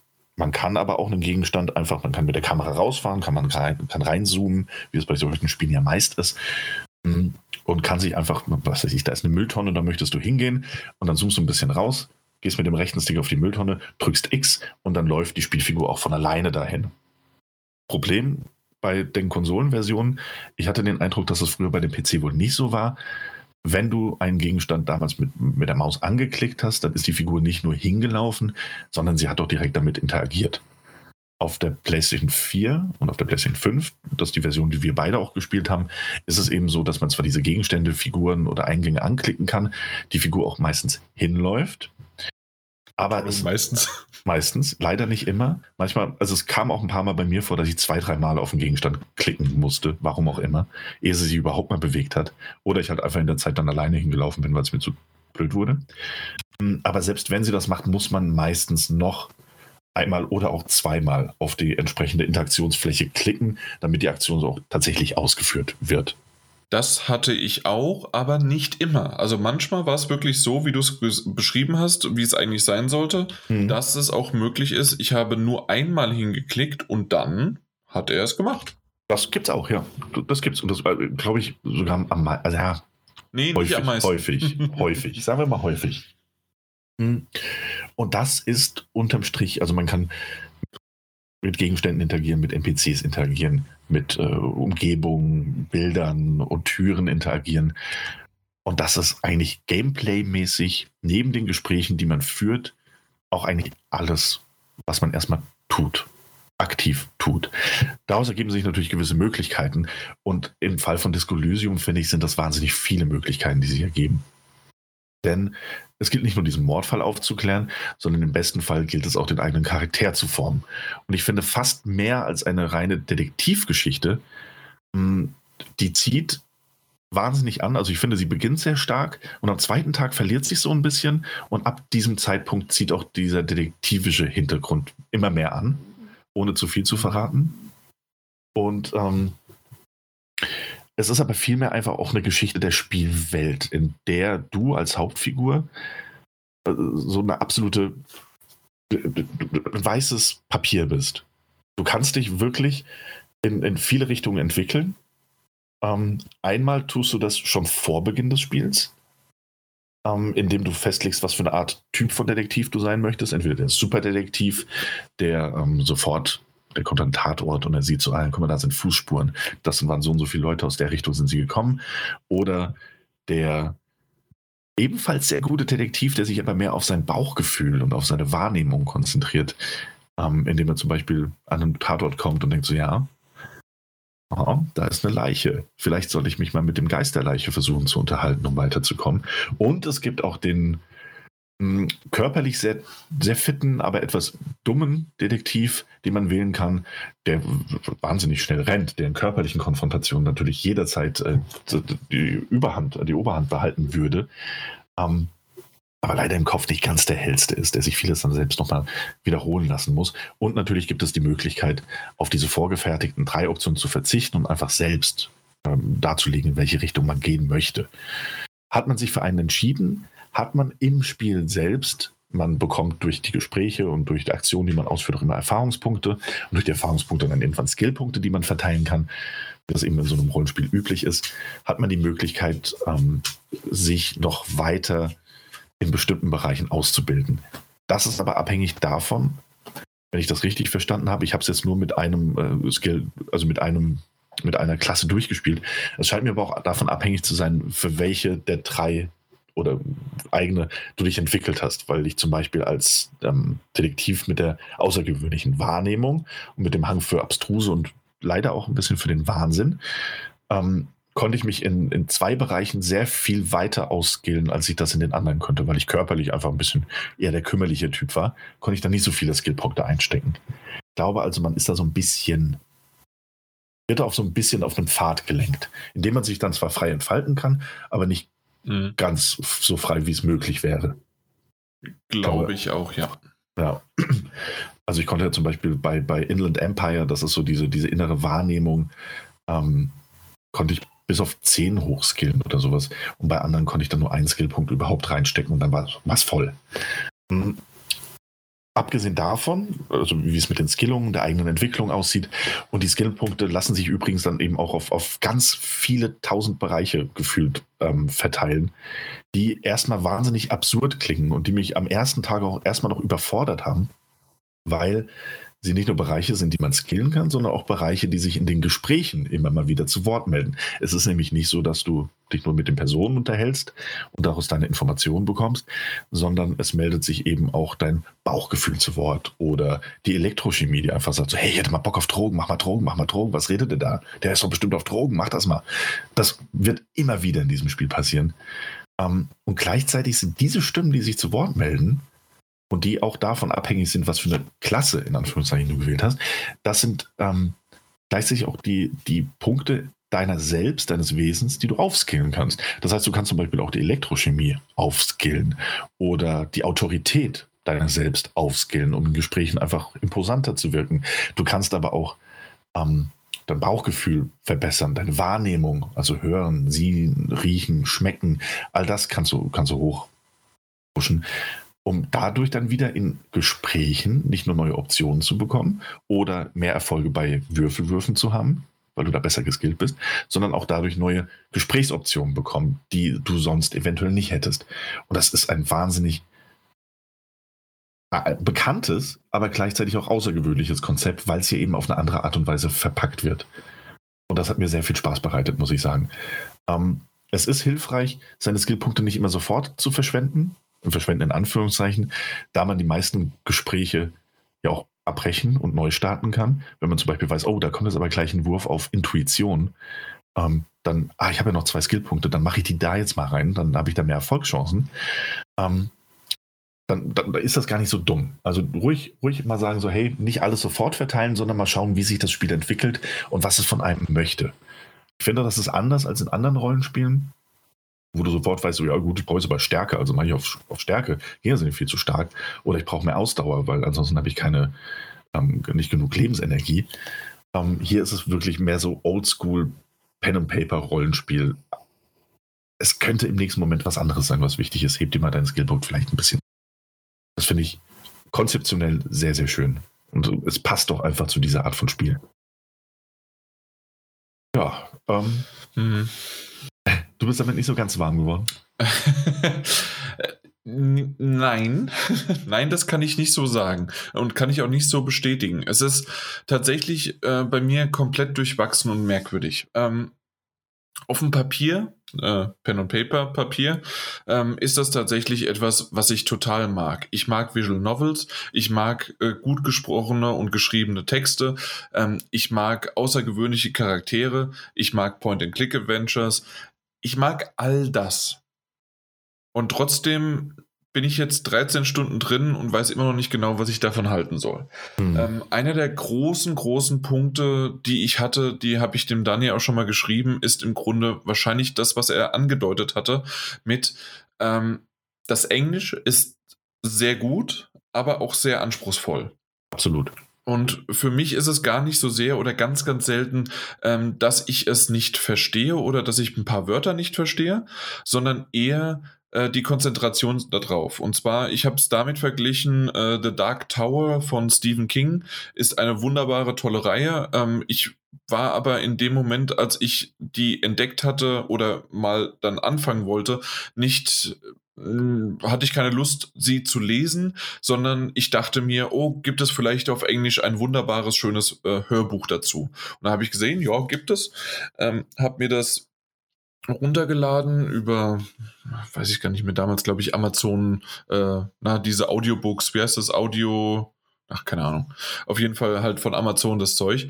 Und ähm, sogar kostenlos, weil ich mich da angemeldet habe. Und da gab es dann ein Buch halt, ein Audiobook halt kostenlos dazu. Ähm, hab mir das angehört und habe gemerkt, wie faszinierend ich von dieser Stimme, die es, es vorgelesen hat, und von dem Singsang der, äh, der Wörter, die gewählt worden sind, ähm, war ich so fasziniert, dass ich vergessen habe, mich auf den Inhalt zu konzentrieren. Und das ist tatsächlich genau hier mir wieder passiert. Diese Erzählerstimme, ähm, so am Anfang, wie jetzt der Daniel das äh, erzählt hat, und genau in diesem tiefen Basston und äh, dann auch unterschiedliche Stimmlagen, ähm, gerade auch der Erzähler, der insgesamt ja die 16, 24, ich weiß gar nicht, wie viele Skillungen es gibt, aber die, die du jetzt ja erzählt hattest, die, die hat, jeder hat eine eigene Stimmlage, ähm, die er dann perfekt hinbekommt und super äh, spricht und dann das, was du erzählt hast, wenn zwei unterschiedliche oder manchmal auch drei äh, Skillungen und äh, Eigenschaften sich miteinander unterhalten oder eventuell sogar dann äh, miteinander diskutieren und konträre Ansätze haben und du mittendrin bist und gar nicht weißt, was du mhm. eigentlich antworten sollst oder völlig also verwirrt bist oder sagst, nee, ich diskutiere jetzt gerade mit mir selbst quasi oder mit meinen Eigenschaften. Das ist genial, aber ich musste am Anfang sehr, sehr lange darauf äh, aufpassen, dass ja. ich nicht abschweife und einfach nur sage, oh, guck mal, das ist ja schön, das Wort, dass das äh, in Altenglisch geschrieben worden ist und sonst wie was. ja. Und ähm, ich glaube, das ist das größere Problem gewesen für mich. Und, äh, und diese schiere, ähm, was mache ich hier eigentlich gerade, weil ich ja von dem Spiel, von dem Titel nichts kannte. Und ich bin in den ersten Tag reingeworfen worden. Und du hast schon richtig gesagt, das ist ja im Grunde ein komplett der, ähm, dieses typische, was es ja bei Videospielen oftmals gibt, ähm, Amnesie, die jetzt hier in dem Fall sogar von, ähm, äh, ja, also medizinisch äh, dargestellt wird mit einem makaberen Humor und warum ja. das Ganze äh, passiert ist, ähm, ist wunderbar erklärt. Und ähm, das, das macht auch Spaß, quasi dann diese Welt zu erforschen. Es macht, Nur, es macht in dem Fall auch einfach mehr, mehr Sinn. Ja, ähm, finde ich, als, also als in anderen Spielen. Mehr Sinn. Er, ergibt mehr Sinn, selbstverständlich. Ja, also wir, wir sind ja hier mal auf einem schönen Shakespearean Deutsch, ne? Entschuldigen Sie. Äh, ja, genau. Du sagst ja auch Goethe und nicht Goethe. Das weißt du doch gar nicht. Achso, gut. Okay. Auf, je Sorry, auf jeden Fall das Ganze, das hat mich an dem ersten Tag nicht überfordert, aber ich bin dann irgendwann so in, in Trott gekommen und habe dann irgendwie gemerkt, okay, also im Grunde am ersten Tag, ähm, ich hätte, man hätte auch was anderes machen können, aber was, äh, in welchen Trott ich gekommen bin, ist einfach, ich habe jetzt die ganze ähm, Map, die ich so, die für mich zur Verfügung stand, habe ich jetzt Stück für Stück äh, abgearbeitet, habe mit jedem gesprochen, habe jede Gesprächsoption ähm, ja ermüdet und habe die, hab die ausgewählt, die halt möglich sind, weil es gibt ja natürlich auch Gesprächsoptionen, die sich irgendwann ausschließen, weil man vorher was entweder gesagt oder nicht gesagt oder falsch gesagt hat oder das, was du gemeint hattest, dass wenn man würfelt, gibt es ja manche Wahrscheinlichkeiten, ähm, dass man nur mit seinem Sinn äh, oder mit seinem Einfühlsvermögen, einfühlsames äh, ja, Vermögen, dann, ja. genau, dass ähm, das dann überhaupt ähm, ansprechen darf oder kann, weil ansonsten wüsstest du es halt nicht. Mhm. Und, ähm, und solche Dinge sind irgendwie cool und genial geschrieben, aber der erste Tag hat mich doch sehr, sehr vielleicht dann doch überfordert. Also der erste gewisse, Spieltag, meine ich. Gewisse, ja, genau, der Spieltag. Ähm, Finde ich aber auf eine gewisse Art und Weise auch so beeindruckend. Mir ging es ja ganz ähnlich, auch weil die Spielwelt einfach so komplex ist und weil du so da reingeworfen wirst. Und in dem Fall dich auch mit der Hauptfigur dadurch fantastisch identifizieren kannst, weil du einfach keinen blassen Schimmer hast, was du da tust und warum du es tust und warum du dir das alles eigentlich anhörst. ja, ich weiß, du musst irgendwie einen Mordfall aufklären, aber du bist ja eine Person, du weißt gar nicht, warum du das überhaupt machen solltest und wer du bist und was wollen die ganzen Sinne von mir. Du bist so komplett überfordert mit diesem da reingeworfen werden, wie es die Hauptfigur auch ist. Und ich verstehe den Kritikpunkt absolut. Mhm. Ich finde auch, dass, auch weil es mir am ersten Tag eben ganz ähnlich ging am ersten Spieltag und ich dachte so, es ist brillant auf eine gewisse Art und Weise, aber ich weiß nicht, warum ich das so brillant finde. Sind es die Texte? Ist es das Design? Ist es das Zusammenspiel? Und was mache ich da eigentlich? Ich unterhalte mich ja nur mit Leuten und, und irgendwie, hä? Mhm. Und dann macht es immer weiter, also es geht ja natürlich auch immer weiter in diesem Spiel. Und ähm, die, die Charaktere verändern sich und ich habe am Ende, und wir machen das ja, man merkt das ja auch, wir machen das sehr, sehr spoilerfrei. Also es wird wirklich nichts gespoilert. Weil es ja am, im Grunde nur die Story ist. Und eben. darum geht es ja hier. Und am Ende war es aber so, und damit meine ich so ab dem, spätestens ab dem zweiten, dritten Tag, dass ich den Figuren auch an den Lippen gehangen habe, dass ich das gelesen habe und dass ich also in einer entspannten Position gestartet habe, teilweise auch liegend, so ja, ich muss ja eh nur lesen und zuhören mhm. und dann nach vorne gerutscht, bin immer näher an den Bildschirm ran und so, was? Was? Ah ja, krass. Also diese, diese unendliche Sogwirkung entfaltet hat und das nicht nur weil die Texte eben so gut geschrieben sind, was auch gleichzeitig ein bisschen ein Kritikpunkt sein kann, weil es einfach ein wahnsinnig komplexes und literarisch auch anspruchsvoll geschriebenes virtuelles Buch ist in dieser Hinsicht. Wie war das irgendwie eine Million vertonte ähm, Sätze? mhm. oder Absätze, ich glaube Sätze, ähm, eine Million vertonte Sätze. Und äh, wie du schon erwähnt hast, ähm, gibt es ja zwischendrin erzählerisch entweder auch noch mal Dinge, die einfach dann, die du selbst lesen musst. Also insgesamt, ich, ich, ich mag das, dass das, äh, ver, ich weiß gar nicht, wie man es dazu sagen, Storyboard oder sowas, mit auch, okay, du hast jetzt Option A gewählt, nicht B oder C oder D. Ähm, und diese Verknüpfung, das, was wir damals bei Telltale so bewundert haben oder teilweise kritisiert haben, dass es dann zum Schluss egal war, ob man sich für Charakter A oder B entschieden hat, äh, weil es trotzdem aufs selbe hinausläuft, ist hier aber komplett absurdum äh, gedreht worden. Und hier gibt es ja unterschiedliche und mit Skillung und sonst wie was. Also im Grunde hat hier jemand sein Pen und Paper ähm, äh, Story äh, sowas von ausgelebt äh, und ins digitale Zeitalter geholt, die halt einfach nur abgedreht krass ist. Ja, absolut. Und es, also das ja, auf jeden Fall. Und ähm, man muss ja zwischendrin auch noch ein bisschen lesen, das hat es ja gesagt. Ne? Also, das ist vertont. Zum Beispiel sagt eine Figur irgendwas. Und es Im gibt Übrigen, Bugs, äh, die äh, teilweise äh, dazu führen, dass das etwas, was normalerweise vertont ist, weil ich hatte nämlich am Anfang gedacht, ähm, haben die nicht gesagt, es wurde alles vertont und ja. jetzt ist es da nicht, aber es sind im Grunde einfach, und das haben wir jetzt ja festgestellt, ähm, es sind Bugs, die es nicht triggern, dass das Audio abgespielt, abgespielt wird. wird ja. Wobei sich das mit ähm, Update 1.2, das ja vor ein paar Tagen erschienen ist, schon verbessert hat. Also dramatisch dramatisch verbessert hat. Kommt noch ab und an vor, aber nicht mhm. mehr so häufig. Hm. Ja, also da, das wurde schon verbessert. Ähm, das meiste ist jetzt gesprochen und es ist auch nicht alles von einer Figur gesprochen. Ähm, tatsächlich haben die unterschiedlichen Charaktere natürlich eigene Stimmen.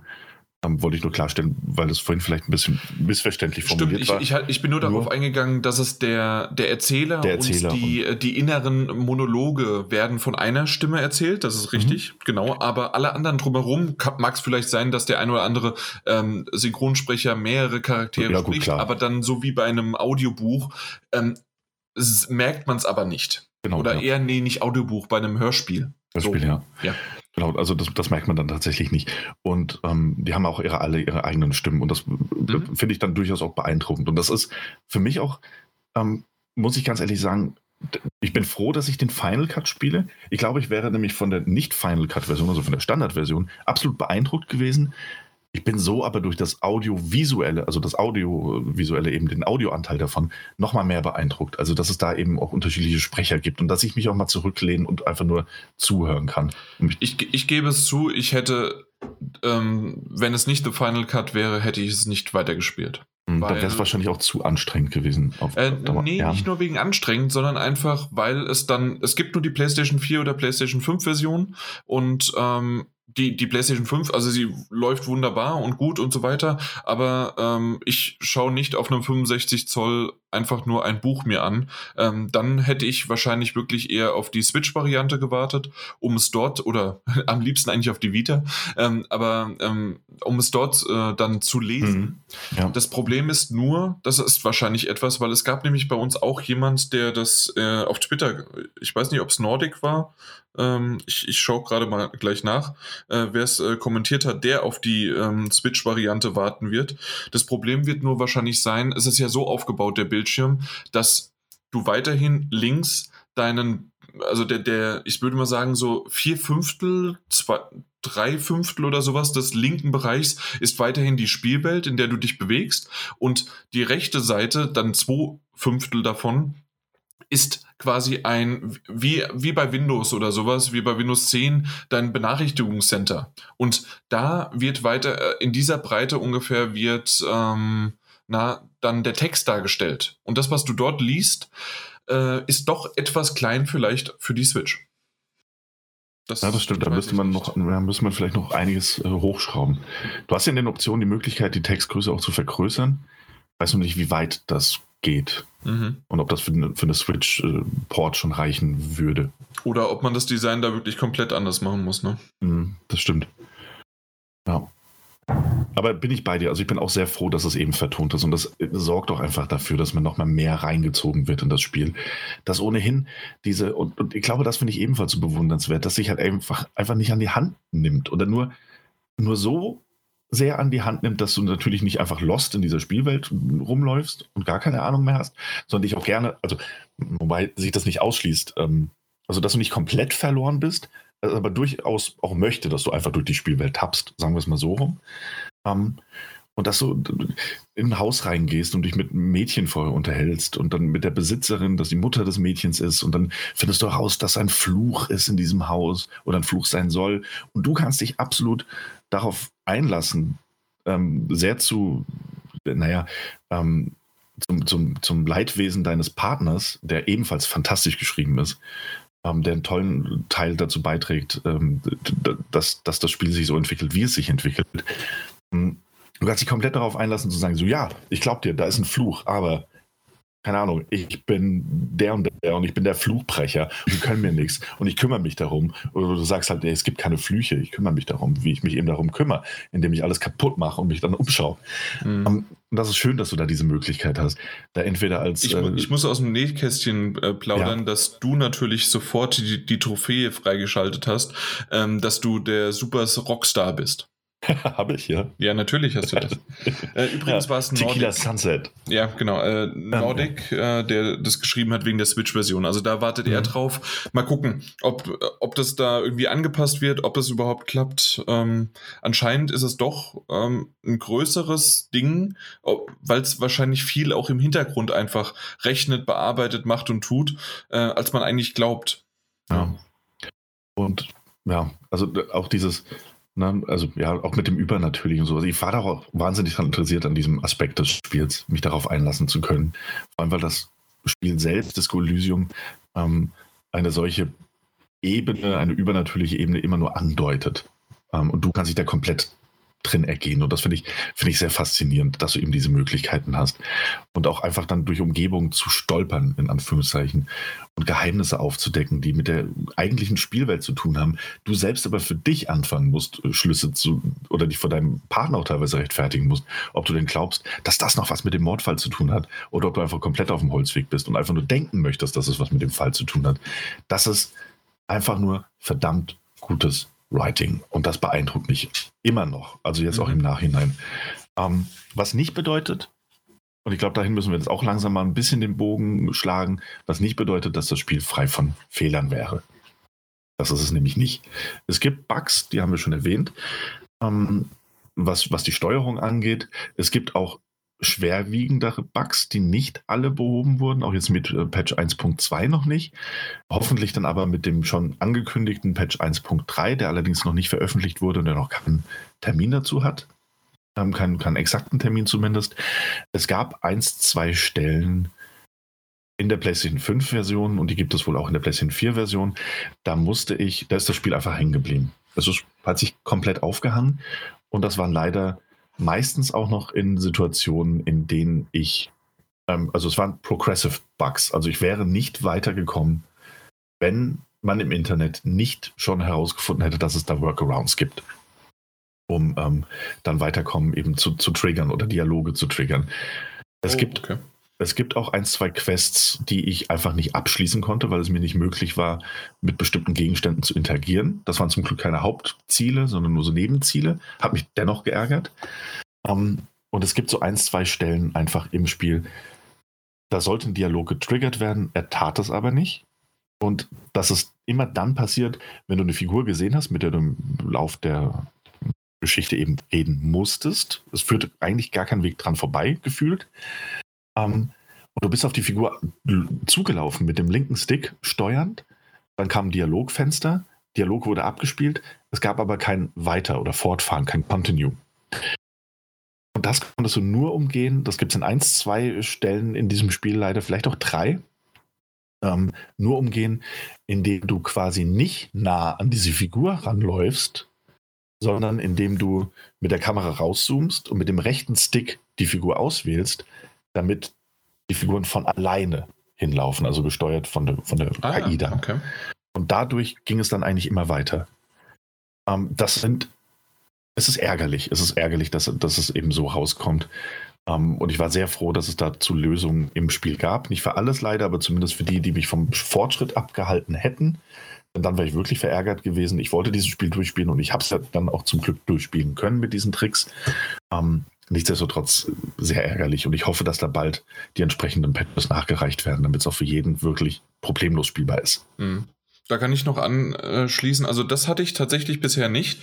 Äh, muss aber auch sagen, dass ich oftmals dieses Feature genutzt habe, indem ich halt gesagt habe, okay, hier ähm, geht zu demjenigen hin und vielleicht habe ich bei dem einen oder anderen, wo, wo du, was du jetzt gerade gesagt hast, ich weiß nicht, ob das schon jetzt am zweiten Tag auch schon passiert ist oder eher im späteren Verlauf, ähm, da, deswegen hatte ich das bisher zum hm. Glück nicht. Genau, also passiert, glaube ich, äh, frühestens ab Tag 3. Ah, okay, gut. Ähm, beziehungsweise gab es am Anfang ähm, eine Szene, also ich glaube, das wurde schon behoben, ähm, dass du ein Gespräch mit einer Person führen kannst, sobald du dein Hotelzimmer quasi verlässt. Mhm. Und die Figur geht äh, in ein anderes Zimmer. Ja. Du hast aber gleichzeitig noch, wenn du wirklich guckst, hast du immer noch den Button, um mit der Figur zu sprechen, auch wenn sie nicht da ist. okay. Und wenn du das machst, obwohl die Figur natürlich weg ist, dann wird das Gespräch nochmal abgespielt und die Animation der unsichtbaren Figur, die sich wegbewegt, abgespielt, aber danach hängt sich das Spiel auch wieder auf. ähm, ich glaube, das wurde mittlerweile aber schon behoben.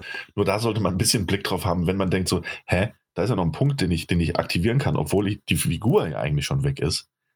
Nicht, nicht draufdrücken. Nee, macht bitte erstmal nicht machen. Genau. Davon abgesehen sind die Ladezeiten relativ Unterirdisch lang. scheiß lang. ja, ganz so schlimm empfand ich es nicht, aber sie sind schon spielflussstörend. Vor allen Dingen, wir reden auf der PlayStation 5, die Konsole, die gesagt hat, es gibt keine Ladezeiten mehr. Ja, das ist ja von den Entwicklern abhängig, aber ich weiß, was du meinst. Es ist überraschend lang und ich habe ja, also äh, gerade auch in, in Hinblick auf Spiele, die grafisch und technisch noch ein bisschen mehr ähm, hinter haben, die sehr viel schneller laden können als das. Ich denke, es ist ja, einfach mangelhaft portiert worden in der Hinsicht oder nicht richtig ausgeschöpft. Und ja, die Ladezeiten sind lang. Äh, ich finde, es fällt nicht so sehr in, ins Gewicht gemessen auf die 25 bis 30 Spielstunden, die man da haben kann und wird. Äh, Aber möchtest du eine Anekdote haben von gestern Abend? Es war bitte. 20 nach 12 und ähm, ich war schon ein bisschen müde, das muss ich zugeben, aber ich bin während der Ladezeit eingeschlafen. Na, ganz so lang sind sie aber nicht. Also ich reden hier über. Ich bin jetzt gut, das ist, ja, das ist ja okay, aber um das zumindest mal ein bisschen in realistischen Rahmen zu setzen, dann bist du halt innerhalb von 10 bis 15 Sekunden eingeschlafen. Teilweise 20 bis 30 hatte noch nie 30 Sekunden Ladezeiten. Hast du jedes Mal auf die Uhr geguckt? Nein, aber 30 Sekunden, das, also das ist so der Punkt, wo ich dann anfange, langsam mal nach meinem Handy zu suchen. Ich habe jedes Mal das Handy direkt gekrallt, wenn ich eine Ladezeit hatte. ja, ja, also ganz, ganz so lang. Also, ja, also, also okay, ich, also ich finde es ich find's tatsächlich extrem. Vielleicht bin ich da auch ungeduldiger und der Daniel hat ja noch ein bisschen mehr Zeit. Ähm, aber auf jeden Fall, gut, okay, das kann, das kann ich noch nachvollziehen. Ähm, aber sie sind du, lang. Sie sind dann lang. hattest du ja. das gesagt mit dem, äh, mit dem nicht abgespielten Ton. Okay, geschenkt, äh, wird gefixt, gefixt, wurde gefixt teilweise schon.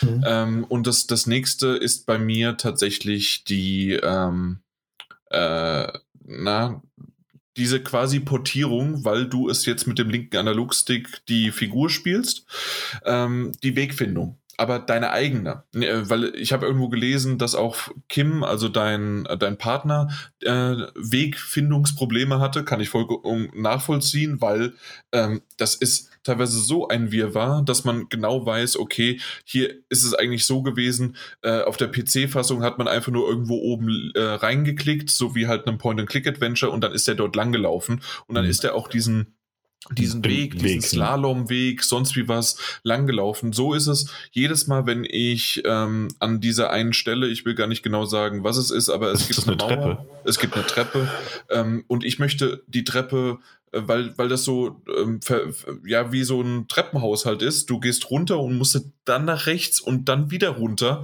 Äh, ich laufe jedes Mal wieder hoch. Und ähm, es gibt andere Dinge, dann äh, na, äh, so ein leicht ausgebranntes Gebäude, in dem man dann ähm, sein vermisstes Kleidungsstück findet. Na? Hm? Ähm, und dort, wenn man dort hochkommt, äh, ich, ich habe zuerst gar nicht gesehen, dass man dort überhaupt hin kann. Oder generell, und das ist etwas wahrscheinlich, was man sagen kann, okay, es ist vielleicht Umgebungserkundung oder es ist ähm, einfach nur dem Design geschuldet, aber es gibt auch ein, äh, eine, eine Sache, wo man unterirdisch äh, in Kellergewölben sozusagen unterwegs ist. Und dort wiederum habe ich ein paar Räume zuerst gar nicht als Räume identifiziert, weil das für mich kein, kein Durchgang war, weil der so wie zugestellt, zudesignt war und dann ach so, doch, ich kann da oben links, also da unten links kann ich ja jetzt einfach durch. Oder ähm, in einem Gebäude habe ich nicht gesehen, ähm, dass, dass ich noch weiter woanders hinging. Also sozusagen die Übersichtlichkeit ist einfach bei vielen, vielen Dingen nicht gegeben und ich kann gerade gar nicht genau sagen, woran das liegt und ob man das mit einer PC-Fassung besser hat, aber ich mache es mittlerweile so, dass ich ähm, das, was du gesagt hast, ähm, man kann ja mit dem rechten Analogstick ähm, bestimmte Dinge highlighten äh, man kann aber mit, was war es, L1 oder sowas?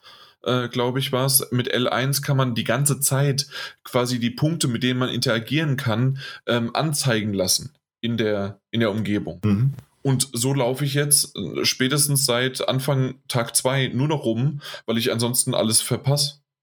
Okay. Ja, ganz so extrem fand ich es nicht, aber ja, es gibt durchaus Wege, die von der eigenen Unübersichtlichkeit der Karte so ein bisschen versperrt sind, wo man denkt so, hä, müsste man da nicht nach hinkommen und dann wieder andere Passagen, wo du denkst, da müsste ich doch einfach langlaufen können. Und wenn du dann näher ranzoomst, siehst du, ach nee, das ist so ein ganz kleiner Pfad, den ich lang gehen kann, den Rest nicht. Hm, das stimmt. Ja. So, die Wegfindung ist nicht immer optimal in der Hinsicht. Genau. Aber also es ist jetzt, es, es, hat sich vielleicht schlimmer angehört, aber das sind so alles paar Punkte, die ich äh, zusammengezählt hatte. Es ist aber trotzdem so, dass ich es ähm, von der Geschichte her und von den Entscheidungen so gut finde, dass ich definitiv jetzt weiter spiele und ich hoffe, ähm, dass wir in den nächsten zwei, drei Folgen irgendwann nochmal entweder spoilerisch oder zumindest mal nochmal als zweites Schlussfazit mhm. darüber reden können, wie das Ganze äh, besser geworden ist. Ja. Oder, also für mich zumindest. Oder ähm, wie, wie es halt sich be beendet hat. Ja. Und ähm, damit kommen wir dann eigentlich auch schon zu so einer Art Zwischenfazit. Ähm, und äh, zumindest mal dem Ende dieser Besprechung hier heute. Und da würde ich an dieser Stelle auch noch ähm, nicht nur mich zu Wort kommen lassen, sondern einen alten und sehr beliebten äh, Kollegen des äh, Bubble Podcasts, der auch früher hier tätig war. Ähm, die meisten kennen ja das Martin Alt, ähm, der auch bei Spielzeit äh, aktiv ist, mit dem ich ein bisschen geschrieben habe und der mir selbst so als kleines Zwischenfazit quasi, das ich äh, zitieren darf und möchte an dieser Stelle geschrieben hat. Mm, ich glaube selbst nicht, dass ich das gerade schreibe, aber S, also Disco Elysium, schickt sich gerade an, Planescape Torment vom Thron zu verdrängen. Ich habe das Gefühl, gerade das erste Erleben eines Spiels zu erfahren, auf das ich in zehn Jahren als All-Time Classic zurückblicken und darüber lamentieren werde, dass solche Spiele nicht mehr gemacht werden. Es ist grandios und hat mich letzte Nacht viele Stunden Schlaf gekostet. Ich würde dem vollumfänglich zustimmen und bin der Meinung, dass Disco Elysium jetzt auch im Final Cut eines der besten Spiele ist und eine der besten Spielerfahrungen vielmehr ist. Ähm, je nachdem, wie man Spiel äh, definieren möchte oder muss für mhm, sich selbst, ja. eines der besten Spielerfahrungen ist, die ich seit vielen, vielen, vielen Jahren gemacht habe, in seiner Gesamtheit. Das ist ein das ist kein Spiel für jedermann und auch nicht für jede Frau. Es ist ein sehr, sehr eigenwilliges Biest, das ins Absurde driftet, das äh, Ecken anstößt, wo man sich denkt, so, ha, hätte das sein müssen? Und du denkst dir zehn Sekunden später, ja, das hätte sein müssen, verdammt nochmal. Gut, dass es das macht, warum auch nicht? Ähm, dass ihr so viele Möglichkeiten gibt und dabei eine tolle, eigenständige Spielwelt kreiert, bei der ich am Ende noch lange im Hauptmenü des Spiels stand und drüber nachgedacht habe, was ich da gerade erlebt habe.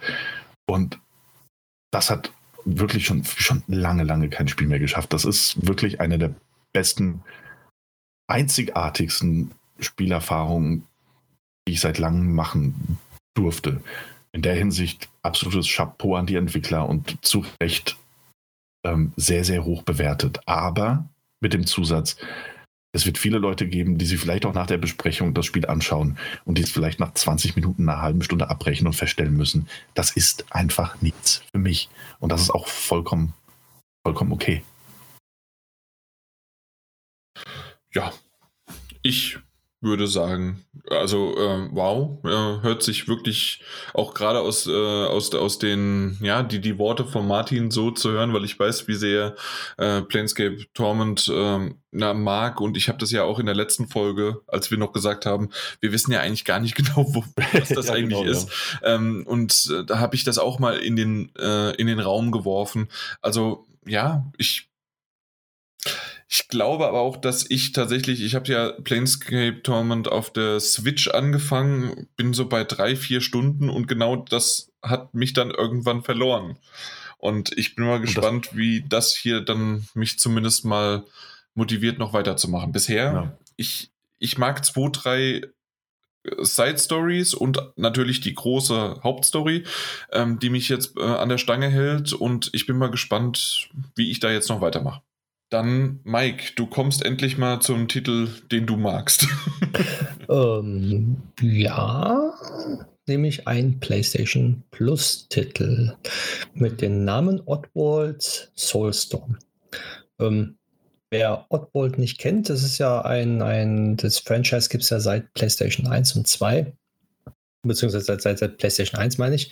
Da mhm. gab es, glaube ich, drei Teile drauf, da will ich mich nicht festlegen. Auf jeden Fall zwei Teile gab es da drauf auf der PlayStation damaligen. Ist ja ein 2,5D-Plattformer mit Rätselspaß. Und das jetzige Spiel ist sozusagen eine Interpretation eines Nachfolgers vom zweiten Teil. Sprich, es gab ja 2014 schon ein Outworld ähm, New and Tasty. Und davon ist sozusagen jetzt der Nachfolger im PlayStation Plus reingekommen. So, wer Oddworld nicht kennt, das ist ein, ja, wie soll ich sagen, ein sehr kritisch, politisch kritisches Spiel, kann man sagen. Also hat eine sehr tiefe Story eigentlich im Hintergrund. Es geht um einen Charakter, der versklavt ist und nichts zu sagen hat und dementsprechend auch sein Mund ähm, zugenäht ist der aber sozusagen seine Anhänger, sein, sein, seine Mitleute befreien muss. Und das auf einer charmanten, witzigen und lustigen Art. Und ähm, ja, das ist eigentlich so die Story dahinter. Mehr, mehr würde ich auch nicht sagen, weil man muss sich das Spiel einfach mal selber angucken und schauen, ähm, mhm. wie, wie, wie, wie der halt wie der Verlauf nimmt, weil das ist drumherum ist sehr viel, was da passiert. Ich, ich, ich finde es jedes Mal äh, interessant, wie sehr diese Oddworld-Titel über die Zeit, du hast ja gerade gesagt, PlayStation 1, tatsächlich mehr und mehr und mehr an Story gewonnen haben. Ähm, auch teilweise, ähm, wie du schon gesagt hast, äh, na, Unterdrückung, Sklaverei, sonst wie was, ähm, das große Management, die CEOs und so weiter. Ähm, und das in wunderbaren äh, Zwischensequenzen, das erzählt wird und teilweise mehr, teilweise weniger. Und ähm, man, ich dachte zuerst eigentlich, okay, das ist so dieses typische, man findet am Anfang ähm, gibt es eine Cutscene und vielleicht noch zum Schluss und zwischendurch sind fünf bis zwanzig Stunden Spiel, aber das ist vor allen Dingen natürlich jetzt in diesem neuesten Teil, den ich auch ähm, so eine Stunde, anderthalb Stunden gespielt habe, ähm, ist das doch tatsächlich äh, mehr und mehr. Ja, ähm, wenn wir schon bei den Cutscenes sind, die Cutscenes sind äh, vorgerenderte Sachen, also die sind nicht in-game aufgenommen, beziehungsweise sind halt vorgerendert und werden dann abgespielt, was aber dem Spiel überhaupt nicht schadet, sondern die, den Look sozusagen oder die, die, die ganze Atmosphäre noch das i-Tüpfelchen aufsetzt, finde ich. Das ist so das mit den Cutscenes. Ähm, vom Spielprinzip her ist es eigentlich recht simpel aufgebaut. Man muss einfach durch 2,5D-Level durchlaufen und kleinere Rätsel lösen, beziehungsweise da sind verschiedene fiese Leute, Bösewichter mit Maschinengewehren oder andere Sachen, Beispiel ein Feuer oder sowas. Und man muss irgendwie gucken, dass man dieses umgeht, beziehungsweise man kann verschiedene Möglichkeiten hat man, um voranzukommen. Man kann zum Beispiel, wenn man einen kleinen Gegner da hat mit einer Maschinenpistole, kann man seine Fähigkeiten einsetzen und den sozusagen äh, steuern und den dann töten kann man machen. Aber es gibt dann auch Abschnitte zum Beispiel, wo man dieses nicht anwenden darf. So, und am Anfang des Spiels, wer das Spiel noch nie gespielt hat, kommt eigentlich da sehr gut rein, weil das wird nach und nach alles erklärt. Man hat nicht sofort alles gleichzeitig freigeschaltet, sondern es wird nach und nach erklärt. Und wie man beispielsweise mit dem Feuer umgeht, wie man mit verschiedenen Leuten umgeht, was passiert, wenn man da, da halt irgendwo hingeht. Und je mehr Möglichkeiten man hat, desto schwieriger werden die Level auch zum Schluss. Beziehungsweise es gibt Checkpoints in den Levels, wo man weiß, danach wird es ein bisschen schwieriger. Das bisschen. Problem ist, ja, ein bisschen. Also es geht. Also ich sag mal so, es ist wirklich, man probiert und probiert und probiert. Und man kommt immer ein Stückchen weiter, ein Stückchen weiter, ein Stückchen weiter. Man stirbt sehr häufig, beziehungsweise andere sterben wahrscheinlich noch häufiger. Aber das ist eigentlich Teil des Spiels. Man muss es so vorstellen, dass man probiert Sachen aus und die, ich sag mal so, wenn, wenn man einmal ein bisschen vorangekommen ist, dann kann man denselben Weg immer wieder benutzen, bis zu der Stelle. Und dann muss man sich was Neues überlegen. Für manche ist es halt sehr Zeitraum, beziehungsweise ich habe für das erste, für den ersten Abschnitt eine halbe Stunde gebraucht und für das zweite Level, sozusagen, Anführungszeichen Level, äh, Stunde 16. Wo ich mir aber dann auch Zeit gelassen habe und genommen habe. Aber ich sag mal so, wenn man diese Level durchgespielt hat, der, kann man die ja später wiederholen. So, und mit in der Wiederholung kann man dann die anderen Sachen freischalten, beziehungsweise aufsammeln, versteckte Gegenstände, die da versteckt sind. Dann kann man dieses Level auch locker in einer halben Stunde durchspielen, wenn man weiß, wie man die Gegner umgeht. So, das ist ein Kritik, also nicht ein Kritikpunkt, sondern ein, eine Art, wie man so ein Level macht. Dazu kommt dann später, dass man seine Anhänger befreien muss. Sprich, seine Anhänger kann man indirekt steuern. Bei diesem Teil ist es jetzt so, dass die Anhänger selber ähm, Beispiel sagen können oder Ersatz ähm, nicht sagen, sondern die haben selber ein Bewusstsein. Beispiel, wenn einer dann Beispiel schlecht drauf ist, aggressiv ist, dann rennt er zu den Gegner hin und will den kaputt machen. So, das ist natürlich unvorteilhaft. Deswegen muss man dann gucken, wie man dann mit den Leuten umgeht, beziehungsweise mit seinen Anhängern, wie man die durch das Level hin und her schickt, sodass dann auch die Leute, die beispielsweise ängstlich sind, weiter vorankommen oder die Leute, die aggressiv da rumlaufen, dass man die irgendwie beruhigt und dann noch weiter mitnimmt. Bei den, ganz am Anfang ist es so, dass man die nur beschützen muss. Ganz am Anfang, da laufen die selber hoch oder die klettern hoch und man muss dann dementsprechend ähm, die Bösewichter irgendwie beschäftigen, ablenken und sozusagen, dass man die dann halt beschützt. Da gibt es dann verschiedene Möglichkeiten, wie man kann sie abwerfen, mit Minen irgendwo platzieren, man kann in deren Köpfe reingehen, sich gegenseitig kaputt schießen. Also gibt es wirklich unzählig viele Sachen. Und am Ende des Levels wird dann aufgezeigt, wie viele man gerettet hat, was man alles freigeschaltet hat und wie viele versteckte Sachen man bekommen hat. Und dementsprechend kann man dann auch die Level dann wiederholen und die anderen Sachen dann mit freischalten. Das ist sozusagen das Prinzip jetzt vom Spiel. Grafisch mäßig ist, würde ich sagen, ist es recht okay für ein 2,5D Side-Scrolling-Plattform-Game.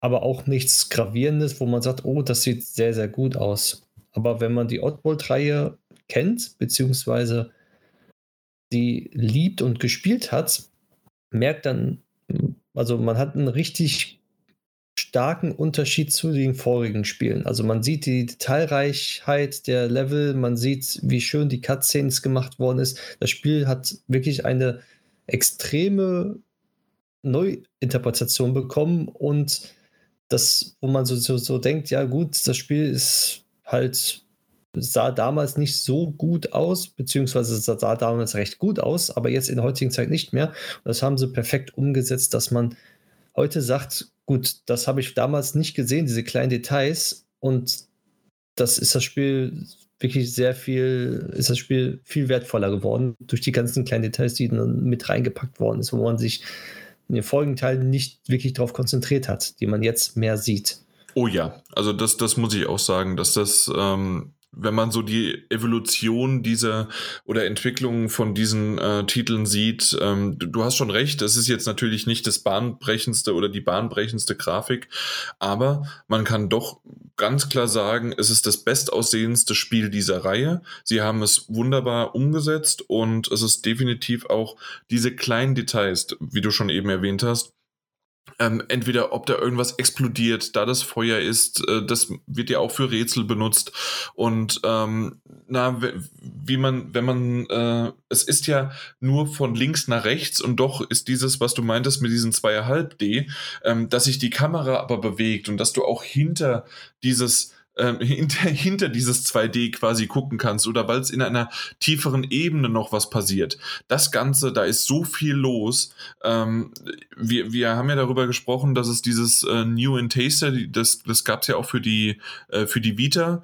Ähm, das, das kannst du vergessen. So ein Titel, den ähm, die PlayStation 4 würde das schaffen, klar, aber ähm, das, das kriegst du nicht mehr auf die Vita irgendwie geportet, das kriegst du nicht sonst wie was hin. Und äh, ich würde sogar umgekehrt sagen, das ist ein Titel, der endlich auch mal auf einem großen Fernseher wirklich schön aussieht und ähm, dann noch diese vorgerenderten Cutscenes. Also das, das macht richtig Laune. Also da ja. habe ich, äh, hab ich Bock drauf. Die einzige Sache, und ähm, ich, ich habe es schon angedeutet und du kannst es gerne erst später aufnehmen, aber für mich ist der Schwierigkeitsgrad doch echt eine sehr, sehr große Hürde und es bringt mich immer wieder zur Verzweiflung. Also ich würde den Schwierigkeitsgrad mal direkt aufnehmen, weil mhm. das ist wirklich das, was Oddworld schon immer ausgemacht hat, der Schwierigkeitsgrad. Der war noch nie einfach, das Spiel. Es war immer recht schwer und in den älteren Teilen war es sogar, fand ich, schwieriger, weil die Steuerung da nicht so präzise war. Die Steuerung jetzt ist auch nicht so präzise, beziehungsweise man verhaspelt sich manchmal ganz schnell mit den Hochspringen, Herablassen oder Rennen und Springen gleichzeitig. Das klappt, finde ich, immer noch nicht perfekt, aber besser als in den vorigen Teilen. Und Schwierigkeitsgrad, ja, ähm, ich habe selber gemerkt, er steigert sich extrem und das auch sehr schnell, von einfach auf einmal auf extrem schwer. Wo man sich so denkt, ja, warum? dann springt man runter und dann wird man sofort abgeschossen oder man, man versucht da irgendwas zu werfen, dann wird man entdeckt und dann ist schon wieder das ganze, also das komplette Rätsel wieder vorbei.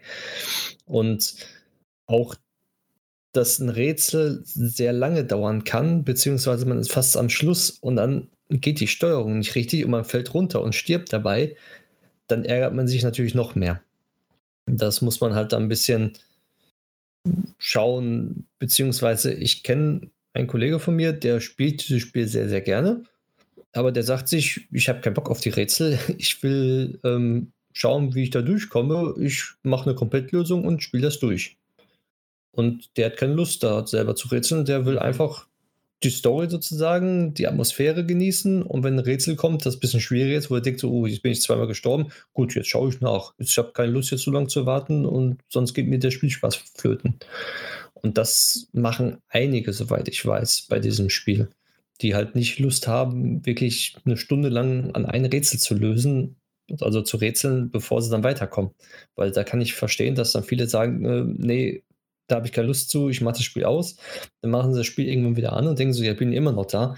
Nee, komm, ich mache ein anderes Spiel an. Das kann ich sehr gut nachvollziehen. Ja. Von Sachen Grafik hm, würde ich auch noch was zu sagen, dass das auf der PlayStation 4 und PlayStation 4 Pro nur mit 30 Bilder pro Sekunde läuft in Full HD und auf der PlayStation 5 läuft mit 60 Bildern pro Sekunde. Aber wenn Szenen geladen werden, sieht man kleine Ruckler. Das schuldet aber nicht der PlayStation, sondern das Nachladen beziehungsweise der Programmierung. Das ist normal. Wie? Gibt auch keine Ladezeiten. Ja, aber die, dieses. Im, im Spiel, man, wenn man wenn es im Spiel halt lädt, Mhm. Beziehungsweise man, man läuft ja, beziehungsweise die, da schwenkt die Kamera um und dann hat man ein leichtes Ruckeln. Also ich sehe es zumindest. Und das ist sozusagen, was halt mich selber stört, aber anscheinend wollen die das wegpatchen, soweit ich es mitbekommen habe bei dem Spiel. Ansonsten muss man, achso, genau, PlayStation 5 läuft es nicht in 4K, in nativen 4K, sondern nur in ähm, BQHD, also 1440p, was aber überhaupt keinen Unterschied, also ich habe nicht so einen starken Unterschied gemerkt, beziehungsweise auf meinem 4K-Fernseher, dass ich sagen konnte, oh, das sieht aber schlecht aus, sondern es sieht wunderbar scharf und ähm, super aus. Also ich habe damit keine Probleme gehabt. Okay. Ja, ähm, ansonsten. dadurch, dass es ja ein PlayStation Plus ist, weiß ich, dass wir alle drei so ein bisschen angespielt haben. Du bist ja bei uns da doch eher der Experte in der Hinsicht, weil du ja auch die vorherigen Teile oder viele von denen gespielt hast. Ähm, Daniel und ich, wir haben es nur angespielt. Ähm, genau. Ich glaube, wir werden aber auch äh, zum, zum Wohle unserer Controller nicht weiterspielen oder nicht viel weiterspielen. Na, ich, ich werde die Platin holen. Oh das, das oh habe ich mir vorgenommen auch wieder. Alter Masochist. ich mag okay. solche Spiele. Alles klar, noch irgendwie einen Abschluss oder willst du lieber, wenn du die Platin hast, dann nochmal sagen, hey, äh, ich hab's durch, aber jetzt habe ich die PlayStation 5 zweimal verbrannt?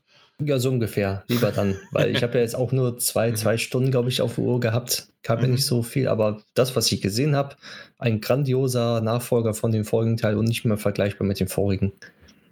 Ja, also das, das habe ich auch definitiv gesehen, ähm, obwohl ich nur zwei äh, der Vorgänger immer mal wieder nur angespielt habe, so wie ich auch jetzt den angespielt habe. Äh, man merkt einen Unterschied. Äh, definitiv. Ja, eindeutig. Wunderbar. Dann kommen wir noch zu einem letzten Titel, den ich äh, mir gekauft habe auf der Switch. Und ich weiß gerade gar nicht, wo es den noch überall gibt. Sich, vielleicht PC, aber auf keinen der weiteren Konsolen. Also nicht auf der PlayStation, nicht auf der Xbox. Und zwar nennt sich der Titel Everhood. Also Ever und Hood, wie die, wie der, wie Riding Hood, Red Riding Hood, also Rotkäppchen. Ist ein Titel, der völlig absurd, völlig abgedreht und Sucht euch noch irgendwelche Superlativen aus, die ich jetzt hier noch einfügen könnte. Es ist ein pixelartiges Spiel, ähm, so ein bisschen isometrische Perspektive, Zelda-like ähm, und so läufst du auch tatsächlich rum. Also Zelda, äh, die, die ursprünglichen Zelda-Spiele. Ähm, und so läufst du auch rum. Das heißt, du links, rechts, hoch, runter, sonst wie was, ähm, kannst verschiedene äh, durch Türen gehen, kannst Bildschirme ähm, wechseln, indem du einfach nach rechts, links, hoch, runter gehst, je nachdem, wo du gerade bist. Ähm, und deine Aufgabe ist es, deinen Arm wiederzufinden, der irgendwie auf einmal weg ist. Der wurde dir gestohlen von irgendeinem Typen, ähm, der ähm, einen, wie man dann sieht, äh, Thanos-artigen äh, ja, Handschuh anhat. Ähm, dann äh, findest du ähm, ja einen einen Gegner, der zuerst dich angreift, so ein blauer Wurzelzwerg, ähm, der irgendwann dann dein Begleiter wird, weil ihm wurden die äh, Beine gestohlen, warum auch immer. Ähm, das Ganze wird in Textboxen erklärt, also einfach wirklich nur so typisch, äh, du musst es lesen und fertig. Aber es ist untermalt in einer wunderbaren Musik ähm, und mit einem wunderbaren Humor. Das heißt also, du kommst irgendwann, das ist eine Fantasie-Fabelwelt äh, und trotzdem kommst du irgendwann in eine Disco, relativ gleich am Anfang, in einen Club. Ähm, bevor du aber dort reinkommst, musst du erst, ähm, na, was musst du machen? Du musst dem Türsteher irgendwas geben und dieses, äh, das, äh, irgendein Ticket oder sonst was geben. Und dieses Ticket musst du kaufen und du, komischerweise steht da gerade ein ATM, also ein Bankautomat rum. Und dieser Bankautomat ist dann dein Zwischengegner, Boss, sonst wie was, wie man es nennen möchte. Und ähm, die Kämpfe ähm, sind relativ ähnlich bisher. Also ich habe jetzt so zwei Stunden ungefähr gespielt, anderthalb Stunden, ähm, sind relativ ähnlich abgelaufen. Und zwar ähm, ist es ein Guitar Hero nur umgekehrt. Das heißt also, das, was die Gegner ähm, auf dich zuschießen, also was früher bei Guitar Hero halt die Noten waren, die du treffen musstest, ist umgekehrt, du musst über diese drüber springen oder ausweichen. Und dann hast du quasi fünf verschiedene Slots, äh, wo du immer links und rechts ähm, na, halt ausweichen kannst und musst halt gleichzeitig noch springen.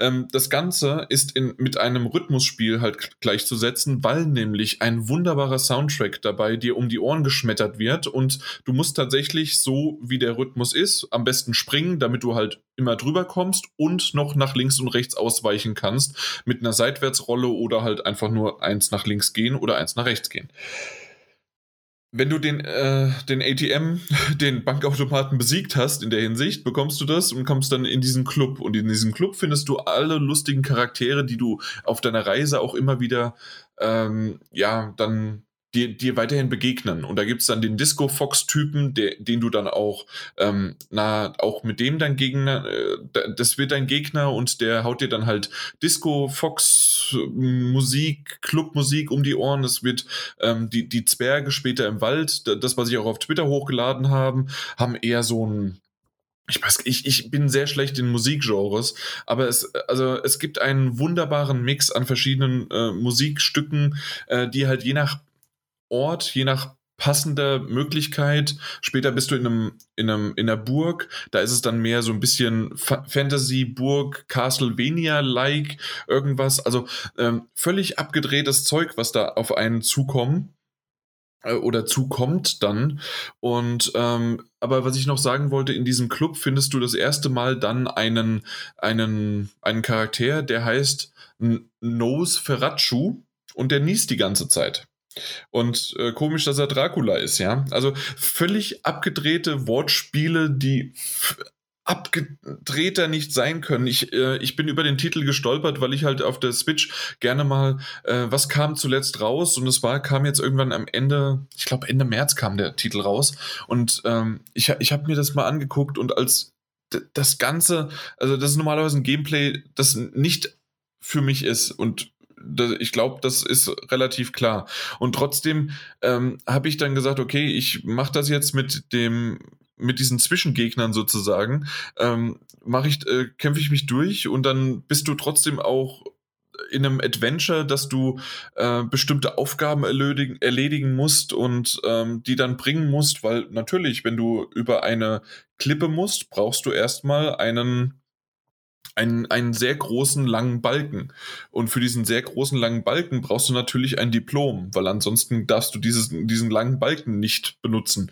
Und solche Sachen sind völlig abgedreht in diesem Titel, äh, den ich einfach nur also in der Hinsicht empfehlen kann, wenn man lustige Zeit, ich glaube, der geht auch nicht lang, so drei, vier Stunden vielleicht insgesamt, ähm, sind 15 Euro ähm, auf der Switch und ich habe echt Spaß. Den habe ich äh, auch einer der wenigen Titel, die ich auch mal wieder im Handheld-Modus gespielt habe. Aber ich fand den auch selbst auf dem Fernseher mit der Anlage drumherum und mit diesem Bass und Musik ähm, alleine schon der, der erste der, der erste in Anführungszeichen Gegner, der dich einfach nur testen wollte, ist ein Frosch, der auf einer, auf einer Gitarre äh, rumklampft und da wiederum ist die Musik komplett wieder anders und einfach nur wunderschön und ich habe mich in diese Musik am Anfang verliebt und dachte, das geht so durch und dann gehen sie auf einmal diese Genres an Musik durch, die einfach völlig abgedreht sind und ich glaube, ich habe jetzt abgedreht 80 Mal erwähnt, weil das einfach so ein Titel ist.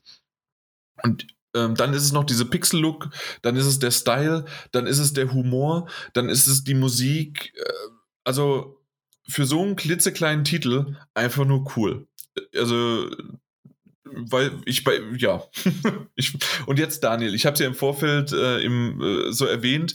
Hast du da irgendwie jetzt das Bedürfnis, die Switch schnell zu holen und auch gleich, weil du gesagt hast, soll ich gleich schon die Switch holen? Vielleicht soll ich es gleich kaufen. Nee, es klingt schon wirklich sehr, sehr cool. Ich habe mir auch noch mal ein Video dazu angeguckt, gerade eben. Das sieht doch schon sehr cool aus. Also ich muss, ich behalte es mal im Auge. Im Moment kann ich leider nicht mhm. spielen. Ähm, auf der Switch, aber sobald wieder möglich. Ich muss mir mal meine Wunschliste oder so packen. Das klingt wirklich ja, sehr abgefahren, möchte ich mal sagen. Mhm. ja, äh, defi definitiv. Und ähm, ich, ich weiß, dass ich das jetzt erstmal äh, auch nicht aus dem ja, also nicht weglege und erstmal dann auch zu Ende spiele, weil das einfach so wunderschön so nebenbei und, und die Musik und das drüberspringen und ähm, die Gegner und ähm, ja, wie gesagt, also da, da ist irgendwie popkulturelle Anspielung. Ich mag dieses Wort nicht, aber das ist genau da drin und äh, ach, es ist cool. Wenn niemand sonst noch was dazu sagen möchte, würde ich es dabei belassen. 3, 2, 1. Ja, okay, alles klar. Dann äh, kommen wir noch zum einem letzten, was wir haben. Wir haben jetzt hinten dran, weil wir doch mal mit Blick auf die Uhr doch ein bisschen länger gemacht haben, als wir gedacht haben. Wen wundert's? Wer, wer hat sich da wieder gewundert? Ja, ähm, und das ist ein Shorty. Also, nein, das wussten wir, dass es kein Shorty wird. ähm, kommen wir aber nur noch ganz zum Schluss äh, zu den Metagames. Ähm, da hat sich doch ein bisschen was getan und der glücklichste Kerl im, ja, im Metagames-Universum hatte doch wirklich mehr als Glück. Ah, das bin ich dann. Ja, du. Das bin ich. Ja, Disco Elysium wurde eingeloggt. Zum Glück ähm, Dienstag nach Ostern. Und zwar mit einer wunderbaren 94 im Schnitt.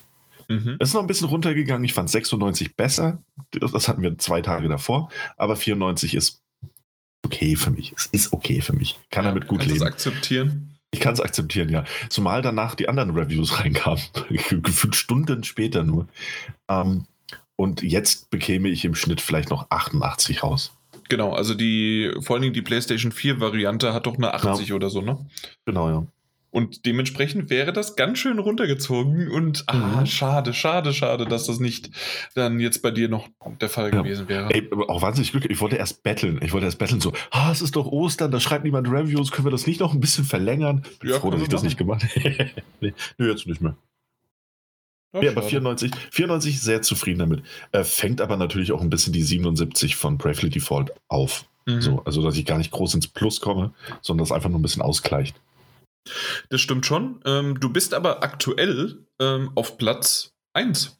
Aber nur ganz Punkt. knapp. Ja. Mit einem Punkt. Also Punkt. ihr habt jetzt gerade beide äh, drei Titel, die mhm. bewertet sind. Und da seid ihr doch, also Mike und du, sehr, sehr knapp. Äh, Mike hat 257 Punkte und äh, Daniel hat 258. Ja, das ist. Äh, ich habe bisher ja nur einen und genau. der äh, ist bei 89 Punkte. Das ist ja der Super Mario 3D World Titel. Mhm. Genau. Ja, schauen wir mal. Ja, ähm, es wird noch spannend. Äh, Deathloop wurde schon wieder ver verschoben. Da hoffen wir mal, mhm. dass es weiterhin. Erstmal September, aber wir schieben es weiter, bis es irgendwann nächstes Jahr ist. Das Problem ist, bei mir äh, wurde auch was verschoben und zwar mein Backup-Titel, den ich unbedingt aber auch brauche. Und zwar Lego Star Wars, das Skywalker Saga, wurde neben dem Warner-Titel von Hogwarts Legacy und es war noch was anderes. bin gerade nicht mehr ganz sicher, welches das war. Aber ich glaube, das war das Batman. Ähm, stimmt, genau, Batman ja. Knights. Äh, genau. Arkham äh, Knights, ja. Äh, Arkham Knights ist doch schon. Ich glaub, ach, ich weiß es nicht. Ja, ist glaub, ja, der heißt nur Batman Knights, oder? Echt, ja? Na gut. Auf jeden Fall doch schon Knight. Ja, natürlich. Batman Arkham Knight. Ich weiß es nicht. ja, er wurde auf jeden Fall verschoben. er wurde verschoben, genau. Spiel. Aber Skywalker Saga hoffe ich, dass es doch noch dieses Jahr rauskommt, weil das wäre richtig. Gotham Knights. Gotham Knights. Ja. Da siehst du. Ja, würde mich für dich freuen, wenn es noch rauskäme. Absolut. Mhm. Mhm. Ach, ach, was würde mich da freuen. ja, machen wir uns mal nichts vor. Es wird noch sehr, sehr viel verschoben werden. Ich glaube, Nee, auch bei Mike. Auch bei Mike. Ja. Turismo, ja, wird auch noch einiges. Gran Turismo 7 auf jeden Fall. Wurde auch, glaube ich, sogar schon bestätigt. Äh, ähm. was, wir, was wir gesagt haben noch bei Mike ist It Takes Two, war ja eine 88. Ja. Ist auch schön eingeloggt worden. Mhm. Da hat er Glück gehabt, der Kerl. Warum? Weil ich nie gedacht hätte, dass das so viel wäre. Ah, doch, ich habe ja hier äh, Away Out gespielt, habe gesagt, das nächste Spiel das wird noch besser. Ja, eine schöne 70 war das, ja. ja, Nee, aber ist doch super. Mhm. Und ich, also auf meiner Seite wird halt eigentlich alles noch verschoben. Das ist sehr, sehr traurig. Elden Ring kommt wahrscheinlich äh, mit dem Game of Thrones Buch raus. Also Elden Ring kommt auf keinen Fall mehr in diesem Jahr. Ja, nee. Ähm, GTA 5, äh, schon lange nichts mehr gehört, aber kann auch sehr spontan kommen. Äh, kommt jetzt erstmal in Game Pass, das ist erstmal wichtiger. Ja, das stimmt. Äh, God of War Ragnarök kommt ja auch auf keinen Fall, auf gar keinen Fall. Hm. Hm. Also einer von beiden, entweder Horizon oder God of War. Oder vielleicht hm. äh, beide? Vielleicht beide? Äh, würde ich noch nicht abschreiben. Nee, tatsächlich okay. nicht. Schauen wir mal. Ja, und beim, beim Mike ist es im Grunde, ja gut, Gollum wurde schon verschoben. Mhm. Äh, Goodbye Volcano High bin ich absolut nicht sicher, was da los ist mit dem Titel, weil ähm, das könnte ein kleines Studio sein, das sich auch durch die Pandemie einfach von zu Hause aus arbeitet und dann bringen sie es raus. Oder es kann auch sein, dass es völlig äh, darunter zusammenbricht und es einfach erst nächstes Jahr kommt. Kann alles sein. Ja. Also dieses Jahr ist auch wieder sehr, sehr toll. Das ist bei, bei mir allen. genauso mit Axiom Verge 2 genauso. Das ist ein Titel, der, der könnte dieses Jahr dann doch noch, und der wurde ja für Frühling angekündigt, also Frühling fängt ja jetzt an, also deswegen können wir ja mal schauen, ob da irgendwas kommt. Ähm, das könnte aber auch sein, dass das dadurch halt auch nach hinten geschoben wird, ne? Mhm. Ja. Naja. Wir schauen. Auch Cuphead haben wir nichts mehr gehört zum DLC. Naja, na gut, aber wir, wir werden sehen. Das sind äh, Zukunftsmusiken, die wir dann erst noch später machen. Super. Okay, dann haben wir es für heute geschafft. Wir schließen das Kapitel. Ähm, ich würde noch mal kurz erwähnen, dass ihr uns gerne auf Twitter folgen könnt. Ähm, wir haben während dieser Aufnahme ähm, einen YouTube-Kanal erstellt, weil wir haben gesagt, bevor wir jetzt den Titel, äh, den, den Podcast veröffentlichen und sich irgendeiner jetzt den Namen schnappt, ähm, habe hab ich das äh, dann jetzt eben schnell noch erstellt. Wir haben genau noch nichts hochgeladen, wir haben nichts da, aber man könnte uns abonnieren, wenn ihr Lust habt. Also einfach Daddelgebabbel bei YouTube. Äh, weiß nicht, ob man es schon findet. Da ist ja manchmal der Algorithmus äh, ein bisschen schwierig. Ähm, oder bis es halt dann auch zu finden ist. Ich gucke gerade noch mal live nach. Daddelgebabbel. Und man findet nichts. Man findet nichts. Dann dauert es ein bisschen. Äh, das, das dauert definitiv noch ein bisschen. Ähm, ja, ist, ist, ist, ist halt einfach so. Ist, ist normal. Aber ihr werdet die Augen aufhalten. Über Twitter werden wir euch informieren oder im nächsten Podcast dann auch nochmal. Äh, und wie erwähnt, äh, Discord-Channel und so weiter. Also gerne uns einfach mal über alle möglichen Kanäle, die es so gibt, voll spammen. Der Daniel wird das schon regulieren. Genau. Ganz genau. So, dann haben wir es geschafft. Eine schöne runde Folge und wir hören uns beim nächsten Mal wieder. Ja, recht bald, hoffe ich. Bis dann. Ahoi, hoi. Tschüss. Tschüss. Ja, das war's. Äh, definitiv kein Shorty, hatten wir ja auch nie vorgehabt. Ähm, aber zum Schluss doch mal ein bisschen gekürzt, weil, hey, wir haben schon halb drei. Mhm. Äh, wir haben um 10 Uhr angefangen. so langsam, ansonsten ist der Sonntag vorbei und ja, vielleicht kann man auch ein bisschen was machen. Vor allen Dingen, wenn hier Pokémon Go, äh, ich darf ja jetzt nicht mehr währenddessen gleichzeitig, aber heute ist Community Day. Mhm. Und äh, da, da muss man ja noch ein bisschen mhm. spielen. Ja, dabei noch. auf jeden Fall viel Erfolg. Viel Erfolg mhm. euch. Serpifoy ist gerade als, ja. äh, als Pokémon. Und Schillernd sogar. Ja, ich hoffe, dass, äh, also normalerweise klappt es bei mir immer bei einem Community Day, dass ich äh, dann das Pokémon in Schillernd bekomme, also oder Shiny. Aber äh, ja, mal gucken. Es ist ja. ja. nur noch bis 17 Uhr. Naja, zweieinhalb ja. Stunden. Ja. ja, und einen Rauch kann man ja aktivieren. Geht ja drei Stunden jetzt wieder. Ja, klar, logisch. Jo. Wie, wie immer. Okay, dann Daniel, du machst jetzt die zweite und dritte Runde von Disco Elysium fertig. mhm. Dann sind wir, sind wir durch, ne? Ja, das stimmt. Ja. Dann haben wir das auch für heute. War eine schöne Folge, hat Spaß gemacht mit euch. Mhm. Ja, ja, kann, kann ich so zurückgeben, also zumindest mal an dich. An mich? Oh. oh. Na gut, alles klar. Äh, ich glaube, wir haben aber genug geredet. Wir müssen nicht mehr hier irgendwie was noch miteinander. Äh, es, es reicht. Und ja, wir haben auch wirklich genug voneinander gehört jetzt. Ja, das wird eine Woche Ruhe. Für, für diese Woche. Ja. Freue mich auf bald. Tschüssi. Bis dann. Tschüss. Ciao.